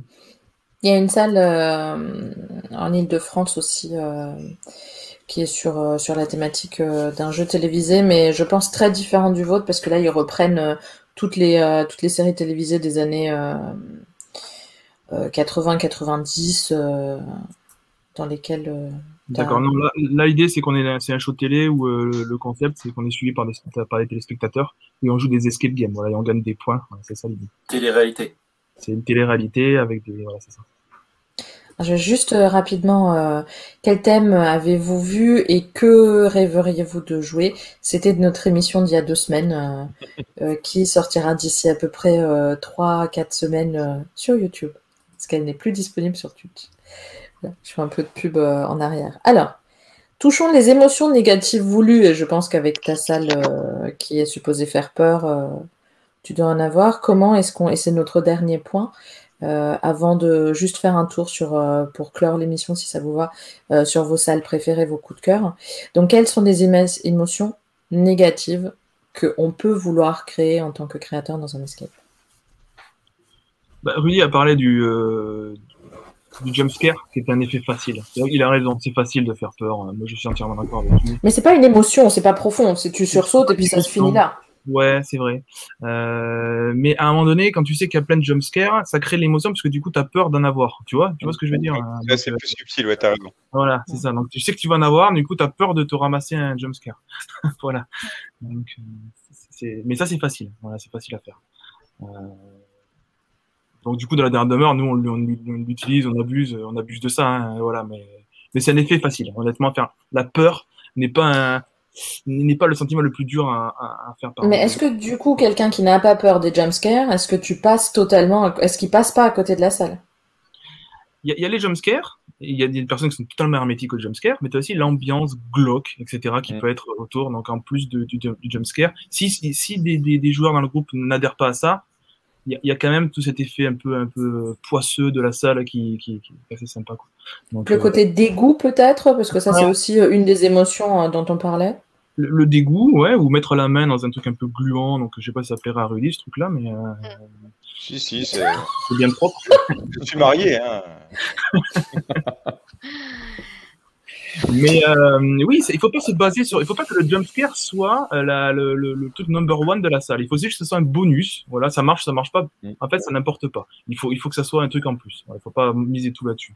Parce que là, on, c'est l'échec. Hein. Si, si, on mise que là-dessus, c'est l'échec. Il faut, il faut Mais je pense que pour beaucoup, euh, le fait de savoir que tu vas faire une salle horreur, ça joue aussi. Je, je pense, Laurie, toi qui n'es pas fan des salles horreur. Je sais pas, Thomas, toi, tu aimes bien les salles horreur ou pas? Euh, ouais, franchement, pour le coup, celle que j'ai faite bah, à Paris, j'ai fait 60 minutes, qui était très flippante dès l'accueil jusqu'à la fin, euh, qui était plutôt pas mal. Euh, non, dans, dans l'ensemble, j'aime plutôt bien. On s'est bien fait et que, et que c'est pas juste on met deux énigmes mais on fait peur pendant une heure. C'est pour le coup, il faut vraiment qu'il y ait. Parce que parfois, souvent, la peur fait qu'il y ait moins d'énigmes parce qu'on est tellement. Enfin, mm, mm, je pense mm. que les joueurs vont être stressés et donc ça réduit le nombre d'énigmes, mais ça, c'est parfois un peu dommage. Euh, Surtout si tu es un groupe qui n'a pas peur. Exactement.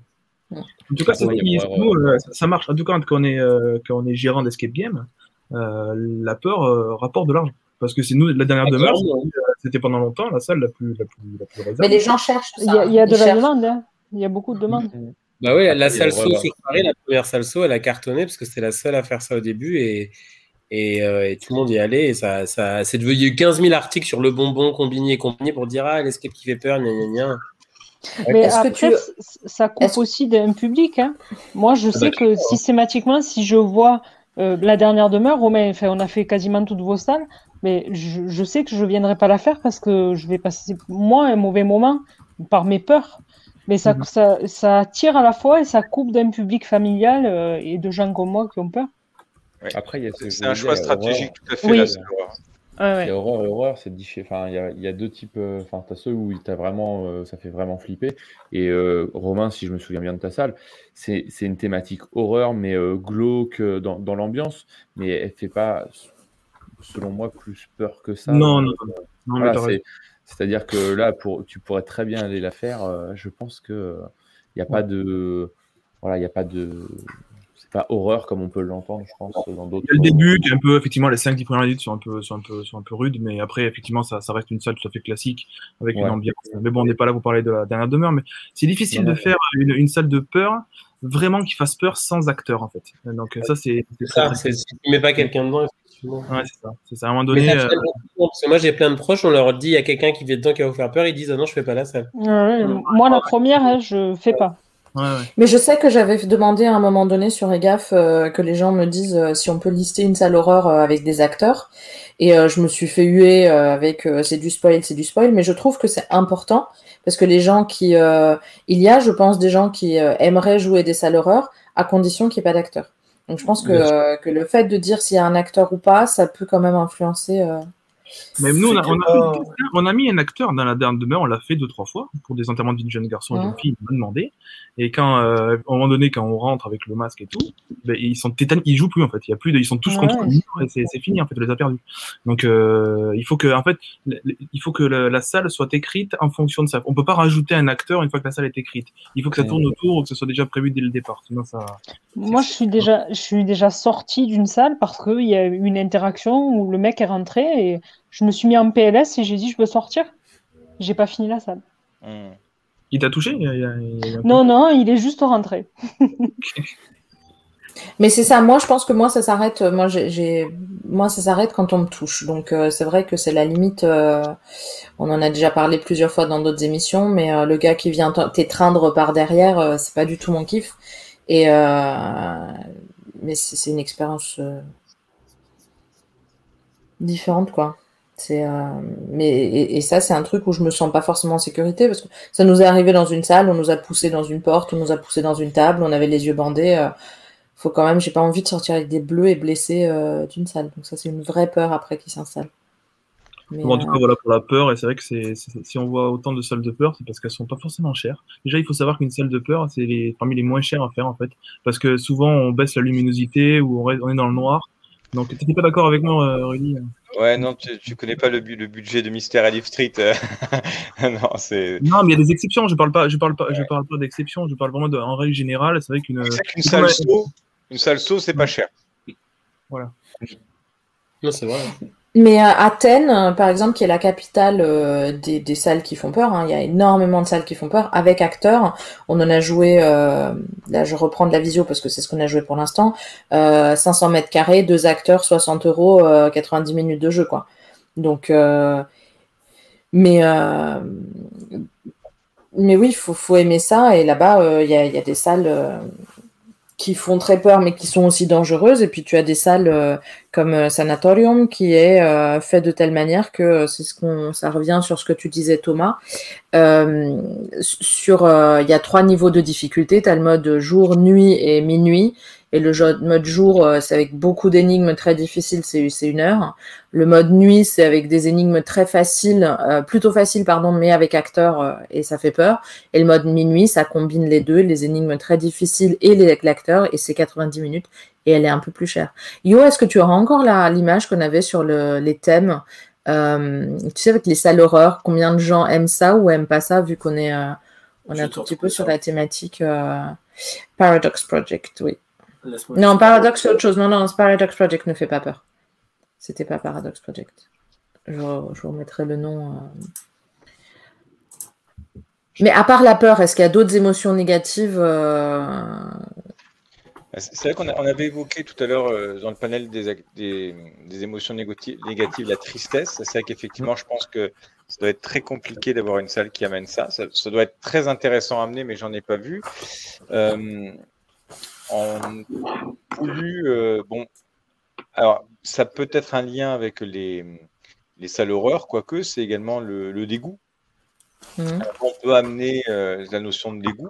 Alors, par exemple, là, sans parler de salle horreur, à un moment, j'ai fait une salle euh, où il y avait un. On était dans une prison et il fallait ben, mettre la main dans les chiottes pour trouver une clé, etc. Donc, il y a cette notion de dégoût sans pour autant que ce soit horreur.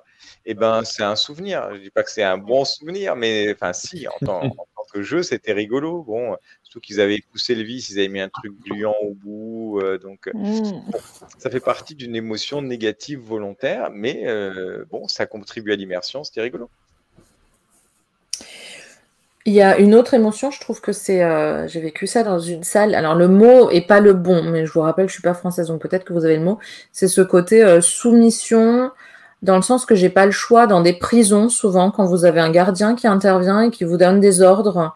C'est le limite entre euh, où, où, tu n'as plus le choix, en fait. Et je trouve ça assez difficile à c'est un truc qui, peut être créé pour que tu te sentes vraiment dans ce, rôle de prisonnier, euh, pas vraiment libre de tes actes.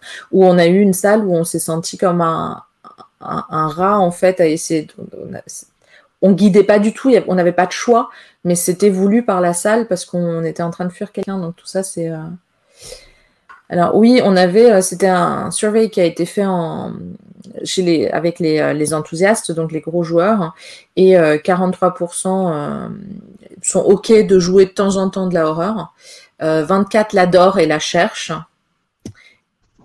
et on avait 21 qui, qui l'évitent, et parce qu'ils en ont peur. Donc c'est quand même assez...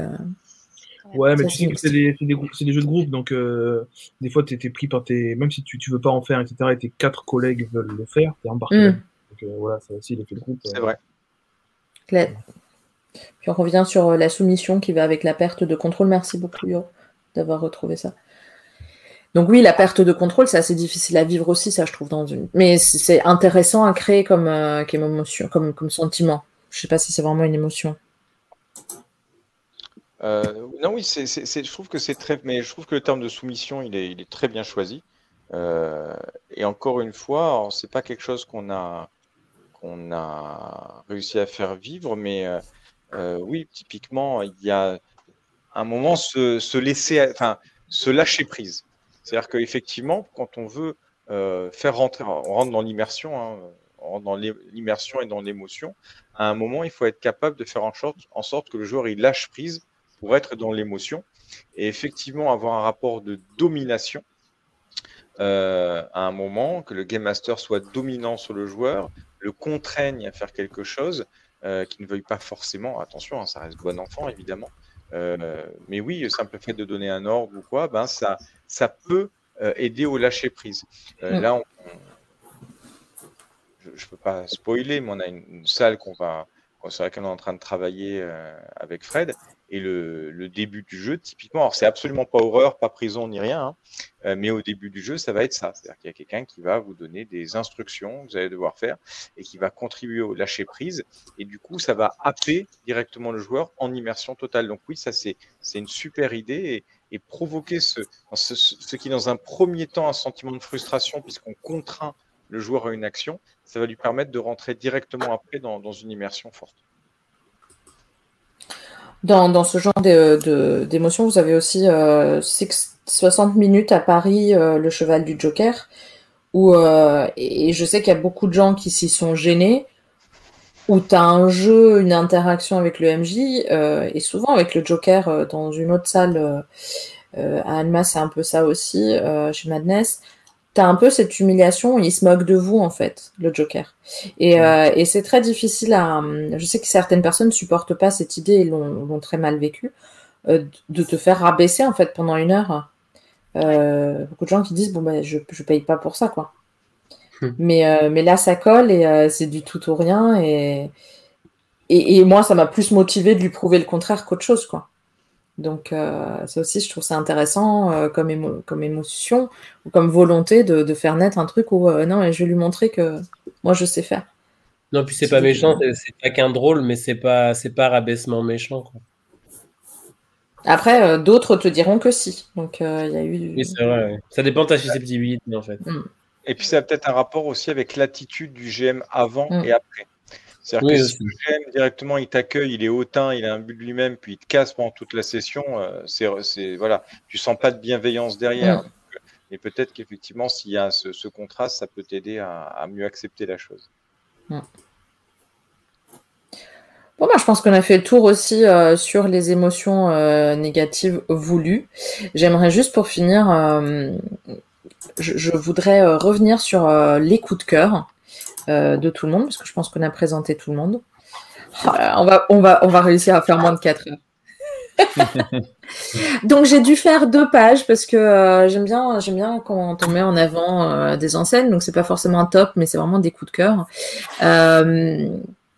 et, et on en a fait deux pages on a fait une page en France et puis une à l'étranger parce qu'il y a, y a certains joueurs qui sont partis donc qui veut se saisir de, de son coup de cœur? Allez, je vais commencer. Euh, pour le coup, dans les coups de cœur français, bon, la théorie du chaos, on en a déjà parlé. Donc, pour ceux qui l'ont pas faite, c'est une énigme qui se passe. Euh, donc, bah, ça apparaît dans l'ancien, mais c'est sur. Euh, c'est compliqué à expliquer sans trop en dire, mais en gros, vous allez, il y a huit fins différentes, et en fait, selon ce que vous allez faire dans les univers qui sont proposés, parce que ça travers, on voyage dans le temps, à travers la, timeline d'un personnage. Et selon les actions que vous allez faire, et eh ben, ça va vraiment influer sur ce que va devenir le personnage et sur la finalité de l'histoire. Donc, il n'y a, euh, a pas une bonne, enfin, s'il y a une bonne ou une mauvaise fin, mais en gros, la fin de la fin de l'histoire euh, dépend complètement de vous euh, selon toutes les actions et les choix que vous allez prendre. Et ça, c'est hyper intéressant.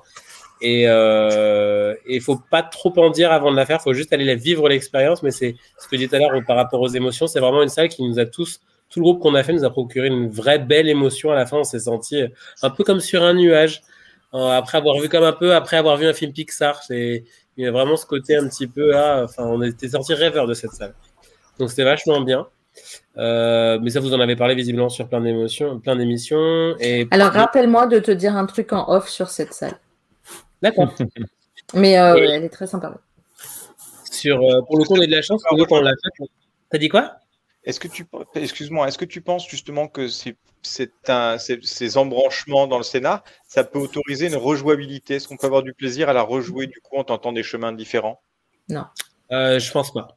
Non, pour le coup, parce qu'après, nous, euh, quand on a fait le débrief avec le GM, elle nous a montré après un document avec tous les embranchements et toutes les fins. Et non, ça aurait pas fait une rejouabilité parce que ça change pas grand chose au niveau des énigmes. En revanche, ça change quelque chose au niveau des émotions que tu vas avoir. Parce que pour le coup, vu que nous, on a, on a eu la chance de faire tous les bons choix, et donc on a eu une fin vraiment waouh. Après, j'ai vu les autres trucs, j'ai fait, oh, j'aurais été pas dégoûté, mais j'aurais été peut-être plus triste ou plus, enfin, j'aurais ressenti une chose différente si j'avais pas fait tel choix. Ok, mais c'est euh, intéressant, ouais.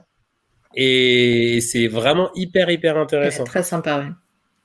En ce qui concerne The Prime, ce qui est rigolo, c'est que c'est une salle qui a été très, très bien critiquée au niveau des blogueurs et tout ça, mais qui est, comme c'est des passionnés, c'est une famille en fait qui l'opère chez eux. C'est vraiment un essai qu'ils ont créé dans leur sol et dans leur jardin. Et donc c'est vraiment un truc où ils font des sessions à la demande, que le week-end, à certaines horaires. Donc c'est vraiment, c'est pas un truc rentable comme une vraie enseigne que vous, comme vous, vous pouvez avoir.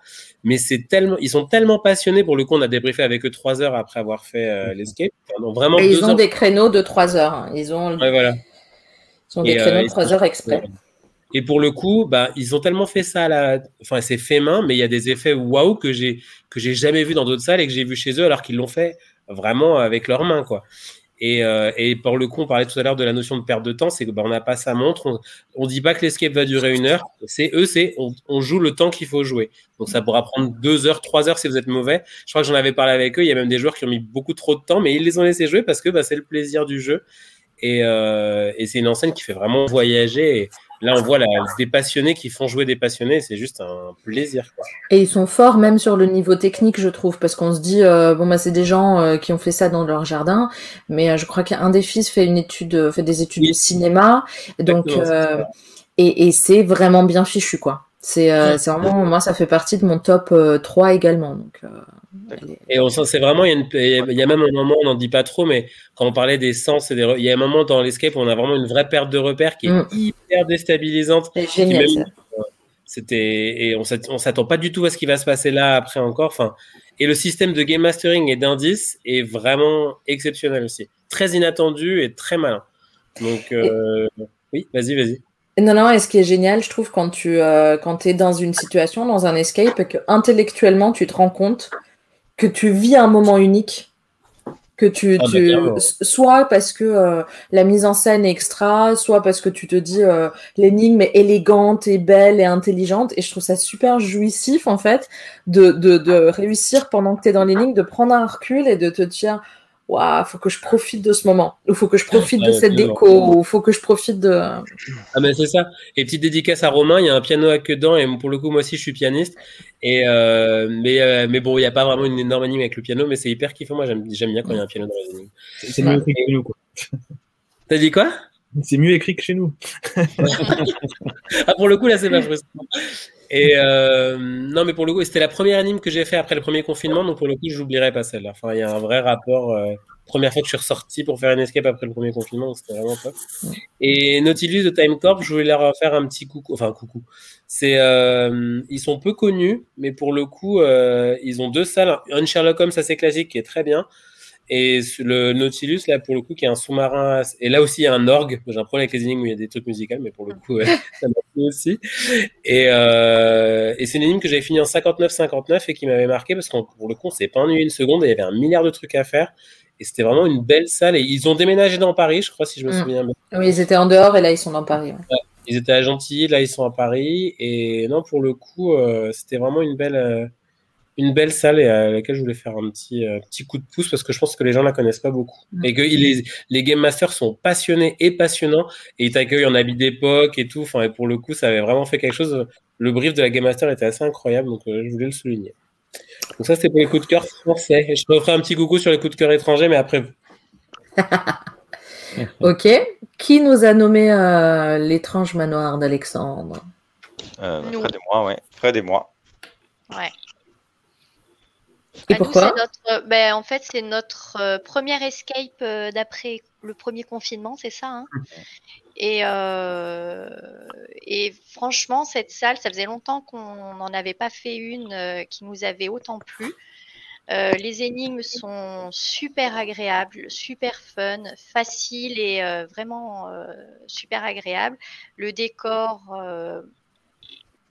très bien aussi. Il y a de l'espace. Euh, enfin, je veux pas trop trop en dire, mais euh, enfin voilà. En fait, euh, tout nous a plu.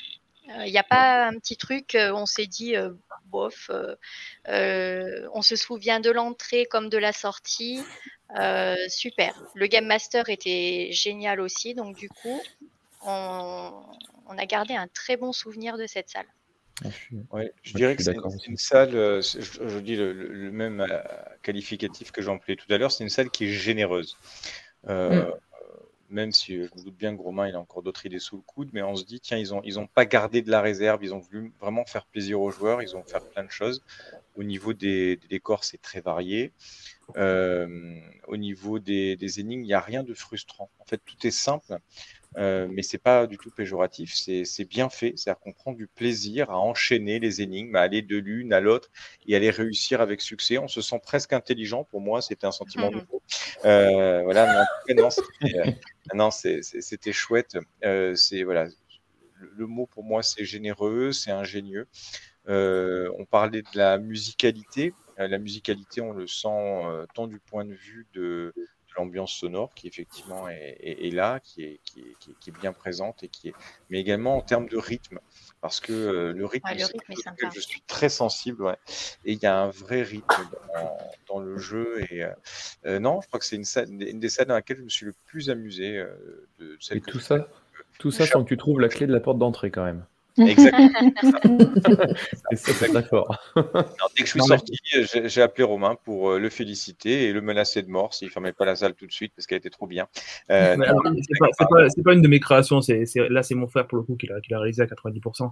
Donc, euh, mais il faut savoir aussi qu'on a, on a une, équipe qui, est super hein, parce qu'il y a, une interaction avec le Game Master qui est importante. Mm. Et tout ça fonctionne parce que derrière, il y a des Game Masters de, qualité. Donc, ça, c'est sûr que ça ne marcherait pas si on n'avait pas de bons, des bons jeunes c'est pour dire l'importance d'un de, de, bon suivi et, euh, et, une interaction intéressante, ça passe par, par un suivi de qualité et des game masters qui savent, qui savent travailler.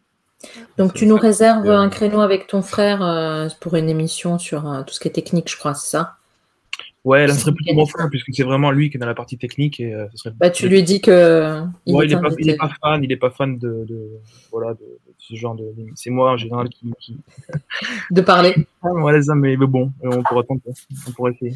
Non, mais c'est une salle qui fait vraiment du bien, qui, qui sort de l'ordinaire et qui. Euh, on, tu peux, euh, on est vraiment surpris par rapport à ce qu'on voit ailleurs et, euh, on se dit toujours est-ce qu'on va trouver une salle qui, est, qui donne un petit plus, quelque chose? Et clairement, nous, quand on l'a, quand on l'a fait, on, était quatre et on a eu les quatre le même, ce même sentiment de Ah, on, on, nous a surpris encore avec une salle, vraiment, d'une manière différente. Ah oui, oui. On essaye de surprendre, mais c'est de plus en plus difficile, en tout cas. Ouais, je, me doute. Ensuite, on a la légende du dragon. Qui nous l'a nommé celle-là C'est moi. Laurie. Euh, bon, je, on va pas les présenter. Hein. Ils étaient là avec nous. Euh, bah, on est, enfin, moi, j'ai aimé les trois salles, mais celle-là, la particule, bon, le décor est, est extraordinaire. Et puis, euh, c'est la mécanique du jeu qui est vachement intéressante. Euh, il y a une mécanique de jeu qui est, super intéressante et qui est pour le coup euh, rarement vue. Et je pense que c'est ça qui nous fait pencher sur celle-là euh, par rapport aux trois, en fait. voilà, il y, a vraiment. c'est tout ce qu'on peut attendre d'une salle Jumanji, quoi. Enfin, nous, on avait plein d'attentes, on, on, adore le film, et je crois qu'il y a plein de références. Si on n'a pas vu le film, c'est pas pour autant un handicap, mais pour les amateurs, on retrouve vraiment l'univers. Euh, nous, on a adoré du début à la fin. Je compte pas le nombre de waouh que j'ai poussé.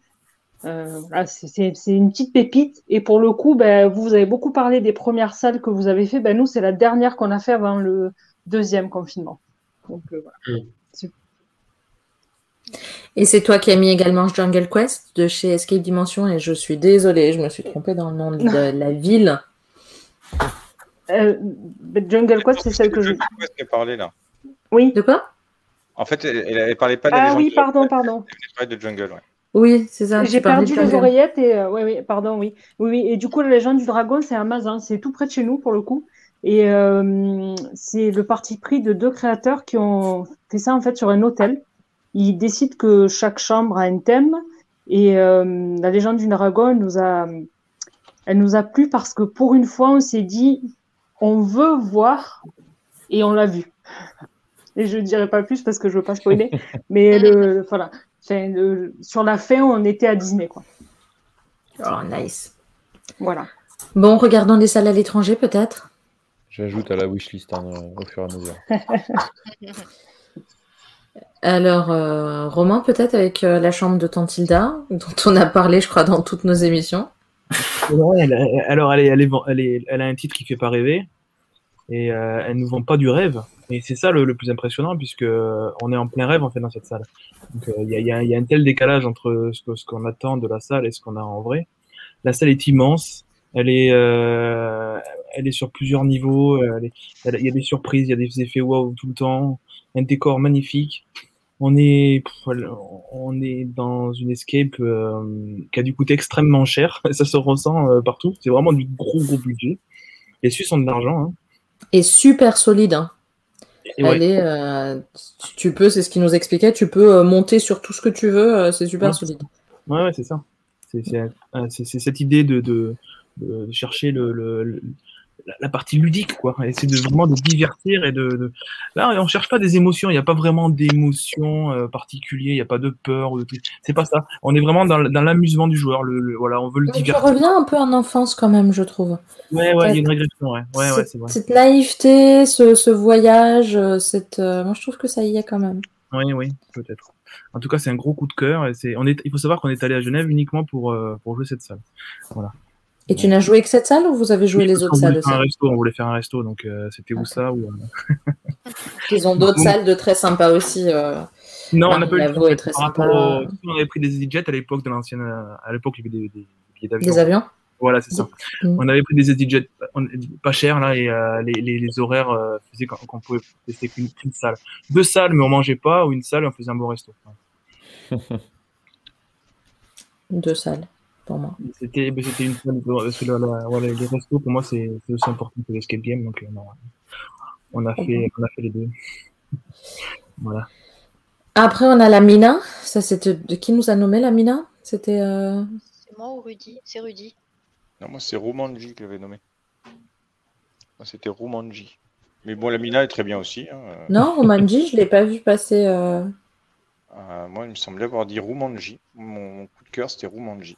Bon, bah, je l'ai loupé alors. Ah, c'est où?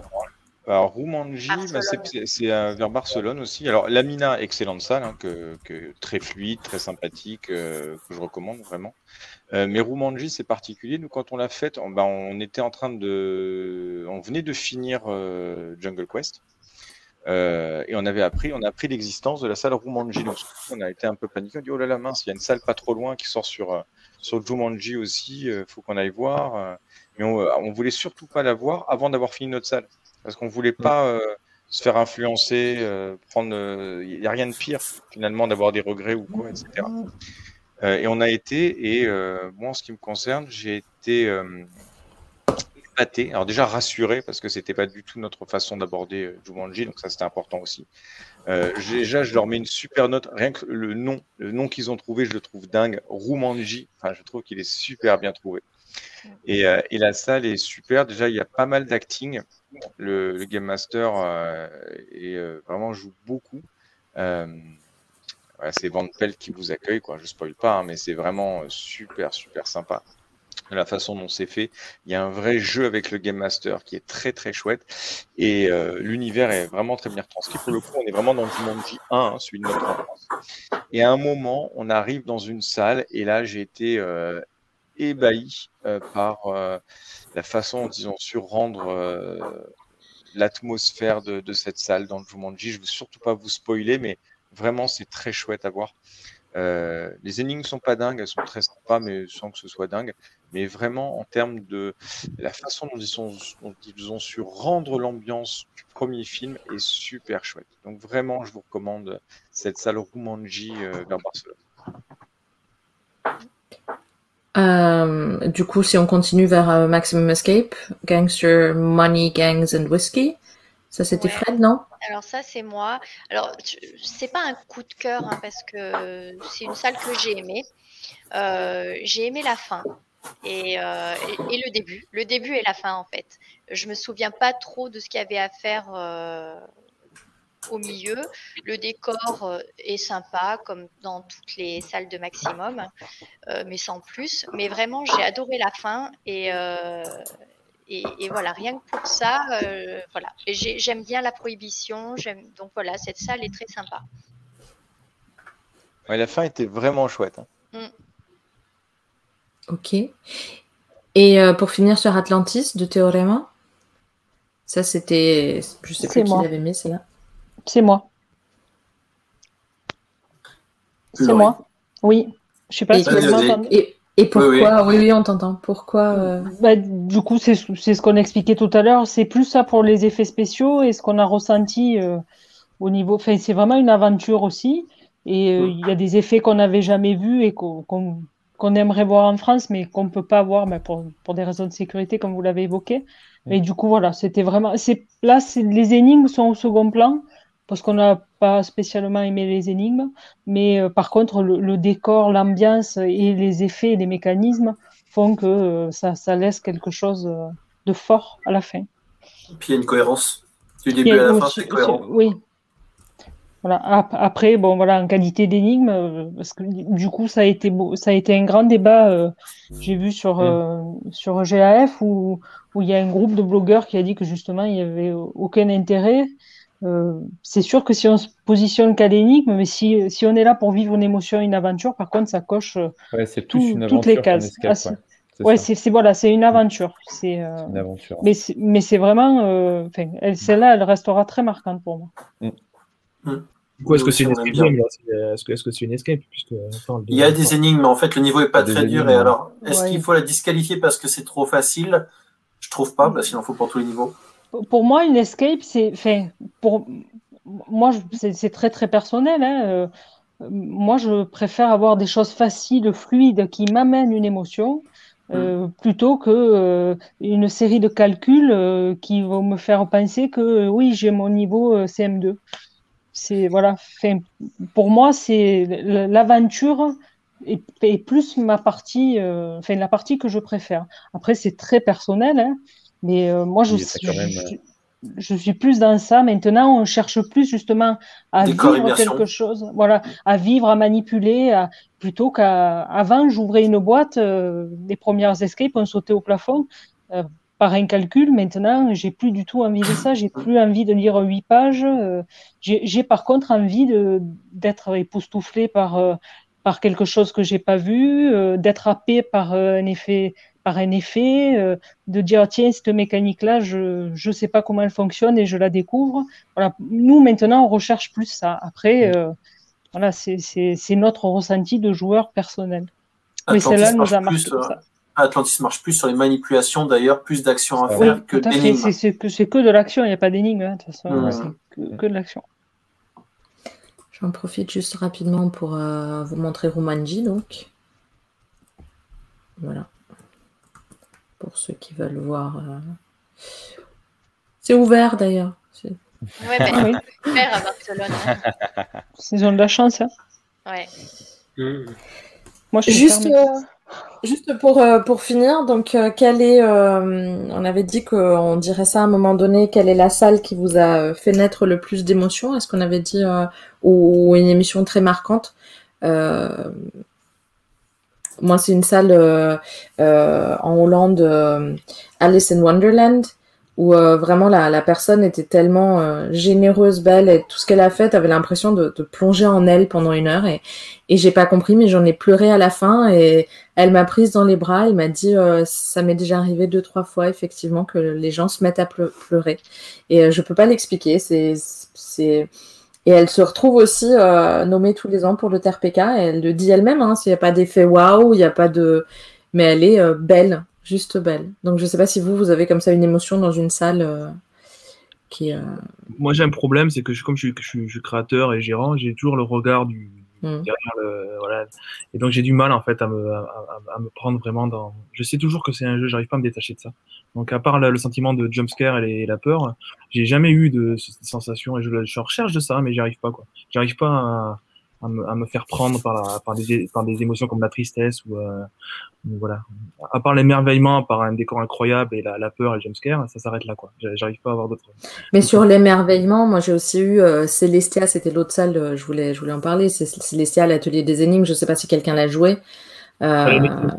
mais je l'ai pas fait. J'en ai beaucoup entendu parler. C'est une salle où à la fin, euh, le, pardon? C'est le pêcheur, c'est ça. Ah, moi, c'est Célestia.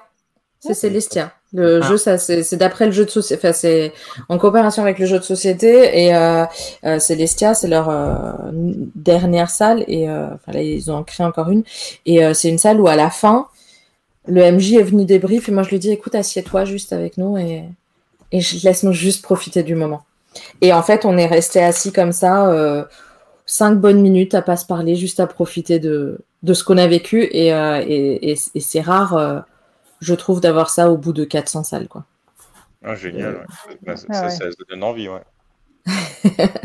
ouais, ils ont de très belles salles. le, trésor, le trésor du pêcheur était aussi, euh, je trouvais, très poétique et très, euh, très différente de ce qu'on fait habituellement. Et, euh, on, découvrait une tranche de vie et c'était plutôt. Et là, tu as un parti pris aussi. Bien sûr. Mm. avec une, une leçon de vie, si tu veux. Mmh, c'est ça. Et donc ça mmh. aussi, je trouvais que c'était euh, totalement différent et ça apporte une émotion que je n'avais pas encore eue euh, jusqu'à présent. Mmh.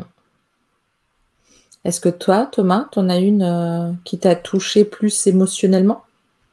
Une qui m'a bah, bah, émotionnellement, il y avait la théorie du chaos, mais sinon il y avait une qui m'avait marqué, deux qui m'ont marqué. C'était une, à Sherlock à Amsterdam. qui m'a retourné à la fin. J'avais un... Laquelle des deux, The Vault ou, ou l'architecte? La première qui a ouvert, donc je crois que c'est l'architecte, si je me souviens bien. D'accord. C'est celle où à la fin tu reçois une. Euh, si tu oui, tu en reçois dans les deux. Euh, J'ai pas fait de Vault, mais l'architecte, ça m'a à la fin, j'avais presque pas les larmes aux yeux, mais je m'attendais tellement pas au retournement de situation et, et à la petite lettre qu'on te donne et tout. Enfin bref, tout, le, tout, le, tout ce qu'il y avait autour, ça m'avait chamboulé. Et euh, The Room en Allemagne, où j'ai fait les aventuriers de l'Arche perdue, où celle-là, c'était festival dans ta tête du début à la fin. Et pareil, où je me suis. J'avais vraiment l'impression d'être Indiana Jones et j'étais plus, j'étais plus à Berlin, j'étais plus, j'étais ailleurs, quoi. The Room, et ils ont mis beaucoup d'argent dedans, ils ont beaucoup, mais c'est une salle euh, qui a une réputation effectivement très très. Et dans le RPK, ils sont plutôt bien placés aussi. Mmh, euh. Tous les ans, créer ça, euh, créer une belle salle. Mmh, mmh, Rudy regarde Fred si Fred note. Oui, c'est ça, ah Fred prend des notes, c'est ça, exactement. Regarde, moi j'ai tout mon petit. Euh... c'est bah, notre wishlist euh, après confinement, ça. Bah, c'est vrai que, euh, bah, justement, nous, contrairement à Romain, même si on est créateur, moi je suis joueur d'abord. Mm. Et, je suis très bon public. C'est-à-dire que moi j'arrive à, lâcher, à mettre dedans. Euh, là où je vais sortir du côté joueur, c'est quand vraiment il y a un truc qui est mal fait et que du coup, je suis dégoûté parce que le reste était bien fait. Et là, mais, face cam, hein, je dis oh non, pourquoi vous avez fait ça quoi mais euh, ah, mais je le dis cash, hein, mais euh, mais c'est vrai que non, j'ai c'est comme quand je faisais de la magie, hein, quand il y avait un tour que je voulais pas euh, faire sur scène, je cherchais pas à comprendre comment il marchait. C'est-à-dire que j'avais encore envie mmh. d'être émerveillé. Et moi, je sais que quand je vais faire une salle, je suis un touriste. Hein. Je cherche pas le temps, je prends le temps, je regarde, je prends du plaisir, je, rentre en immersion. Vraiment, je, suis très premier degré là-dessus et, et, et, je suis pas élitiste, même si je suis difficile, mais euh, des fois, il y a des petites salles qui m'ont touché sur des, bonnes idées. Une, simple bonne idée, elle peut me toucher je trouve ça euh, euh pertinent, etc. Par exemple, on parlait de la notion d'horreur, de jumpscare, etc. Il y a une salle, alors je vais pas la nommer parce que je veux pas spoiler ceux qui iront, mais euh, je crois qu'on l'a évoqué quand même. À un moment, il y a une salle qu'on a faite un petit peu à thème horreur. Et à un moment, il y a juste un jeu de dupes entre le Game Master et nous où il y a deux accès. Et il, va il va en ouvrir un. Donc nous, on va vite le refermer. Et pendant ce temps, il ouvre un autre accès. Et en fait, on a l'impression qu'il va pénétrer dans la pièce d'un endroit à un autre. En plus, on n'était que deux, donc on ne pouvait pas euh, genre se répartir efficacement euh, pour pouvoir bloquer les deux accès. On était deux à courir d'une porte à l'autre, et ça, c'était génial la façon dont c'était amené. Et ça, c'est un très très bon souvenir de joueurs. C'est comment ils ont su nous faire monter la pression. C'était, on n'était pas dans de la peur ni dans du jump scare. C'était vraiment l'angoisse de oh putain vite, faut que j'aille là, faut que j'aille là, etc. Et ça, c'est un super souvenir. Voilà. On n'était pas. T'en as un aussi? Pardon Oui, tu piques du nez, mais c'est normal. Ouais. là. non, mais tout à fait. moi, je suis un peu plus critique euh, que Rudy. J'ai un peu de mal euh, parce que maintenant, tout ce qui est. Euh, tous les petits défauts, etc., je, je, les vois et du coup, j'ai un peu de mal. non, là, j'en vois pas à part le manoir euh, qui m'a laissé un très bon souvenir, euh, pour l'instant, euh, ok, j'en ai pas d'autres. Ok, très bien. Si jamais ça revient, tu nous le diras. Ouais. Je pense qu'on a fait le tour de la thématique des émotions là. Je pense qu'au bout de 3h38, on a vraiment fait tout le tour bien comme il faut. merci beaucoup à Thomas et à Laurie d'être venus. C'était vraiment un plaisir. Merci euh, beaucoup à Romain, Rudy et Fred euh, de Enigma, euh, Escape Dimension et puis Escape Dimension d'être d'être venus, de nous avoir fait partie, de, nous avoir dévoilé un peu parce que finalement c'est des secrets de créateurs aussi et, et c'est des choses très très intéressantes. Merci beaucoup à tous ceux qui nous ont écoutés pendant pendant tout ce temps, qui sont intervenus aussi avec nous. Euh, on a hâte de vous recevoir. Si jamais vous voulez venir euh, participer à l'émission, euh, écrivez-nous, n'hésitez pas. Si vous, vous avez des idées de personnes qui voudraient venir, n'hésitez pas non plus. Et puis, on va finir là-dessus. Merci en tout cas aux Escape. Merci, beaucoup. Merci à tous. et, merci de nous faire vivre toutes ces émotions absolument incroyables. On espère à bientôt, du coup. Hein. Oui, absolument. avec plaisir. à très bientôt. Ils ont bien Et juste, euh, rappel, dans deux semaines, on va parler d'immersion. Mm.